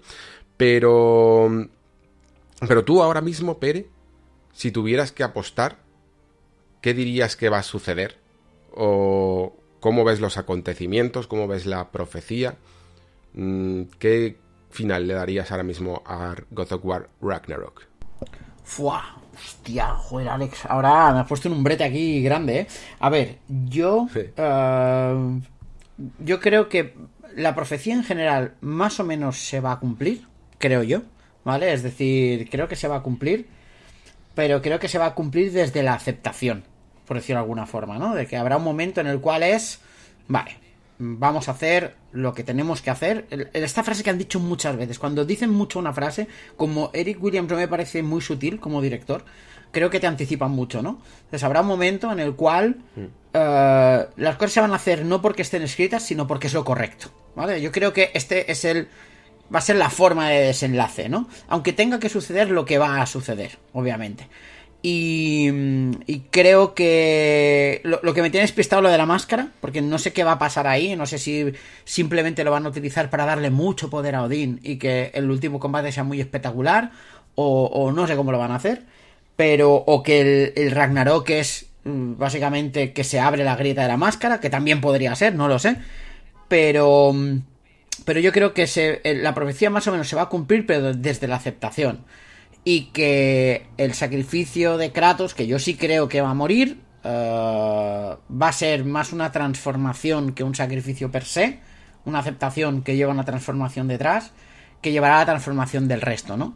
También creo que mm, personajes como Freya, que ahora mismo parece que tiene las cosas tan claras y, y demás, después se va a arrepentir de todo lo que está haciendo y, y creo que, van a ir por ahí los tiros, ¿eh? O sea, no creo que nos sorprendan mucho a, nivel de historia, que me sorprendan mucho a nivel de historia, pero me van a sorprender mucho en cómo se ejecuta, precisamente. Un gran ejemplo, lo que has dicho tú de, de la serpiente y del lobo de Loki, de los hijos de Loki, es, una, es un gran ejemplo de cómo pasa lo que tiene que pasar, pero de forma sorpresiva, ¿no? Pues eh, yo creo que el final va a seguir la misma estela que la misma estela que esto. Que ya estoy contento porque después de Valkyrie Elysium, que todo pasa según el manual, pero en manga anime, pues es me apetece mucho ver este otro Ragnarok, ¿sabes? o sea, Sí, sí, sí, sí. sí. Mola, mola que sean originales, ¿eh? Y que no se ciñan al libro. Em, Sí, porque al a re- final. me- ah, per- perdona, pero porque al final, con lo que juega God of War Ragnarok y God of War en la mitología nórdica, es en las inter- reinterpretaciones. O sea, es. eh, la mitología nórdica para ti, jugador, es así, porque tú la interpretas de esta forma. Pero según God of War se interpreta de, de esta otra manera. Los, los puntos que conectas son los mismos, lo que cambia es cómo se conecta entre los puntos, ¿no? Y me parece súper bonito y súper interesante. Sí, eso siempre lo ha sido. Y luego también incluso la perspectiva de que precisamente los dioses no son los más bondadosos que, muchas veces se nos, se nos presentan. Decía que, que me voy a, a, a- a limitar realmente a decirte, a hacerte algunas preguntas para no darte alguna idea eh, que, anticipada de, de lo que puede pasar. Así que voy a... Tengo, tengo muchas ganas de preguntarte ciertas cosas, pero ya lo, ya lo hablaremos por WhatsApp porque creo que es mejor que, que lo Sí, hagamos sí. cuando te termines el juego. Eh, vale, pues nos quedaría si quieres que ya estamos más o menos terminando. mm, más aparte de la historia, contar un poquito lo que quieras a nivel de hasta dónde estás, de, de spoilers jugables, lo que haya, la- cualquier reflexión que tengas, tanto a nivel de Vale. las misiones secundarias que hemos hablado, o de las zonas ya pudiendo concretar más mm, lo que te ha molado, donde, en la zona en la que estás, que, se puede decir, que es el, cráter, no lo has hecho, pero ya la has desbloqueado, cómo lo has recibido, todo eso. Eh, lo que tú veas. Pues sí, mira, eh, a mí lo que. Yo ahora estoy en un momento en el que, como decía hace un rato, em, después de matar a Heimdall eh, y llegar al cráter eh, en búsqueda de Big Bear, que se sacrifica para. Para permitir escapar al resto, por decirlo de alguna forma. eh, ahí he parado. Y he parado porque he pensado, si ahora sigo jugando, probablemente encontraré partes guays jugables, porque las partes secundarias, las misiones secundarias jugablemente molan mucho pero ahora mismo no me apetece. Yo ahora seguiría con la historia de Kratos, pero quiero jugar esto, porque como llegue hasta el final, esto no sé si voy a volver a hacerlo, ¿no? Entonces me encontraba un poco en esa diatriba. Así que digo, mira, paro, como dentro de un rato tengo que grabar con Alex, además, pues lo llevo bien, ¿no? un poco, un poco, un poco así. Y, pero mi mentalidad ahora mismo es, por favor, que sea la última. ¿Vale? O sea, es que no haya otra de estas zonas semiabiertas como Alfheim o como mm, tal para, para hacer secundarias de aquí para allá y demás, ¿no? Además, hay cosas... El juego es muy gamey a veces, Alex. Creo que eh, es una de las cosas en las que le podemos pegar un poco tirón de orejas. Que no sé si lo hacen más o menos aposta. Yo creo que es totalmente aposta para acercarlo a un público muy amplio y, y que la gente no se frustre con el juego. Pero el juego es muy consciente que es un videojuego. Hasta el punto que antes de irme al cráter hay un momento en el que Atreus me dice literalmente... No tenemos por qué ir a casa directamente, podemos ir a hacer otras cosas antes. Con estas palabras. explorar. y- Exacto, Sí, sí, sí, vamos a explorar un poco, a ver qué encontramos. Lo único que me falta es, tienes un icono con un interrogante un poco al norte, ¿por qué no vamos allí? ¿No? Es un poco lo único que le ha faltado de decirme, ¿no? Entonces, pero es un momento en el que yo digo, vale, hasta aquí, hasta aquí. No sé si te digo que esta parte ya me sobra, ¿vale? Por decirlo de alguna forma. No me sobra porque estoy seguro que cuando la juegue me lo pasaré muy bien, pero es una parte que si no hubiese estado, yo creo, sin haberla jugado aún, que no lo hubiese notado. Y creo que lo voy a... Cuando lo haya jugado diré, lo hubiese notado por la parte jugable, por la parte de diseño y porque he conseguido objetos guays que me dan armaduras guays y, y- y me ha permitido subir de nivel las cosas.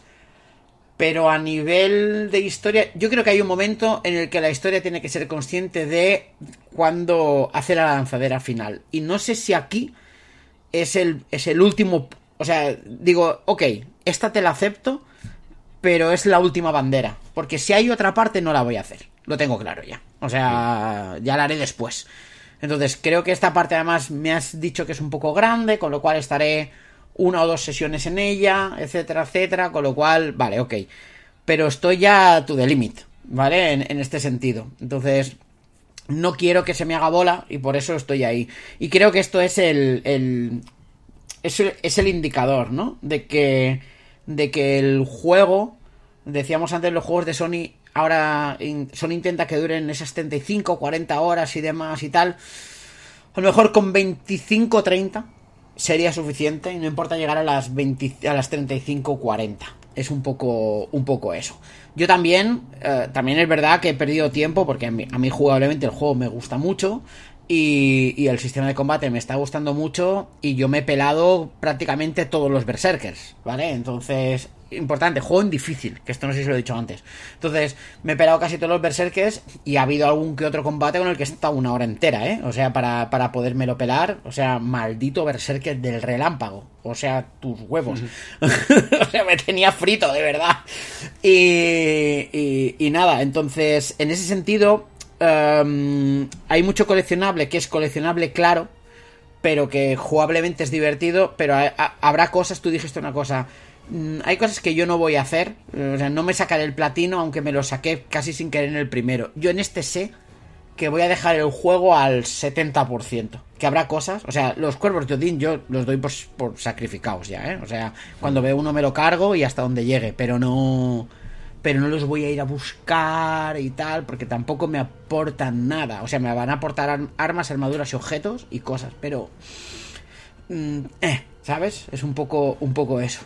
Y los desafíos de Muspelheim, que, que es el tipo de contenido extra que yo hago después del endgame, por decirlo de alguna forma, ¿vale? Que son los... me he hecho la primera ronda de, de desafíos, de los seis, ¿vale? Entonces he abierto el cofre la primera vez pero la segunda ronda me he hecho la primera de dos y en las otras es necesito mejor equipo, necesito subir de nivel, necesito cosas porque no, porque no, no da, simplemente no ya no es solo cuestión de habilidad, es que me falta me falta poder para poder abordarlo al menos en modo difícil. Entonces entonces eh, es esto. Entonces por eso decía que que lo veo más segmentado. ¿vale? Porque en el primer God of War, que fuese todo desde la zona de Midgar y tú vas yendo aquí, vas yendo allá y tal, y, y, y era una gran zona, está muy bien, pero en este, mmm, claro, en este vas a zonas muy concretitas, a hacer cosas muy concretitas, ¿vale? Y a mí el tema de las cosas cerradas por y da, la lanza... Y da más pereza, da más pereza volver, ¿eh? Porque Uf. hay más pasillos estrechos de cargas más inaccesible algunas zonas con los teletransportes y yo es una de las razones por las que no estoy, a lo mejor sí que me habría matado algún cuervo más o hubiera cogido un cofrecito más y si no lo estoy haciendo eh, o un libro de estos o lo que sea y si no lo estoy haciendo es porque digo, buf, es que desde el teleport hasta la zona hay que me voy a comer un montón hay que andar, hay que andar, Hay que y andar. pasar por muchos lugares estrechos. Y como me equivoque de Sí. lugar estrecho, me lo tengo que deshacer y luego meterme por otro lugar estrecho. Y eso es una de las cosas que yo he criticado en, el, en este especial y la, en el que pienso que la PS4 pasa factura a este juego. Sí, es que si, si tú vas a hacer estas zonas de juego tan seccionadas, eh, ¿qué te cuesta dar eh, viaje rápido a esas zonas? ¿Me entiendes? Es decir, hay zonas, sobre todo en la parte del río, que tienes que hacer un montón de río para llegar y demás y tal, y, y en, la, la zona norte casi no hay eh, portales. Es en plan de, hostia, ahora tengo que ir para acá. Y después, Alex, lo que me da más pereza. O sea, es que me da mucha pereza los los puzzles de cambio de reino, entre comillas, ¿no? Es decir, esos puzzles en los que noche y día. si es de día está cerrado, si es de noche está abierto, entonces tienes que avanzar hasta aquí para abrir, después retroceder hasta esta zona, abrir, después volver A al si principio, volver a bien, no me cerrar. importa. ya, pero es que te digo, Por ejemplo, Soul River, el cambio de plano, como lo puedes hacer más o menos cuando quieras para, Yes. para ir hacia el plano astral y luego solo en otras zonas para ir al físico, más o menos lo llevaba bien. Pero aquí es que tienes que irte a un punto concreto. Sí, Y, y luego, ir, y, y luego ir probando si, si realmente deberías de ir de día o deberías de ir de noche. Y, y todavía lo que te queda en el cráter con hacer ese tipo de cosas. ¿eh? Es que, es que es eso, y por eso yo cuando he visto esto digo, uh, no puedo jugar esto hoy, ¿sabes? Porque voy con pereza, voy sin ganas, ¿no? Porque este tipo de puzzles en God of War, por lo que he visto hasta ahora, que he hecho muy pocos y dentro de la historia principal, son más, y ahora me vas a entender, son más de medium que Soul River, ¿sabes? es un poco eso. Y, y claro, y, a mí esto ya me da mucha pereza. ¿Qué pasa? Que claro, llegas allí y ves un dragón y, y, ves que el tío te va pidiendo ayuda y ves que el escenario es espectacular y ves un montón de grietas de estas de Yggdrasil que te apetece ir a abrir porque ahí va a haber un combate guay, o, pues tal, pues perfecto, lo haremos. Pero de verdad, ¿eh? cuando, cuando he parado digo, por favor que sea la última. O sea, que no haya otra, uh, otro mundo así, porque no sé si lo voy a hacer ya. Yeah, yo también pensé lo mismo. Y creo que lo ha pensado todo el mundo, ¿eh? Creo que es una pena que esa zona llegue cuando, cuando llega. Sobre todo además también porque en Vanaheim precisamente ya habías tenido una zona un poco más abierta y, y piensas, joder, otra en el mismo reino, ¿no? Quizá a lo mejor deberían de haberla puesto en, yo qué sé, en Helheim o, o algo así, ¿no? Que, que, al menos variara un poco el escenario. Eh, que bueno, yo entiendo que Vanaheim al, al, final también es el escenario más como de Midgard de antes, ¿no? Igual que Svartalheim, que, que, puedes hacer un escenario un poquito más bonito y menos uniforme, de, de todo desierto, de todo hielo y de todo, cosas así. Eh, pero creo que llega tarde. Creo, esto, fíjate que me acuerdo una vez eh, comentándolo con unos compañeros de aventuras gráficas y tal, hablábamos de la estructura de los puzzles dentro de, de, de las aventuras y a mí me extrañaba que los puzzles no fueran increciendo en dificultad, ¿no? Que lo lógico sería que a medida que te vas haciendo bueno y, y, vas practicando, los puzzles sean cada vez más difíciles en una aventura gráfica. Y, si, y, sin embargo te das cuenta de que generalmente es al revés. Casi todos los puzzles de una aventura gráfica están al principio. Tú ves un Monkey Island 2 y te ponen el puzzle de, de los, del mapa prácticamente al empezar, cuando ya puedes salir de la primera isla. Y luego cada vez hay menos. Y eso es precisamente porque es mucho, pillas con más ganas, con más energía, con más actividad mental, este tipo de cosas, cuando empiezas con un juego, que cuando, cuando la historia ya se ha desarrollado mucho, eh, cada vez necesitas, quieres, mejor dicho, menos interrupciones para esa historia. Y por lo tanto, creo que el contenido de bulto, grande, desarrollado a nivel de mecánicas o de, o de estos niveles y estas misiones secundarias, es mucho mejor que llegue al principio porque hay un punto de no retorno, casi podríamos decir, en el que tú dices, no, ya la inercia me lleva a que solo me interesa saber la resolución de esta historia en la que he invertido tanto tiempo, ¿no? Correcto. Y cualquier otra cosa lo vas a considerar un obstáculo. Correcto, porque además es un... Claro, tú estás llegando al cenit, ¿no? Emocional, y cuando de repente te ponen una zona muy grande, es lo que te dicen, ¿ves esas emociones tan a tope que tienes? Pues ahora te las guardas porque vamos a hacer estas otras cosas mientras, ¿no?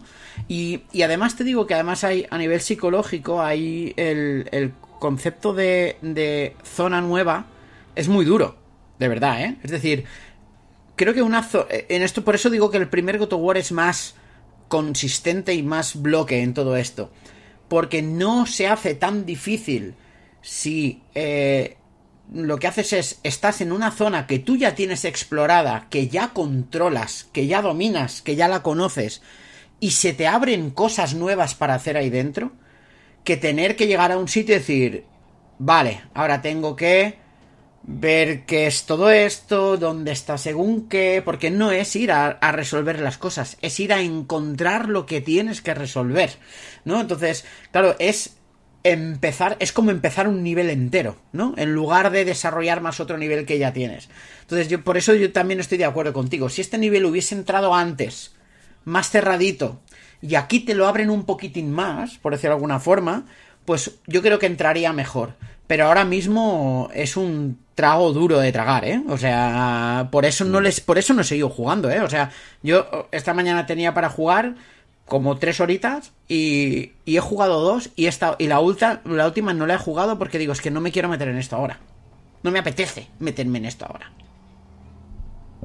Claro, claro, claro. Yo creo que incluso si esta zona hubiera sustituido Alfheim, probablemente, que, que el desierto me parece un pelín anodino, casi hasta lo hubiera agradecido, sinceramente. Eh. Y bueno, y, y, también te digo, no he visto mejor secundaria que la de la isla aún, ¿eh? O sea, no sé si aquí habrá algo absolutamente espectacular. Yo espero que la de Big Bear y el dragón esté a la altura.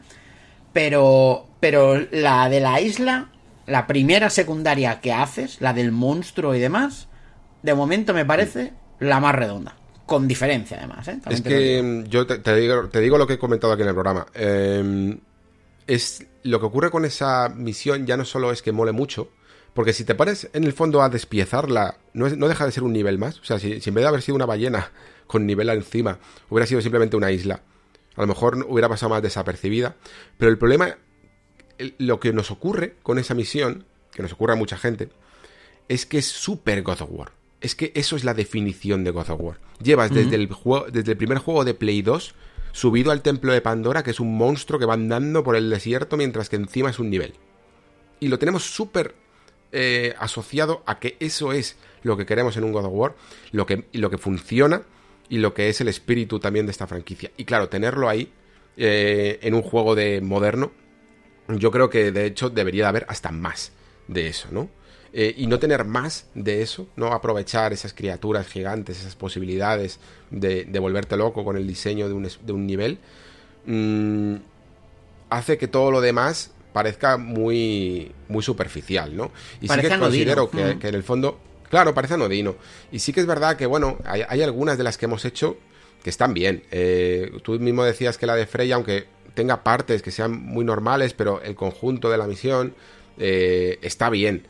Y, hay otras que tienen algunos momentos así especiales, pero bueno, es que es, verdad que no llega nunca a ese, a ese listón, pero yo creo que es precisamente por eso, ¿no? por, por reunir exactamente aquello que esperas de, de un God of War. Aún así, aunque sin llegar yo creo a ese, a ese nivel, creo que sin duda la zona esta del cráter a la que te vas a encontrar es probablemente en conjunción, a lo mejor no tanto en, no sé si en espectacularidad, pero en conjunción es muchísimo más redonda, ¿eh? Eh, incluso que todo lo que es Svartalfheim, toda esa zona, porque Me das una alegría, tiene ¿eh? mucho sí, sí, sí, tiene mucho secreto, por eso te digo que píllala con ganas, porque tiene mucho secreto, muchas ideas nuevas de, uy, por aquí no puedo pasar por esto, por esto otro, todo conjuntado además con el hecho de que ya llegas con prácticamente todo el equipo desbloqueado, de, de poder moverte bien por las zonas, que a mí personalmente lo hacen incluso la zona más laberíntica, que no solo depende de que vayas a la barca a unas playas, sino que hay mucho pateo y mucho entender exactamente cómo cómo acceder a cada zona, muy, muy metroidvaniesca realmente, ¿no? La más metroidvaniesca, yo diría, de todas. Y tiene mucho, mucho, mucho contenido, ¿eh? Pero mucho, mucho, mucho contenido. Entonces, píllala con ganas y la puedes disfrutar. Pero claro, siempre vas a estar con la historia de, joder, es que quiero avanzar, es que, es que quiero saber qué leches pasa ahora, ¿no?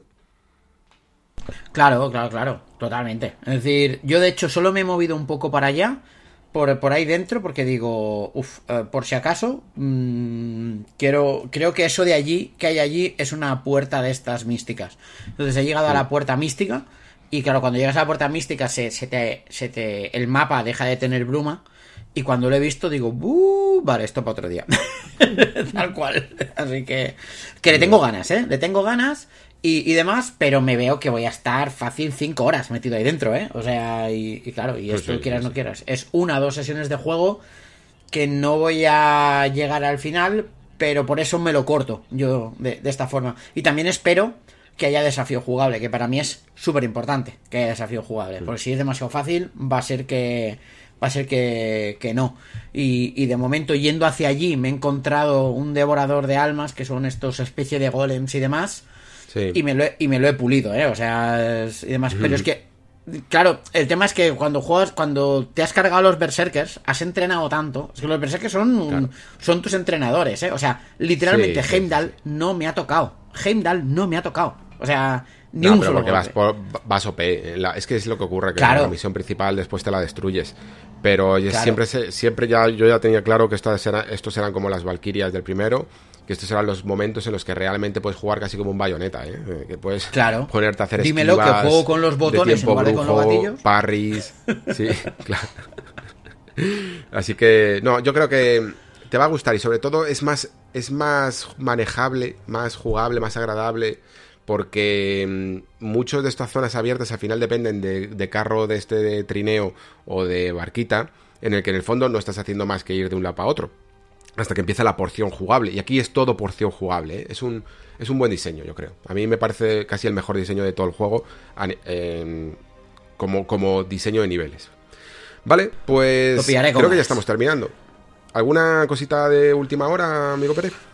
Creo que no, creo que he dicho todo un poco todo lo que me tenía me tenía apuntado, así que así que bien, personajes bien, jugabilidad bien, todo bien, mm, muy bien. Solo mira, te voy a hacer una pregunta, ¿con qué equipo juegas? O sea, ¿con, qué armadura vas? Tengo curiosidad. pues fíjate que he sido un poco tradicional en este juego. Primero también porque tengo un problema con el diseño de las armas y que me parecen todas relativamente feas. y y he jugado mucho con la de Nida Valir, que es muy de, centrada en defensa, porque. Y vitalidad, porque los Berserkers me, curtían. Y necesitaba mucha vida. Y digo, me cuesta menos em, atacar poco, perder un poco de fuerza y aguantar más de dos golpes, porque eh, es que con dos hostias me mataban. sí, sí, sí. Y digo, necesito más oportunidades de fallo más, ventanas de fallo y luego yo ya voy haciendo, voy haciendo daño. Sobre todo teniendo en cuenta que hay un problema en este juego con el tema de los ataques especiales y es que son no cancelables, eh, cancelables y por lo tanto te puedes comer golpes contra enemigos muy duros que no los estuneas. Y esto sucede mucho con los berserkers, que, no les interrumpes tú el, su ataque. Y luego por otro lado que había otras que me gustaban pero que eran mm, relativamente feas y yo soy incapaz de, de llevar algo feo. Lo que sí que me di cuenta es que la armadura esta del cuervo que te dan los cofres del cuervo eh, me parecía muy fea al principio y, llega un momento en el que la subes a un nivel y de repente se vuelve bonita. Y esa es la que te hace además el desbloqueo del tiempo brujo, que bueno, yo aún así lo tengo con un escudo o algo parecido. Em, y esa también te la podría llegar a recomendar junto a la propia del defecto, por defecto del juego, ¿eh? la de supervivencia. Que también se va haciendo bonita y sube y tiene buenos stats. Hostia, pues mira, pues yo juego con. Eh, he jugado con la de Lunda, con la de la enana, casi, casi todo el rato desde que la conseguí. Y porque hacía un efecto muy guay, porque claro, si le dabas, le tiras el hacha, le das puñetazos, los dejas envenenados, después recuperas el hacha y le haces una barbaridad de daño extra. Porque, mm. porque el resto del equipo, esto está muy guay, ¿no? El tema de que cuando llevas todo el equipo tienes ventajas adicionales, esto es muy chulo. Y, pero claro, pero ahora tengo subidas tres principalmente. Tengo la de Lunda, que la he dejado de usar prácticamente. La del Cuervo, que la utilizo contra algunos berserkers, pero la que utilizo mucho es la de las cenizas, que es la de ataque total, ¿no? Es decir, que es mm. que eh, te sube muy rápido eh, la habilidad esta de la, la, el ímpetu, la ira y demás, básicamente que, que sobreactivas las armas y haces un huevo de daño, ¿no? Entonces, claro, y yo lo estaba pasando muy mal hasta que conseguí. Bueno, yo llevo la rodela esta de hacer parries, que, para mí es la, es la guay, es la divertida de llevar. Ah, sí. Tendría que probar las otras, ¿eh? Porque creo que la, la de. La, que es un muro, la que te va acumulando para después hacer un contraataque. Creo que esta tiene que ser la hostia contra algún enemigo. Pero, pero llevo esta y cuando conseguí un ront, una parte central que te abre más la ventana de parry, ahí vi el cielo abierto, te lo digo, ¿eh? Fue allí el escudo, el escudo de parry al final lo cambié por uno que no sé si te lo han dado ya, pero bueno, tampoco mucho spoiler. Eh, que el, de la embestida. Cuando le das, sí, hace embestida para romper el ataque azul. Y es ah. súper útil, sobre todo contra los, contra los berserkers. Porque muchas veces el ataque azul te lo hacen cuando saben que estás Están súper lejos, sí. Y entonces con esa carrerilla que, que da hacia él, le, le pillas siempre, siempre, siempre, siempre. Sí, sí, sí. De todas formas, el juego tiene, a nivel de, a nivel de combate, tienes algunos tricks que puedes utilizar, lo digo por si a alguien le puede interesar, ¿vale? Y es que mm, el, lo primero de todo, eh, no hay que abusar de los ataques rúnicos, porque no solo los enemigos grandes no se ven afectados por ellos, o sea, les haces daño, pero no les detienes su ataque, con lo cual a veces te comes unas hostias, sobre todo los que usan Bifrost, que te dejan temblando. Pero después, cuando te van a meter un ataque rojo, ¿de acuerdo? Si justo cuando el círculo a un eh, tal le metes doble escudo, le cancelas el ataque. Igual como si fuese un doble azul. ¿vale? O sea, lo haces justo al principio, que ves que tal, ¡pam! Le puedes evitar el, el ataque rojo. Claro, y entonces eso hace que tú puedes tener un, un enemigo acorralado contra la pared y meterle la paliza de su vida, ¿vale? Y también eh, funciona mucho utilizar el- los puños sueltos. Pues los puños sueltos casi no hacen daño, pero stunean un montón. Eso, el, aturdi- el aturdimiento, vamos. O sea, a A los una- enemigos normales es que va, va Una barbaridad. como la seda. Una barbaridad. Entonces Lanzar yo... hacha o lo que sea y, y seguir con los puños. Eh, Exacto, y, y a partir es puños R3, puños R3, eh, y además lo vas combinando con las flechas que stunean, y es una barbaridad lo que puedes llegar a quitarte de en medio con la mano abierta, ¿no? Entonces, pareces, pareces Bud Spencer, ¿sabes? Un poco, Sí. un poco eso. Entonces, entonces, estos tricks van muy bien para combates, para combates duros, ¿no? Entonces, Muy bien. Bueno, pues nos hemos quedado sin tiempo, ¿eh? Ta- También. Porque habíamos dicho que, que hasta esta hora y, y Pere también se tiene que ir. Pero yo creo que más o menos lo hemos, lo hemos clavado, ¿no? O sea, nos hemos quedado a gusto. yo creo que sí. Y si nos falta algo, pues para eso están los comentarios, ¿no? Es un poco, un poco esto. Estoy en Bueno, el Discord y, estamos de- en los comentarios. La locura que va a ser este especial, ¿eh? Que, ya, que yo creo que ya sobrepasa con esto las, las cinco horas.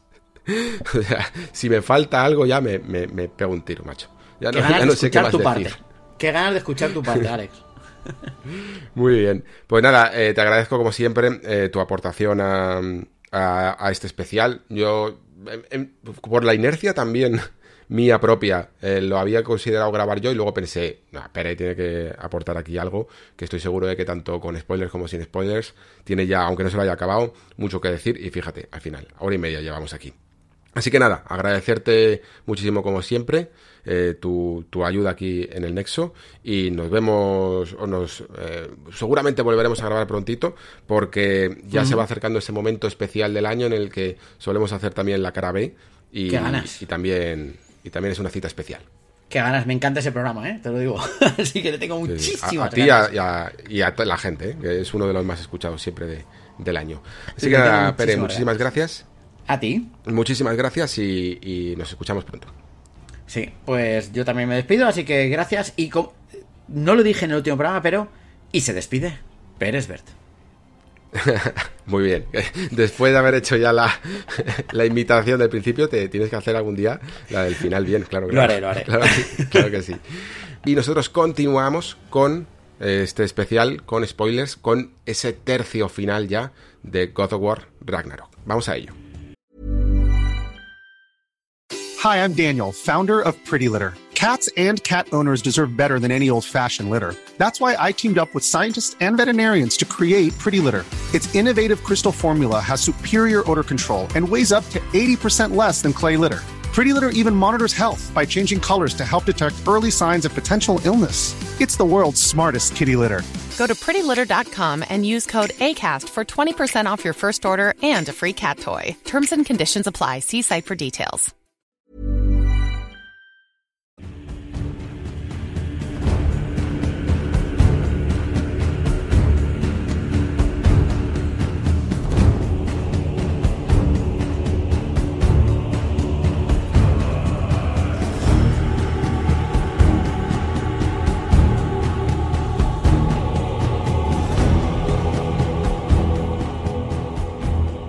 Y hasta este punto, todavía mm, Kratos eh, sigue vivo, ¿no? No, ha ocurrido absolutamente nada.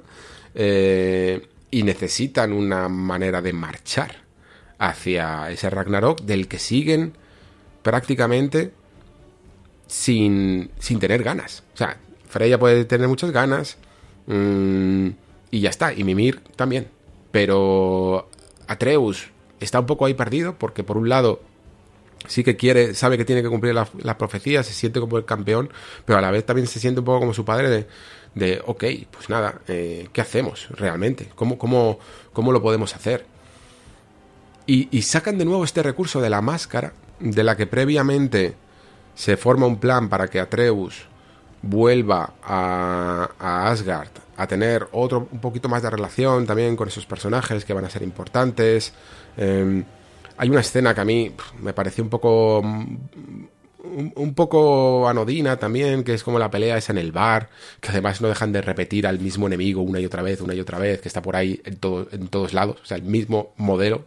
Es algo que era muy raro en un juego tan espectacular, de repente ver ese mismo modelo en todas las mesas del bar. Y, ayuda un poquito más a, ver a este Thor que está como, como desganado, ¿no?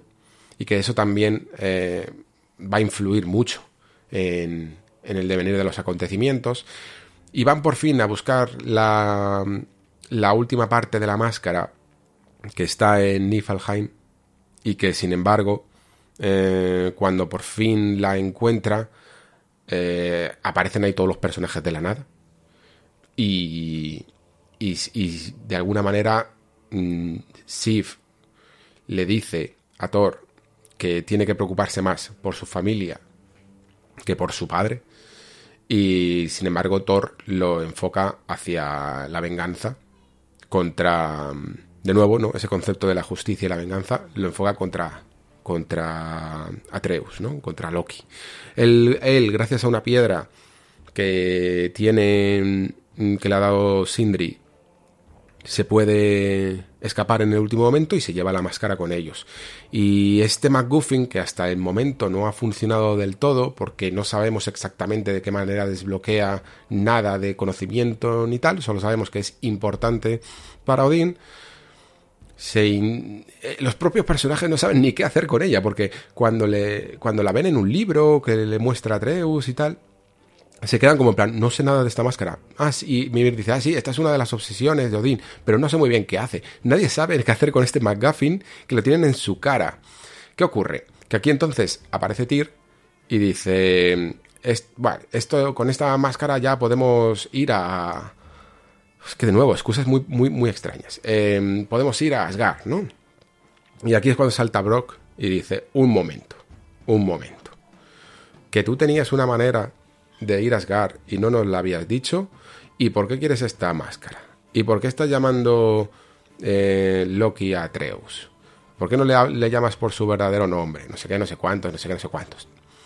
Y aquí es donde se descubre el pastel y, y, resulta que este Tyr no era Tyr, sino que era Odín camuflado, ¿no? Este es el momento en el que debe de estallar eh, realmente el conflicto, porque tú hasta este momento, incluso aunque mucho te han avisado de que Odín es traicionero y todo esto, en el fondo tú lo que has visto es a un señor mayor muy tranquilo y que sabías que debajo de esa capa de tranquilidad tenía que haber realmente un villano, ¿no?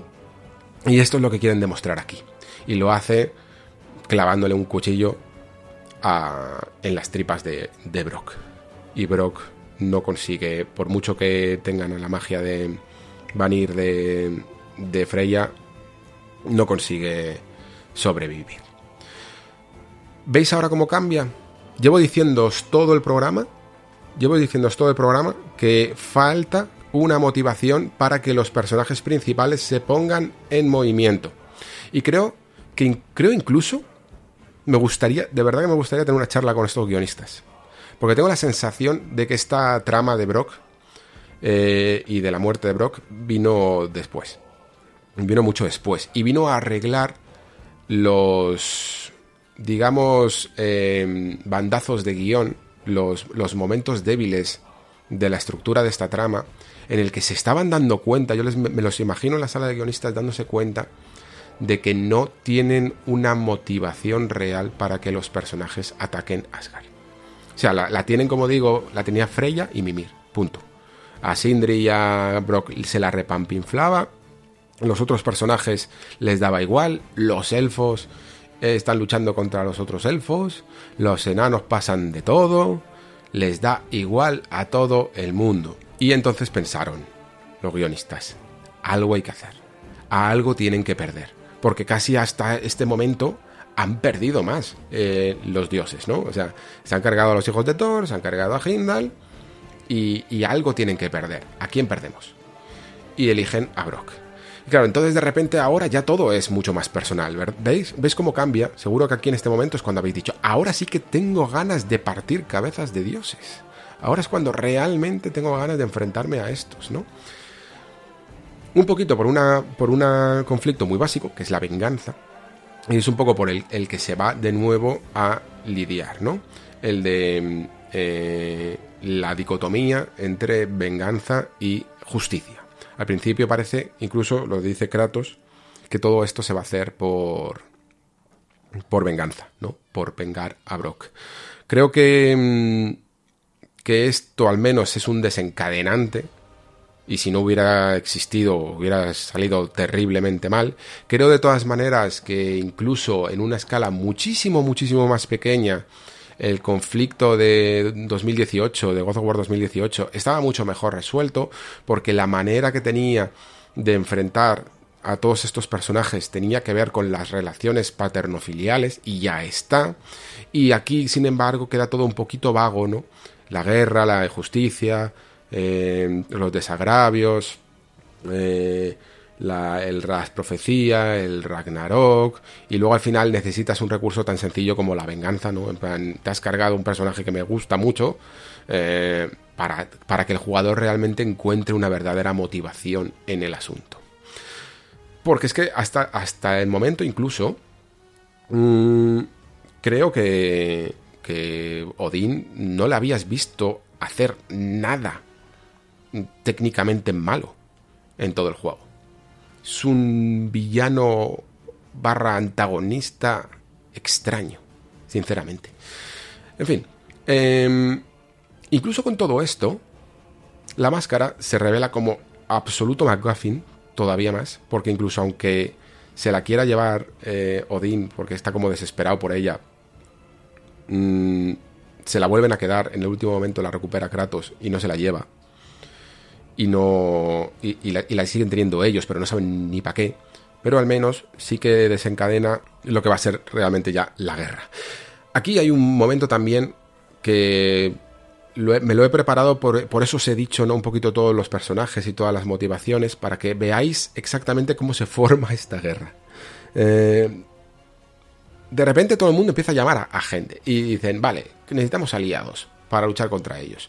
¿Tú qué haces? Dice el Freyr, bueno, pues yo voy a... Yo, voy, yo como me llevo muy bien porque soy un poco adorado en el mundo de Alfheim de los elfos, me voy a ir a convencerles para que luchen eh, para que luchen por mí y lo, y lo consigue. O sea, y, elfos que llevan milenios luchando entre ellos, pasando de todos, de repente, venga, pues vale, porque sí, aparecerán allí. Un personaje súper random que, resulta que era el jabalí del, del, primer juego, dice, es que lo dice tal cual, dice, yo me voy a Helheim a, a, conseguir un ejército de muertos. De los que están allí. Y dices tú, pues vale, pues venga, a ver si lo consigues y nuestros personajes se van, bueno, eh, Frey ya va a Anaheim, tal, que eso puede tener un poquito más de sentido. Un, un Sindri completamente destrozado, que aquí tiene una transformación brutal. De, de, repente a mí, os aseguro, que lo que, quitando lo que es la trama que me interesaba hasta el momento, que era la, la relación personal entre Atreus y Kratos, e incluso un poquito de la, de la parte de la profecía, de repente aquí se abre una subtrama que me interesaba muchísimo más, que era eh, cómo iba a encajar todo esto Sindri. Más que incluso que, que, que todo lo que iba a suceder con los dioses. Se lo toma increíblemente mal. Pero increíblemente mal. Se cabrea de una manera brutal, brutal, brutal. Pero al final aparece sediento de venganza con los ojos rojos y dice que va a llamar a los enanos. Eh, vale, y a partir de aquí ya tenemos todo el conflicto. Mm, llegados a este punto, que además el juego ya te está avisando varias veces de que, oye, que ponte a hacer misiones secundarias si quieres, sí que puedo ya empezar a decir que el juego se ha abierto muchísimo y que aparte de la misión principal y de todo lo que es tu camino por ella, te has dado cuenta de que el juego te ha hecho un verdadero tour por todos los nueve reinos y, y que no solo te ha dado acceso a todos, sino que vamos, sin contar quizá Niflheim y Helheim, casi todos ellos tienen unas zonas súper, súper, súper abiertas que puedes explorar. Sobre todo, Svartalheim se ha abierto un montón. Creo que se, se, abre incluso más todavía una vez que desbloqueas ciertas partes. Puedes volver a conseguir muchas más cosas. Eh, y lo que hace Midgar, ya lo decía antes, se abre también muchísimo. Eh, todo el desierto de lo que haces en Alfheim se abre también a dos partes del propio desierto que tiene que poner incluso un pasillo estrecho porque no puede cargar todo.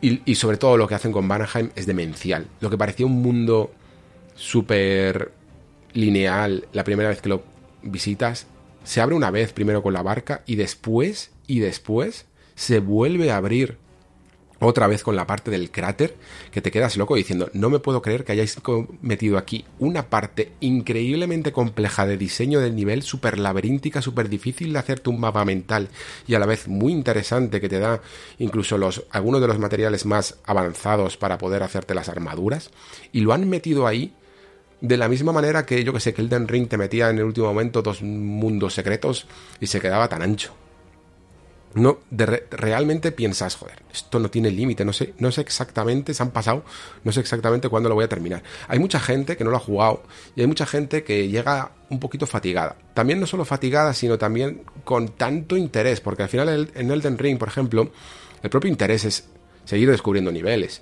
y, seguir avanzando. La primera partida no es tan, tan narrativa. Eso, eso viene un poco después.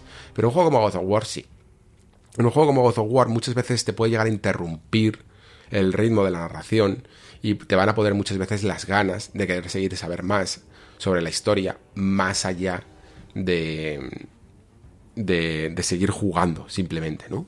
Y eso le puede pasar un poco de factura a mucha gente que diga, bueno, es que quiero seguir para adelante y una vez que se termine el juego ya no saben cuándo van a retornar a él a nivel de, de simplemente desbloquear y conseguir todo más completista. Y puede que se lleguen a perder toda esta parte que es demencial. Es muy probablemente, a nivel de diseño de niveles, la mejor de todas. ¿eh? Toda esta parte del cráter. Muy, muy bestia, muy bestia. Juegas con el nivel del agua, con lugares que tienes que desbloquear, con enemigos que no te dejan pasar, tienes toda la zona de los dragones, tienes toda la zona de las cacerías. Es que es súper, súper, súper bestia. No me imaginaba que hicieran algo así. Es como que...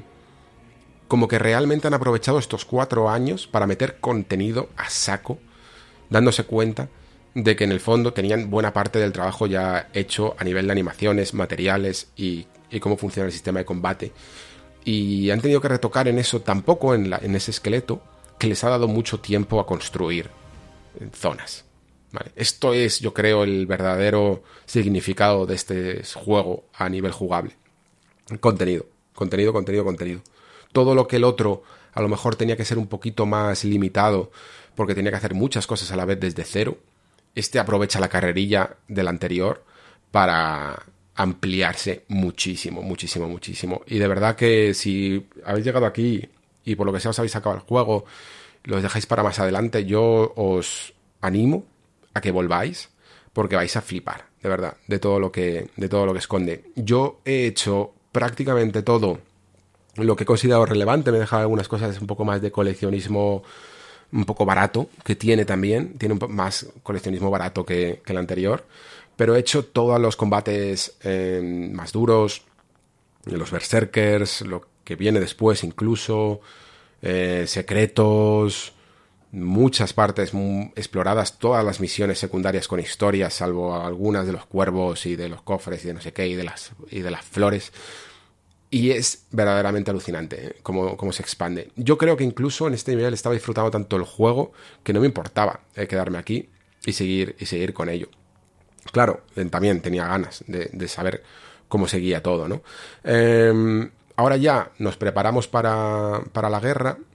Es, curioso porque aquí hay una parte en la que mm, Kratos y, Atreus viajan, eh, cada uno está haciendo su cosa, ¿no? Y ellos, la ayuda que van a, a buscar es la de Suture, creo que se llama, o algo así, que es como un gigante que, va que puede desatar el Ragnarok si se eh, funde con su amada gigante de Niflheim, ¿no? Uno es de Muspelheim, Reino de Fuego, y otro es de Niflheim, Reino de Hielo y tal.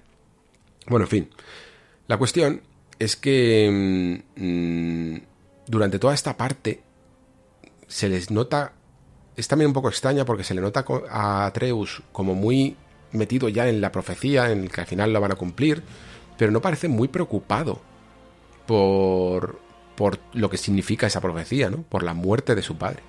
Por, por el hecho de que diga en este momento que, o sea, que, que, como es casi como si lo aceptara, que va a morir, o, convenientemente lo olvida. Es un poco extraño. Yo estaba diciendo en plan, estás como muy emocionado. hacen todo el tema este de, de convencer al gigante, que de nuevo vuelve a hacer eso que os comentaba al principio de personaje que dice que no, que no, que no, que no va a ayudar, que no va a ayudar y luego ayuda. Y, y bueno, tiene, unas escenas muy espectaculares en el sentido del escenario, es muy bonito, casi como si estuviera allí el inicio un poco del cosmos mitológico nórdico, ¿no? Eh, deja imágenes impactantes, pero deja de ser, pues, una preparatoria más para lo que va a venir después. Eh, hay otra más, que es una especie de campamento que montan en Midgar, que son cuatro tiendas. Es que, es que ven lo que os digo, ¿veis? Están como montando una guerra y son cuatro tienduchas ahí puestas en un puente en la, en la nieve. Por eso me quedo más muchas veces con la parte íntima. ¿eh? Y por ejemplo, aquí en este lado está la historia de. de. de Kratos que le cuenta a, a Atreus, que no deja de ser una manera de hablar de ellos mismos. Y que esto sí que me interesaba más, porque aquí sí que inciden un poquito más en el hecho de que se enfrentan al Ragnarok sin saber qué va a ocurrir con Kratos, sin saber si va a sobrevivir o no si realmente va a cumplirse la profecía tal y como estaba destinada a ser o no. Em, y con ello marchan a la guerra. Y llegamos a la parte que yo considero más marveliana, ¿vale? Es, un poco marvelada. Esto me lo, me lo vais a tener que aceptar, ¿vale? Porque es que incluso, fijaos que yo no, no he visto ni siquiera en game, sabéis que no, no soy mucho de este tipo de películas, pero he visto como el clásico plano eh, en el que se reúnen en la última película todos los superhéroes y salen ahí todos en fila, eh, incluso con ese estilo de iluminación y cada uno con sus poderes y tal. Parece casi eso, ¿vale? La guerra en el inicio del Ragnarok contra, contra los dioses, todos ahí peleando.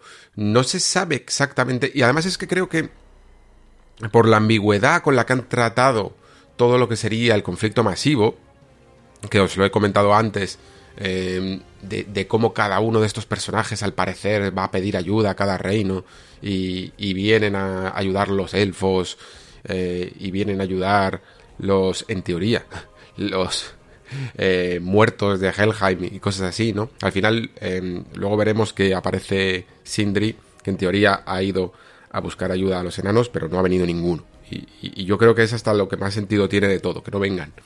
Eh, la cuestión es que no sabes exactamente contra quién están batallando, porque lo único que tú has visto, en el fondo, es cuatro casas de unos refugiados de Midgar mm, cuando has eh, subido la muralla con Atreus en la primera vez que, llegas a este reino.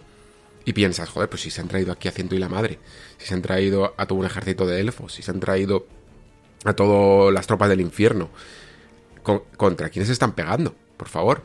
Y bueno, sí, evidentemente, están todo el, todos los guerreros estos de, de los Einherjar, ¿no? Lo que serían los, los muertos que han sido rescatados por las Valquirias en el Valhalla. Y por lo tanto es, es cierto eh, que, que, Asgard tiene sus propias tropas. Pero es que también el propio, la propia concepción de cómo han hecho Asgard lo hacen como si fuera una ciudad mm, relativamente pequeña. Entonces, te da como la sensación de que por muchas tropas que hayan, es difícil que pudieran hacer frente a todos los reinos unidos. Sin embargo, no, no parece que tienen ningún problema e incluso eh, se nos avisa, ¿no? Pues se nos tiene que avisar de una manera un poquito más personal de que incluso la cosa está se está perdiendo, ¿no? Porque de momento eh, este gigante de Situr que, que se va a convertir en el Ragnarok, de repente no ha aparecido por ningún lado, por mucho que se haya tocado el cuerno. Luego sí que aparece. Y todas estas cosas que suceden de fondo, creo que para mí han sido como la trama más floja de, del juego. Está claro que tenía que llegar el Ragnarok, está claro que tenía que haber un conflicto así, pero quizá por el talante de este nuevo God of War, incluyendo los dos juegos, es probablemente la parte que más me sobraba. Supongo que, que estaba obligada, pero a la vez em, es una de las, que más, de las que menos me estaban interesando. Muchísimo mejor lo que sucede en un nivel más íntimo entre los personajes en este momento. Suceden varias cosas que, que sí que realmente impulsaban para mí la trama hacia adelante en todo lo que es esta parte antes de que se rompiera la muralla que al final se utiliza esa grieta que había colocado el gigante cuando le había construido la montaña a, a Asgard, al reino de Asgard, que esto además también es eh, propio de, de, las leyendas nórdicas, ¿vale? La cuestión es que por un lado está eh, la llegada de Sindri, que llega hasta con los ojos llorosos, ¿no? Los ojos rojos también de ira, y con un y con una sensación de venganza que además es que ya no solo puede que esté justificada, sino que es muy interesante a nivel narrativo, porque los personajes ahora mismo se están cuestionando todo el rato ese, ese tema del que hablaba, de, de, si están haciendo las cosas por justicia o las están haciendo por venganza.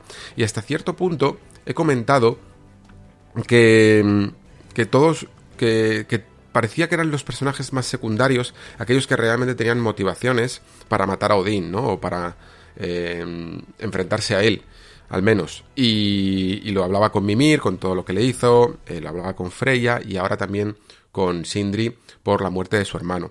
Mientras, todos estos personajes están haciendo esta guerra en el fondo por venganza, ¿no?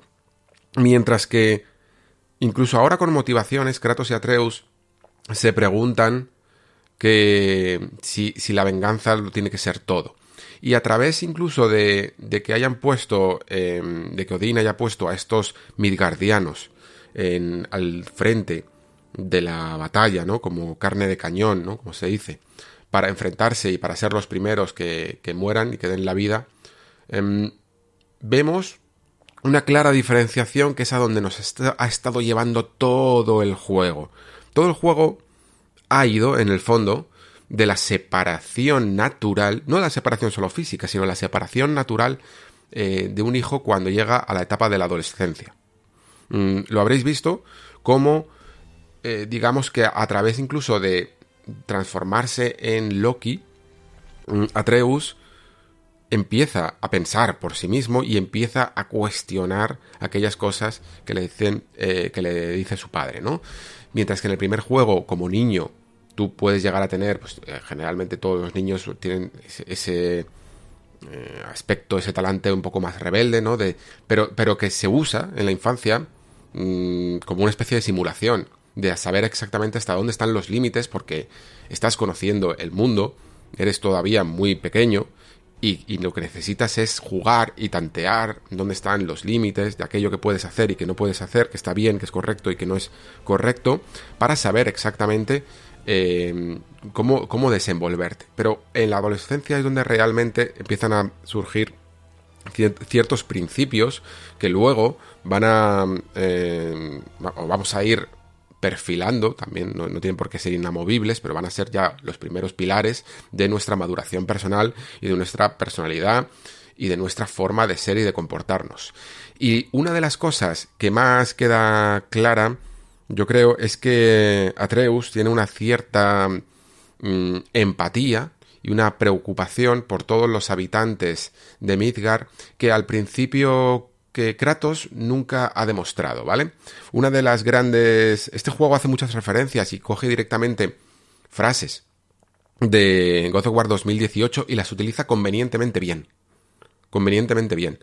Algunas de ellas, por ejemplo, cuando eh, están teniendo una especie de momento de muy herido por la muerte de Brock, eh, se van a cazar el, ciervo y, y, utilizan esa misma frase como si el hijo hubiera aprendido ya las lecciones del padre. Pero ya no solo se trata de aprender las lecciones del padre, sino que incluso el hijo la puede enseñar al padre, ¿no? Y una de esas frases quizá más famosas también del primer juego es cuando sucede la primera muerte, bueno, la primera muerte humana eh, que hace Atreus, cuando les hacen esos, eh, esos hombres, esos norteños, una emboscada y, Kratos eh, mata, clava el cuchillo a uno de ellos y hace su primera muerte, ¿no? Y Kratos, ¿cuál es el consejo que le da? Que, que queda muy bien para el personaje y para el... Eh, para lo que conocemos nosotros como el fantasma de Esparta, ¿no? Cierra tu corazón a ello, le dice, ¿no? Porque él es, es lo que él ha hecho.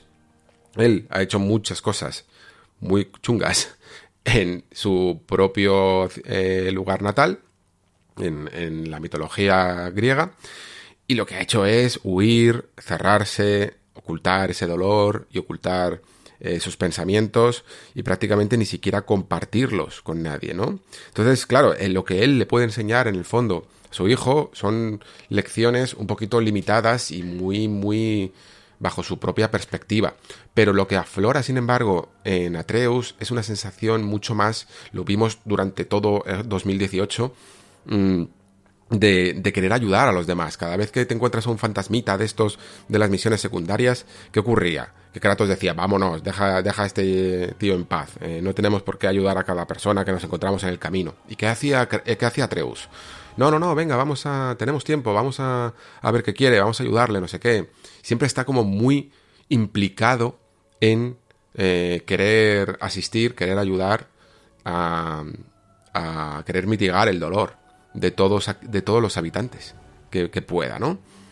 Y aquí justo es cuando Kratos, mientras que mmm, ve eh, Atreus como estos habitantes de Midgar que en teoría estaban refugiados por Odín, están siendo sacrificados, están siendo machacados, él los quiere ayudar y Kratos al principio, que parecía un poco receloso, le dice, hazlo, ayúdales. ¿Y, ¿Y, qué hace exactamente? Pues decir la misma frase que le dijo en el primer juego, pero al revés. Le dice, abre tu corazón a ello, ¿no? Porque, porque es su forma de ser, ¿no? Porque aquí es lo que simboliza esta, esta escena es no solo la aceptación del padre hacia la forma de ser del hijo, que es todo lo que hemos estado hablando sobre la adolescencia, ¿no? Cómo un padre tiene que empezar a llegar a entender que su hijo no es simplemente una mini reproducción de él mismo, ¿no? Sino que tiene su propia personalidad, sino que encima creo que es aquí donde realmente sucede la transformación de Kratos y él mismo se da cuenta ya no solo de que es que su hijo es diferente, sino que encima tiene razón, que él es el que está haciendo el camino del bien, ¿no? Que no te puedes cerrar. Incluso también a través de una escena que sucede, creo que sucede justo en la tienda antes de la guerra, es que no estoy ahora mismo estas escenas de flashback de, de Faye, de la madre de Atreus, no sé exactamente cuándo llega cada una, ¿no? Pero, pero ahí en la última, cuando están preparando toda, eh, toda la, todos los árboles, todas las marcas, le está contando cómo debería de ser todo el viaje, ¿no? Pues Faye le dice algo así a, a Kratos como en plan, eh, no te cierres al mundo, ¿no? Mm, date la oportunidad de seguir vivo y de, y, de abrirte a conocer y a que el mundo te conozca a ti más allá de, de mí misma y, y, más allá de mi propia muerte, ¿no? Eh, deja, deja, ábrete a tener ganas y razones de vivir, incluso cuando yo ya no esté. Y esa, esa es la anticipación del cambio fundamental que tiene Kratos aquí. Eh, porque mm, de repente se da cuenta de que él, eh, como, como dios de la guerra, puede utilizar, o como alguien directamente divino, puede utilizar su, su fuerza ¿no? y su poder para conseguir algo más. Eh, captura un talante altruista que él nunca al menos se ha sentido que lo tuviera, ¿no? Y además es que incluso el juego creo que se ha trabajado bastante esto, porque claro, yo creo que es el cambio más fundamental. Mientras que realmente, o sea, aquí evidentemente vemos en estos juegos, eh, en esta saga nórdica, un Kratos mucho más calmado, mucho más eh, penitente de todas sus acciones, pero tampoco él se considera como de un carácter bondadoso. Y lo que estamos viendo aquí es completamente una transformación, ¿no? Hacia alguien que realmente quiere no solo enmendar sus propios errores personales, sino hacerlo a través de abrirse al mundo y de cambiar. Y claro, ¿qué supone el cambio realmente? Pues el cambio ya no solo es la redención total de un personaje, sino que además en el contexto del juego supone también una desviación de la profecía. Y esto es en lo que va a desembocar en, en el combate contra Thor. Desde el anterior juego hemos visto cómo, cómo se, profetiz, se profetizaba que bueno, em, Kratos en algún momento se enfrentaría a Thor y parece que en ese momento es cuando iba a morir, ¿no? Y yo lo que entiendo con, con esto es que realmente si Kratos no hubiera sufrido ese proceso de personaje en el fondo, ¿no? Porque esto es un arco de personaje de transformación en el que aprende que hay razones para vivir y que hay que vivir eh, siguiendo casi los principios de tan buenos eh, y tan, tan justos y tan honestos que tiene su hijo Atreus, no habrían cambiado esta profecía. Habría. Eh, no habría sido mejor. Él no habría sido mejor como persona, ¿no? Es otra de las frases del anterior juego, ¿no? Cuando le dice eso de. que queda mejor en. en inglés, de cuando se equivoca con la flecha cazando al ciervo, y le dice, lo siento, y le dice, no lo sientas, sé mejor, ¿no? Don't be sorry, be better. Bueno, pues es, de eso va en God of War Ragnarok, en el fondo, de ser mejores, ¿no? Y si bien Atreus había recibido un regalo de su padre, de estar con él, de apoyarle, de hacer ese viaje con él, ahora Kratos recibe el regalo de Atreus de ser mejor. O sea, eh, Kratos le ha enseñado a ser mejor en el combate, a ser, a defenderse, a, saber utilizar su poder, pero Atreus le ha enseñado a Kratos a ser mejor persona. Y cuando se, producen estas colisiones de, de, de, formas en las que uno aprende, es casi eh, dentro de la teoría literaria yo diría que, que, podría llegar a ser lo que se conoce como la sanchificación de, de Quijote y la quijotización de Sancho, ¿no? Cuando un poquito de cada personaje se transforma en el otro, ¿no? Se aprende uno del otro. Eh, sobre todo en, momentos en los que el protagonismo está compartido, suele ser así. Y, queda muy bien, queda muy bien porque gracias a esa transformación eh, es por, la que, por lo que yo creo que esta derivación de la profecía nunca se llega a cumplir. En el momento en el que tenemos ya por fin se atraviesa la montaña y se, se llega a, a esa casa donde viven todos los Aesir restantes y donde nos enfrentamos a Thor, en ese momento en el que otro Kratos distinto quizá hubiera terminado y hubiera acabado con, con el dios del relámpago, ¿no? O el dios del trueno. Mm, sin embargo, no lo hace, ¿no? Nosotros pensábamos que estaba abocado a cumplir siempre su destino de matadioses, pero nos damos cuenta de que incluso, fijaos, como, lo hablaba antes Pere, ¿no? Decía, mira cómo han, mira, mira cómo han compuesto la escena en la que Mimir se queda como mirando a un Kratos que parece que no tiene solución, ¿no? Que, que, que se ve abocado eh, a, a, cumplir su destino. Pero lo que nos enseña esto es que siempre hay una segunda oportunidad para volver a cambiar. O sea, no porque una vez hagamos algo mal significa o malo o porque no tengamos otro como en el caso de, en este caso es que no tenía eh, otra solución realmente. Pero no por ello estamos condenados a repetir siempre eh, en una espiral en nuestro mismo destino.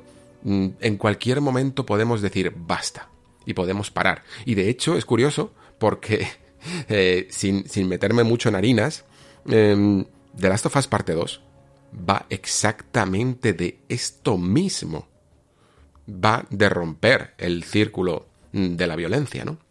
Bueno, pues para continuar con God of War, que esto no es el especial de Last of Us, em, creo que aquí es exactamente donde se mm, hace una grilleta en ese, eh, en ese destino. Y, y Kratos, al no matar a, Thor, yo creo que lo hace posible. Le dice exactamente además las mismas lecciones que ha aprendido de su hijo. Le dice, tenemos que dejar de pelearnos por nuestros hijos. Él incluso, justo antes, creo que se hace muy bien, es que el juego tiene realmente cosas bien planteadas. Porque conoce por primera vez a, a Thrud, eh, la ve interactuando con su hijo y piensa, joder, se llevan bien, ¿no? Se llevan muy bien. Y creo que... Y creo que aquí es también donde Kratos ve que es que tienen que ser mejores también por sus hijos, ¿no? Porque si sus hijos son capaces de arreglar sus rencillas, por qué sus padres no lo van a hacer también.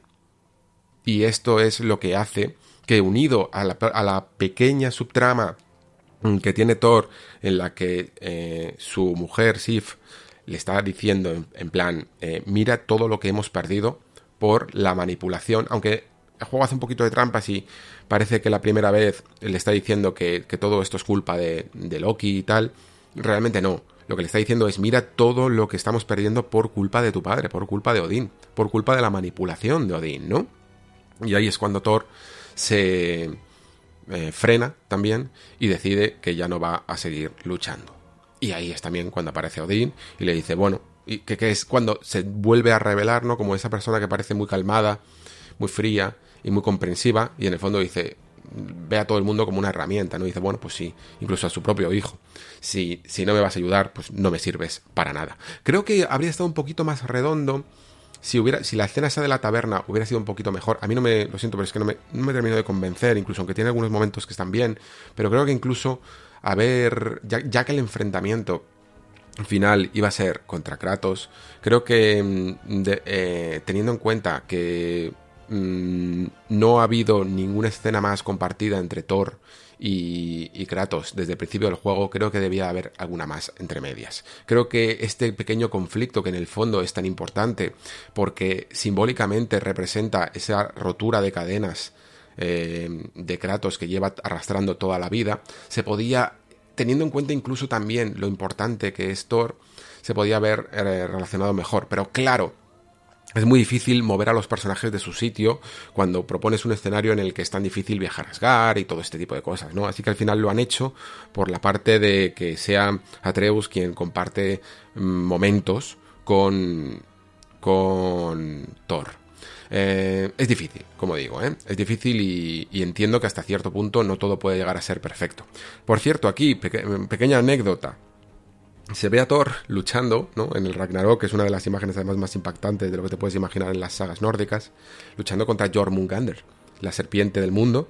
Y, y ya se había, eh, bueno, desde el primer juego más o menos, ya sabíamos que esa serpiente no podía ser, no, o no podía estar en el marco temporal eh, real donde, donde la estábamos viendo, porque era muy, estaba como muy desarrollada y, y, todos sabíamos que dentro de las sagas nórdicas de alguna manera era es, el hijo de se le, se le, llama como el hijo de Loki, ¿no? Aquí con esto de la magia de almas la la convierten más bien no en una especie de hijo natural, sino en algo que es producto de el uso que le hace Atreus de, de esa serpiente sin alma que encuentra en Jotunheim, ¿no? Pero mmm, sí que empiezan a anticipar que es que eh, lo que ocurrió realmente es que, o, lo que se profetiza, es que Thor de un golpetazo mandó, de un porrazo, mandó a, a la serpiente al pasado. Esto además te lo llegan a decir, te lo dice Mimir en un momento súper transitorio, de estos de casi de carga de cuando estás en el árbol de Yggdrasil o algo así, ¿vale? Y, y queda bien porque después lo vemos. Vemos ahí a Thor luchando de fondo y vemos como de repente la serpiente desaparece y, la lleva al pasado, ¿no? Y, entonces ya, pues digamos que se cierra el círculo y se entiende perfectamente de dónde viene todo ese odio mmm, que tiene la serpiente hacia el dios asgardiano. Bueno, vale, pues hasta aquí estamos ya en el conflicto final. Eh, estamos en la lucha, después de esto viene ya la lucha, eh, unas cuantas, digamos, contra Odín, eh, que sinceramente a nivel jugable mmm, entiendo un poquito que sean así, creo, creo que, que a God of War cuando se pone en plan modo historia, modo campaña, le cuesta un poquito más por esa uh, pleitesía que tiene que rendir siempre hacia la espectacularidad y hacia que todo el mundo se lo pase bien y hacia que los combates no pueden ser ni muy complicados mecánicamente ni siquiera por nivel porque tienen que ser los más bajitos eh, los niveles altos y las mecánicas complejas tienen que ir siempre contenido secundario en forma de lo que aquí serían los berserkers no y ese tipo de cosas. Bueno pues eh, no termina de llegar a ser demasiado intrincado y que te pueda llegar a dar unas sensaciones muy buenas a nivel de mandos, ¿no? De lo que sería enfrentarse ni, ni con Thor ni con Odín. Yo además iba bastante chetado porque iba haciendo mucho contenido secundario, iba subiendo mucho las armas y había hecho pues todos los desafíos de Maspelheim, casi todas las lápidas. Yo creo que casi todas las lápidas de Berserk. Em, y, y, había subido mucho las armaduras en el lago este que tenemos en el cráter y tal. Entonces, eh, iba muy chetado, iba, iba muy chetado. Entonces, que simplemente spameando ataques rúnicos, era muy fácil acabar con ellos y encima que vas con, vamos, con, con todo a tope, ¿no? Con, con tu compañero también súper mejorado y, y, tenía ya creo que todos los árboles, todos los árboles completos y casi todas las armas al máximo. Eh, te da un poco igual, como digo, porque en el fondo tú ya aquí estás completamente volcado en la narración y lo que quieres es ver el desenlace. Y el desenlace que vemos es... Es interesante porque yo creo que aquí es realmente donde... donde se ve... Um, la cara más eh, o, o, los verdaderos intereses de y la, la, verdadera obsesión de Odín, ¿no? Que nunca ha estallado del todo, creo que como personaje, ni siquiera cuando se revela como el del falso tir y tal, nunca termina de estallar, nunca se le llega a ver débil, por lo tanto es un poco difícil saber exactamente qué quiere este personaje hasta el momento, aunque yo ya lo he ido anticipando, pero realmente cuando yo me di cuenta de lo que han querido construir con este est estilo de Odín, es en el fondo un personaje débil e inseguro, que lo que necesita es la sabiduría completa para sentirse protegido y para poder prote o, de la forma retorcida que quiere proteger a los suyos y sobre todo saber qué va a ser de él, ¿no? Es una persona que vive con completo miedo, casi como una especie de manía persecutoria del destino. Eh, sobre todo profetizado por los gigantes, ¿no? En el fondo todas las peleas, todas las luchas, todos los conflictos que han tenido con los gigantes no deja de ser porque eran los responsables de hacer las profecías del mundo y las profecías que hacían a este señor pues no le gustaban mucho. Y, y sí que mola, aunque yo creo que lo hubiera mmm, no sé, eh, lo hubiera retratado antes y no en este momento en el que ya simplemente se va a morir. Pero bueno, dice algo así como en plan, yo solo quiero saber qué va a ser de mí, que, que es algo súper existencial y súper angustioso, ¿no? Es la angustia de un hombre mayor, de un hombre viejo que sabe que se va a morir. No deja de ser eso. Y, y lo que han hecho aquí en el fondo es muy interesante porque la, la historia de Odín se le considera, como decía antes, como el dios de la sabiduría, hasta el punto de que en una de las leyendas, si no me equivoco, no sé exactamente cómo era, pero pero por un lado se tiró como tres días colgado en una rama del árbol de Yggdrasil, que es lo que vemos, por eso vemos lo de la soga, que está un poquito mal explicado porque parece como que da a entender que sabes exactamente eh, cómo funciona todo eso y o lo que le ha sucedido porque estaba colgado. Y sin embargo, con lo del ojo, aquí es un poco donde más eh, énfasis casi le dan, porque eh, aquí lo que hacen es trasladar la leyenda en el que él mismo sacrifica un ojo en pos de la sabiduría, ¿no? Creo que tiene que soltarlo, no sé si en en, un, en una especie de, de, de pila eh, de agua o, en un lago o algo así, se tiene que sacar un ojo y sacrificarlo para conseguir una sabiduría especial, ¿no? Aquí esa, esa leyenda la retuercen un poco para eh, transformarla en que él en el fondo pierde un ojo por intentar mirar anticipadamente dentro de esa grieta que simboliza la sabiduría.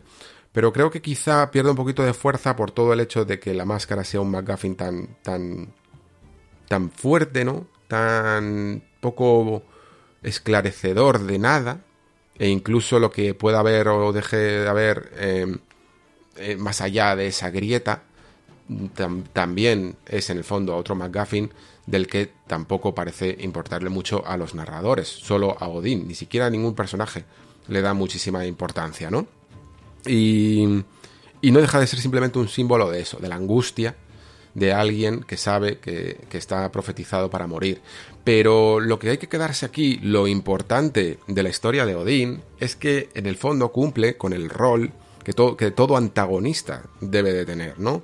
Eh, Odín, en este caso, es más antagonista que villano, porque lo que hace es oponerse ya no solo a los deseos de los personajes, sino a los principios de los personajes. Mientras que nuestros héroes lo que están haciendo es luchar por, mm, eh, por digamos, conseguir las riendas de su propio futuro, no creer en el destino, saber que ellos mismos a través de sus acciones pueden cambiar las cosas, Odín representa el miedo a creer que tu destino está prefijado.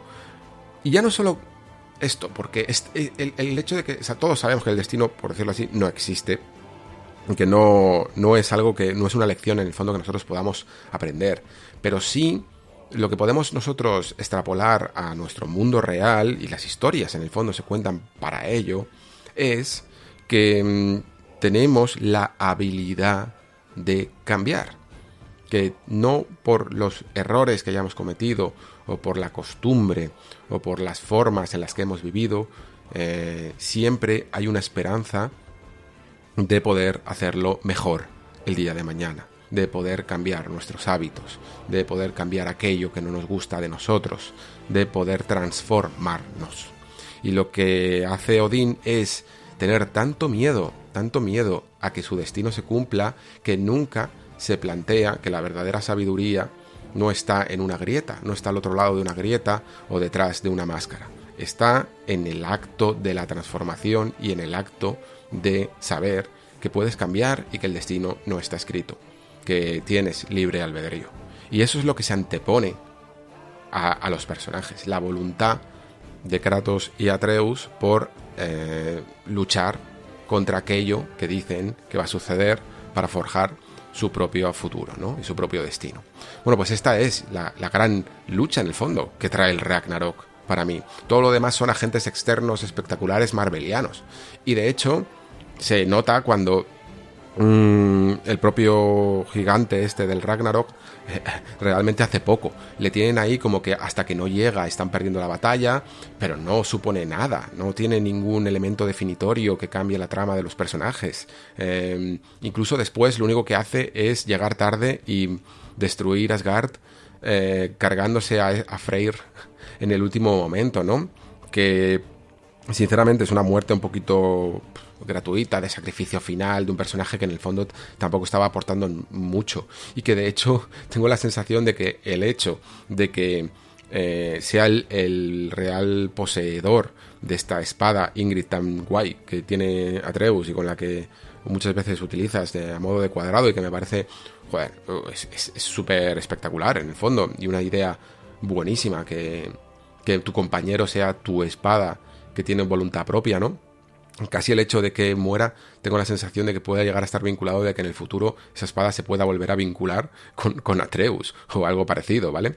Bueno, a partir de aquí ya solo queda en la huida final la recuperación un poco de Atreus, que ha salido un poco maltrecho, pero se recupera fácil, y la despedida de, de todos los personajes en el fondo, porque se hace como un pasillo casi, clásico pasillo de, de ir despidiéndose uno a uno de todos los personajes importantes que hemos tenido, hasta llegar al final y llegar a su padre, a Kratos.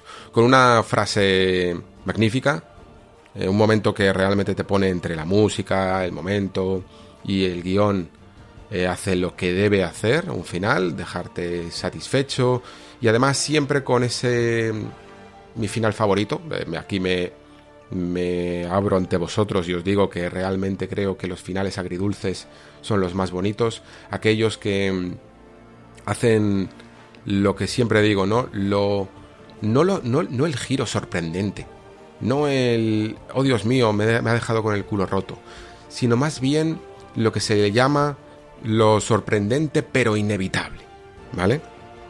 La sorpresa de que em, se van a separar, de que em, Atreus va a emprender otro viaje por su cuenta ya lejos de su padre, pero inevitable porque se ha visto venir, ¿no? Todo el juego hemos visto también, por un lado, un acercamiento entre personajes de una manera muy real y muy familiar, pero a la vez un alejamiento de un chico convertido en hombre que tiene que buscar su propia vida y su propio destino y su propia aventura más allá del abrazo del padre. Es el, abandono del nido general de todas las especies, básicamente, ¿no?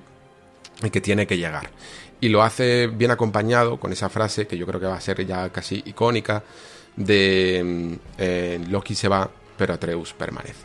Que es un poco una manera muy bonita y muy resumida de lo que creo que puede llegar a ser un sentimiento que todo padre eh, tendrá en algún momento con sus hijos, ¿no? Cuando se vayan de casa. Una parte de ellos se va, pero hay otra, el recuerdo del niño permanece siempre con, nosotros. Con todo ello, eh, vemos incluso un momento final en el que cuando ya Atreus se va, eh, ese mural, hay un mural en el que les ha llevado Angbrouda y, y ese mural cuenta otra profecía un poquito más optimista, ¿no? En el que, em, que debía de haber estado hecha por Fey, por, por la gigante la Fey, la madre de Atreus, y que había profetizado también todo esto, pero que lo había ocultado precisamente porque consideraba que conocer el destino es contraproducente. Es otro refuerzo en el fondo de, esa, de ese mensaje en contraposición a la manera de ver el mundo de Odín, ¿no? En el que hay que saberlo todo y hay que anticiparse ante todo. No, no abrazar la incertidumbre, ¿no? Luchar contra la incertidumbre. Mientras que nuestros personajes lo que hacen precisamente es abrazar esa incertidumbre. Pero es que luego por el otro lado del mural también se ve otro tipo de profecía y esta es la que cierra el círculo de Kratos y ya no solo de lo que se ha construido a lo largo de este juego, sino eh, de lo que ha sido mm, todo God of War, ¿no? La, la, mm, digamos, eh, melancolía que podía llegar a tener Kratos y el pesimismo que podía llegar a tener con, su, con los dioses y con su condición de dios, en el que siempre, y en el anterior juego se repetía mucho, ¿no? Que nunca confíe en un dios, que, que los dioses son todo menos bondadosos, ¿no? Cuando mm, Atreus es, joven, en el anterior juego siempre está eh, alabando un poquito a los dioses y siempre los admira y los ve como héroes y tal, y es Kratos el que se muestra, el que muestra un cinismo porque él sabe que los dioses son traicioneros y que los dioses son egoístas, son ambiciosos, ¿no? Y, no tienen ningún problema en manipular y en, y en acabar con la vida de cualquiera mortal. Eh, sin embargo, todo lo que le ha conducido a este momento y toda la forma en la que se ha ido creando la, historia, parece que él no ha caído en el que él, por primera vez como Dios, estaba haciendo el bien. Estaba haciendo algo bueno por la gente de este mundo. Y que por lo tanto se ha convertido, aun siendo, ha pasado, digamos, de ser un dios de la guerra eh, violento, colérico, a ser a lo mejor sí un dios de la guerra, pero un dios de la guerra eh, venerado y alabado. Y eso se ve en la última parte del mural y él mismo se toma esto de una manera en la que ni siquiera mola mucho porque su cara es casi de en plan em, no me puedo creer, ¿no? Eh, que, haya llegado hasta aquí. No me puedo creer que esto sea, sea verdad. Pero, pero es, lo es. Y, el, el, refuerzo de haberlo visto, ¿no? El refuerzo de saberse que, tiene todavía un espacio para la redención, le hace todavía incluso en las frases del endgame ser mucho más enérgico a la hora de ayudar a, cambiar y a curar este mundo mm, nórdico al que se ha exiliado, ¿no?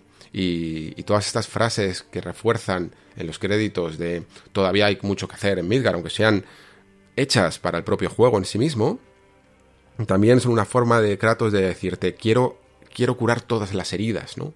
Todavía hay muchas cosas por las que luchar, muchos errores que arreglar, muchas cosas que, enmendar, y, ahora mi papel como Dios es ese, el de ayudar a las personas en este mundo eh, para mm, sanar heridas, también como he sanado las mías. Y con esto pues se forma un final casi triple, ¿no? Como hemos hablado. Eh, por un lado, hemos tenido la guerra contra los Aesir y, ese tema de fondo en el que mm, había por un lado un sentimiento de venganza y un sentimiento de justicia y los personajes se, se decantan evidentemente por la justicia. Mm, por otro lado teníamos todo el tema de la profecía, en el que nos enseñan estas lecciones de cómo siempre hay oportunidad de cambiar y siempre tenemos nosotros la responsabilidad y, la última decisión de aquellas acciones. Nada está definido, no solo por el futuro, el destino, las normas, sino por nuestros propios hábitos y costumbres. Siempre tenemos la oportunidad de cambiar.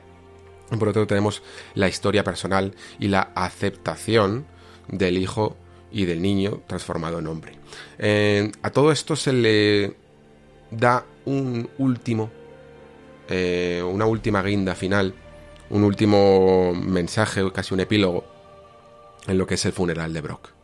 El funeral de Brock sirve, es eh, primero, primero para, para mm, dejarte todavía más con una sensación pequeña y agridulce de que no todo se ha ganado y de que no todo eh, está bien en el mundo y de que hay gente que no puede simplemente guiarse por la justicia eh, y la venganza siempre le va a dominar. Y el hecho de haber visto durante dos juegos a un personaje como Sindri, que casi era un, un alivio cómico, ¿no? Una forma de, bueno, pues de, de, utilizar un personaje que no deja de ser el, el propio menú de juego permitiéndote mejorar armas y a, y a, la vez hacer las cosas un poquito más amenas y menos serias, de, de repente se convierte en el personaje más serio de todos.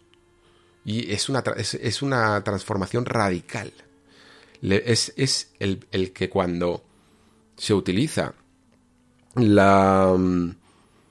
Eh, esta magia de almas, ¿no? Para, para meter dentro de esta especie de canica, de esta bola, el alma de Odín y nadie sabe en el fondo qué hacer con él porque todo el mundo ya se ha transformado en... o sea, ha cambiado, mejor dicho, la, la, sed de venganza por la sed de justicia y por lo tanto consideran que una prisión o, que nadie se siente en, el derecho ¿no? y, y nadie quiere tener la responsabilidad de acabar con el alma de Odín, de repente llega Sindri y ¡pam! martillazo, ¿no? Una persona que está completamente consumida por el odio y por la venganza y que no tiene ningún miramiento en terminarlo todo de un golpe.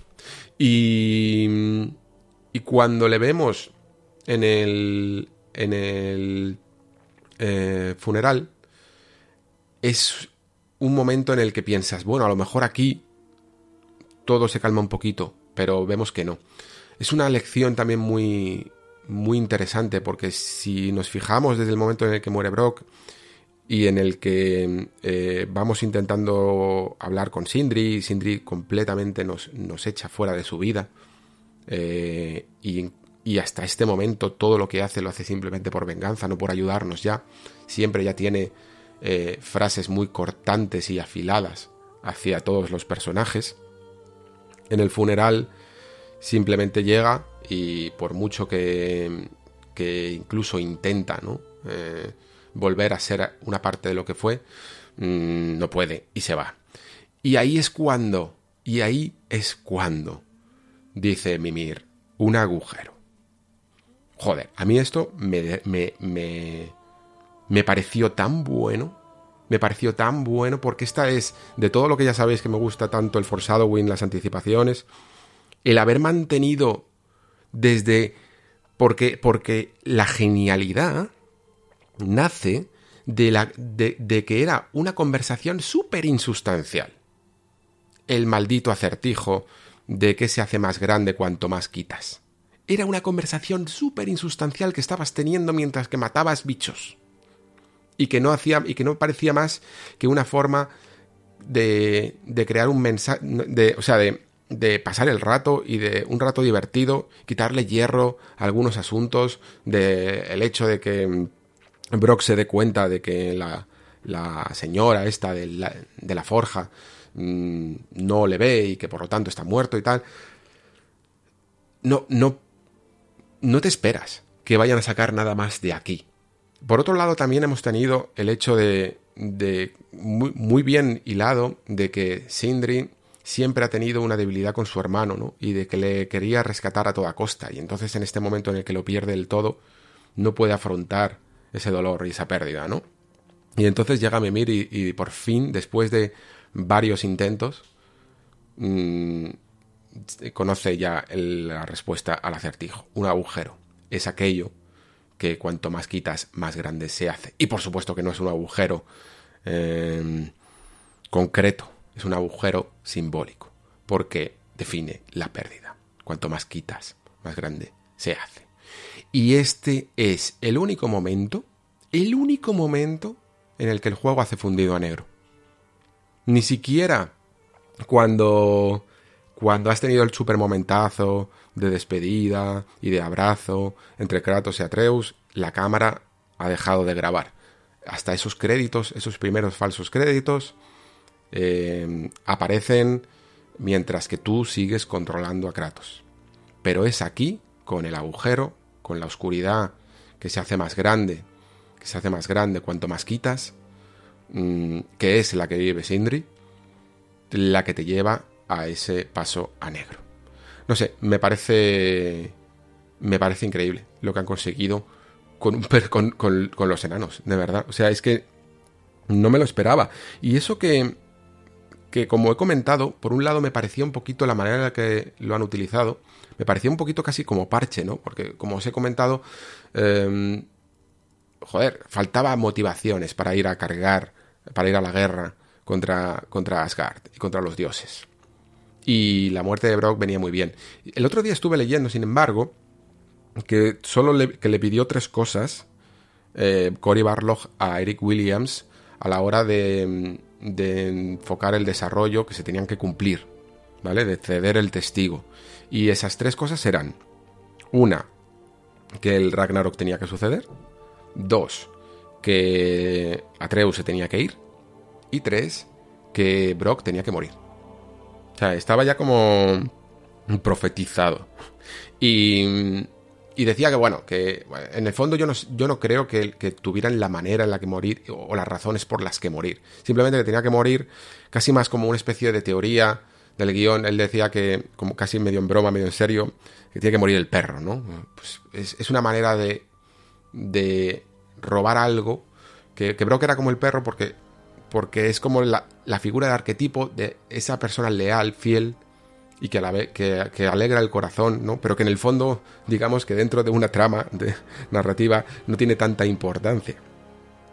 Y, y que por eso podía impactar mucho al jugador. No sé si exactamente sabían las razones. Yo creo que después en el equipo de Santa Mónica para este juego ya ideó la forma en la que conectarlo todo. Y creo que más o menos más o menos lo han hecho bien. Eh, a mí es un final que, como habéis visto, creo que se ha quedado claro que me ha gustado. Creo que sobre todo no es tanto por la forma de hacerlo, que creo que algunas veces les cuesta, como decía, conectar ciertos hilos, sino por los mensajes. Los mensajes son importantes, los mensajes son interesantes y sobre todo son aplicables a nuestra propia vida.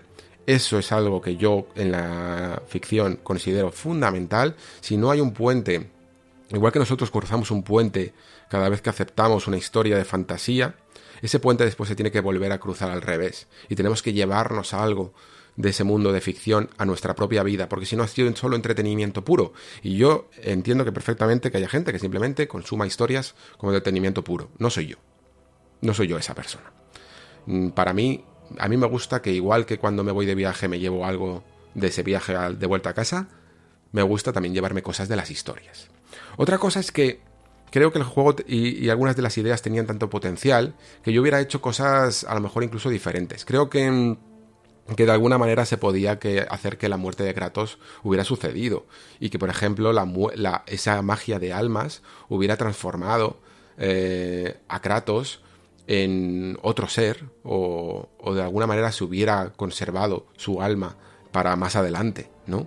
Eh, había muchas maneras de juguetear con este sistema de magia, del que al final parece que se ha mm, aprovechado poco. Se ha aprovechado poco en lo narrativo, incluso yo diría que se podía haber aprovechado más en lo jugable. Se podían haber utilizado todas esas almas de, de, dioses o de gigantes, mejor dicho, em, para poder incluso a nivel sistémico conseguir nuevos poderes o nuevos acompañantes.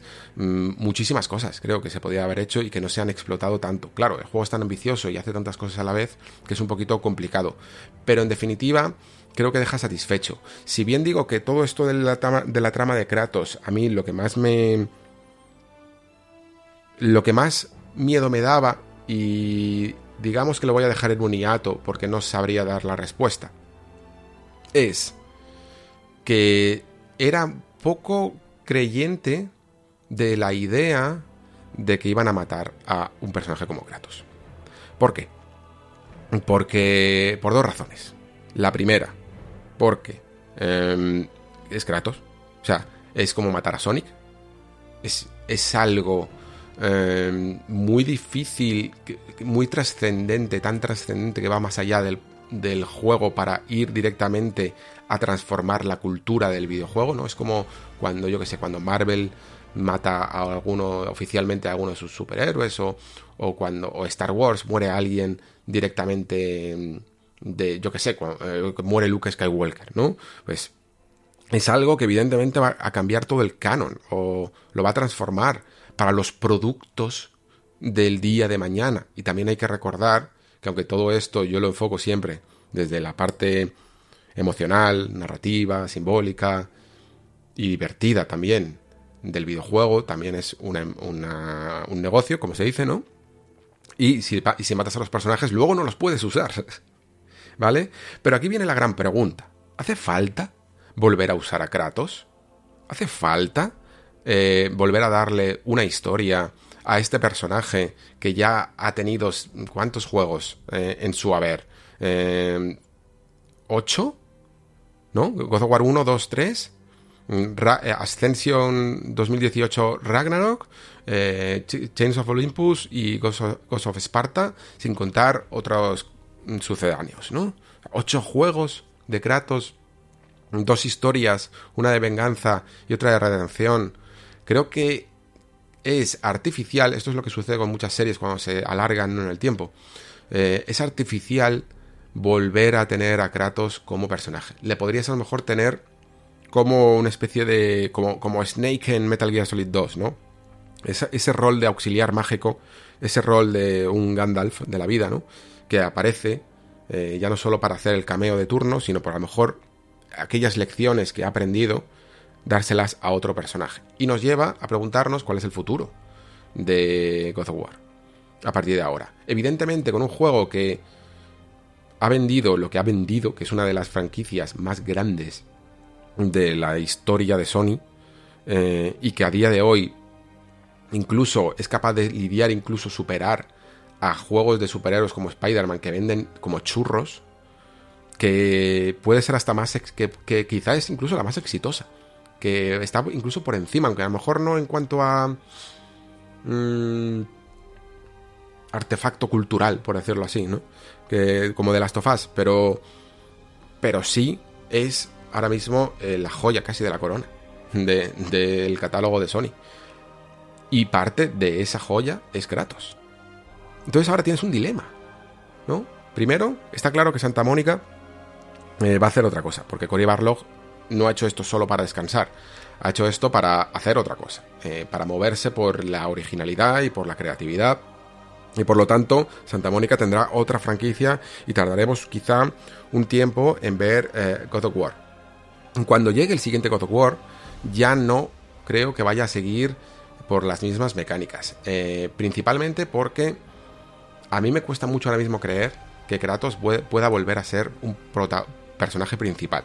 Se me ocurren solo dos vías. Una, que puedan seguir una especie de spin-off, una especie de camino alternativo por seguir un poco o conectar incluso la mitología nórdica con otra mitología, con Atreus, porque es un personaje que casi se podría considerar que ya hemos tenido un avance de lo que es un personaje que más o menos se controla bien, que puede llegar a tener mucho potencial para el futuro, ¿no? Eh, y que se lo lleven en esa búsqueda de los gigantes a otro tipo de mitología. Es una búsqueda que es un tanto insustancial porque no son grandes nombres los que va a encontrar de los gigantes y podría ser un MacGuffin también para, para empezar ya y un pretexto para meterse en otra mitología. Yo personalmente incluso no le daría otro, otro juego a un personaje ya visto en esta saga. Me iría directamente a algo completamente nuevo, sinceramente os lo digo. ¿eh? Creo que, estaría bien un aire renovador dentro de God of War con otro dios de la guerra. A mí personalmente sí que creo que también por quizás ser la más, más famosa en Occidente que a lo mejor la mitología hindú o, o de otro lugar, eh, es muy normal que se fueran a algo como la mitología egipcia de la que ya habían hecho hasta artes conceptuales, ¿no? Creo que incluso con la celta serían las dos que además ya estarían hasta casi avanzadas porque en God of War 2018 se veían como las cuatro mitologías eh, en un cuadro o en un marco o algo, o algo parecido. En fin, que creo que si cuanto más distinto sea ese protagonista, cuanto más distinto sea esa ambientación, más oportunidades tendremos de volver a tener en el fondo lo que tuvimos en 2018, que es un juego completamente refrescado, nuevo y original, con unas mecánicas que conocemos desde el principio y que por lo tanto son sorprendentes. Pero ya, ya simplemente el hecho de quitar a Kratos del, medio te hace cambiar todo el diseño. Es que lo que mola de, de esta saga es que es todo, todo en uno, ¿no? O sea, el hecho de que tú tengas a un personaje como Kratos que tiene un hacha y que ese hacha eh, lo lances y vuelva, no solo te sirve para el combate, sino que te sirve para los puzzles. Y los puzzles y ese combate, si no, tienes ese hacha, tienen que cambiar radicalmente e incluso también cambiar radicalmente el diseño de niveles. Y por lo tanto tienes otro juego completamente distinto. Y eso es esperanzador, porque creo que después, y creo que lo decía en la parte de sin spoilers, ¿no?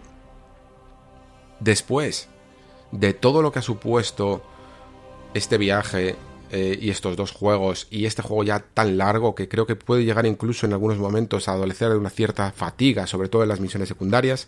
Estaba ahora hablando con Pere, que lo habéis escuchado antes, estaba a punto de empezar el cráter y aunque le está gustando, me, dice que, que, que, está poco interesado en esta parte. Y es porque, por lo que hablábamos, ¿no? Porque es muy grande este juego. Y yo creo que te deja satisfecho o más que satisfecho, ¿no? Y para mí eso también significa que ya no necesito más God of War nórdico. No necesito más de este diseño de niveles, no necesito más de este hacha Leviathan, no necesito más de estos puzzles, ni de estos personajes, ni de este estilo. Quiero otra cosa. Y cuando eso llegue, que no creo que llegue muy pronto, creo que, como máximo podría llegar dentro de seis eh, años, ojalá tengamos un God of War primero, ya evidentemente de nueva generación, ya no hay excusas. Eso creo que ya de por sí traslada totalmente la forma de enfocar el diseño de los escenarios. Y eso espero que haga que tengamos otra cosa distinta con la que emocionarnos igual. Y que lamentablemente creo que Kratos ya no puede participar en ello. Porque sería... Es que, es que hasta creo que rompería ¿Nos ha, pasado alguna vez cuando un personaje os mola o, su historia os, gusta y de repente le sacan en tantas secuelas que pierde su magia? Pues yo creo que ya aquí sería estirar el chicle demasiado. Muy bien, chicos. Creo que no me estoy dejando nada. estoy repasando un poquito aquí las notas, pero más o menos tengo la sensación de que he cubierto absolutamente eh, todos los puntos. Y si no, pues ya me perdonaréis. Pero ha sido un especial realmente, realmente largo. Creo que es el más largo, incluso dentro de lo que es, no el programa más largo, esto es gracioso, pero sí el especial más largo de la historia del Nexo, ¿vale? Más que nada porque ya no solo por, por este juego, sino porque hacía, había ganas de, de hacer un especial, de trabajárselo y sobre todo ya sabéis que cuando incluso hay chicha narrativa, yo estoy encantado de, analizarla al máximo. Así que espero que hayáis disfrutado también vosotros de este viaje que hemos hecho en formato de audio. Y de nuevo, como he hecho al principio del programa, solo me queda daros las gracias a todos y en especial a aquellos que hacéis posible que esto pueda suceder. Aquellos que apoyáis el programa a través de Patreon y a través de vuestro apoyo constante. Muchísimas gracias a todos por estar ahí Muchísimas gracias por escuchar. Se despide Alejandro Pascual. Hasta el próximo programa.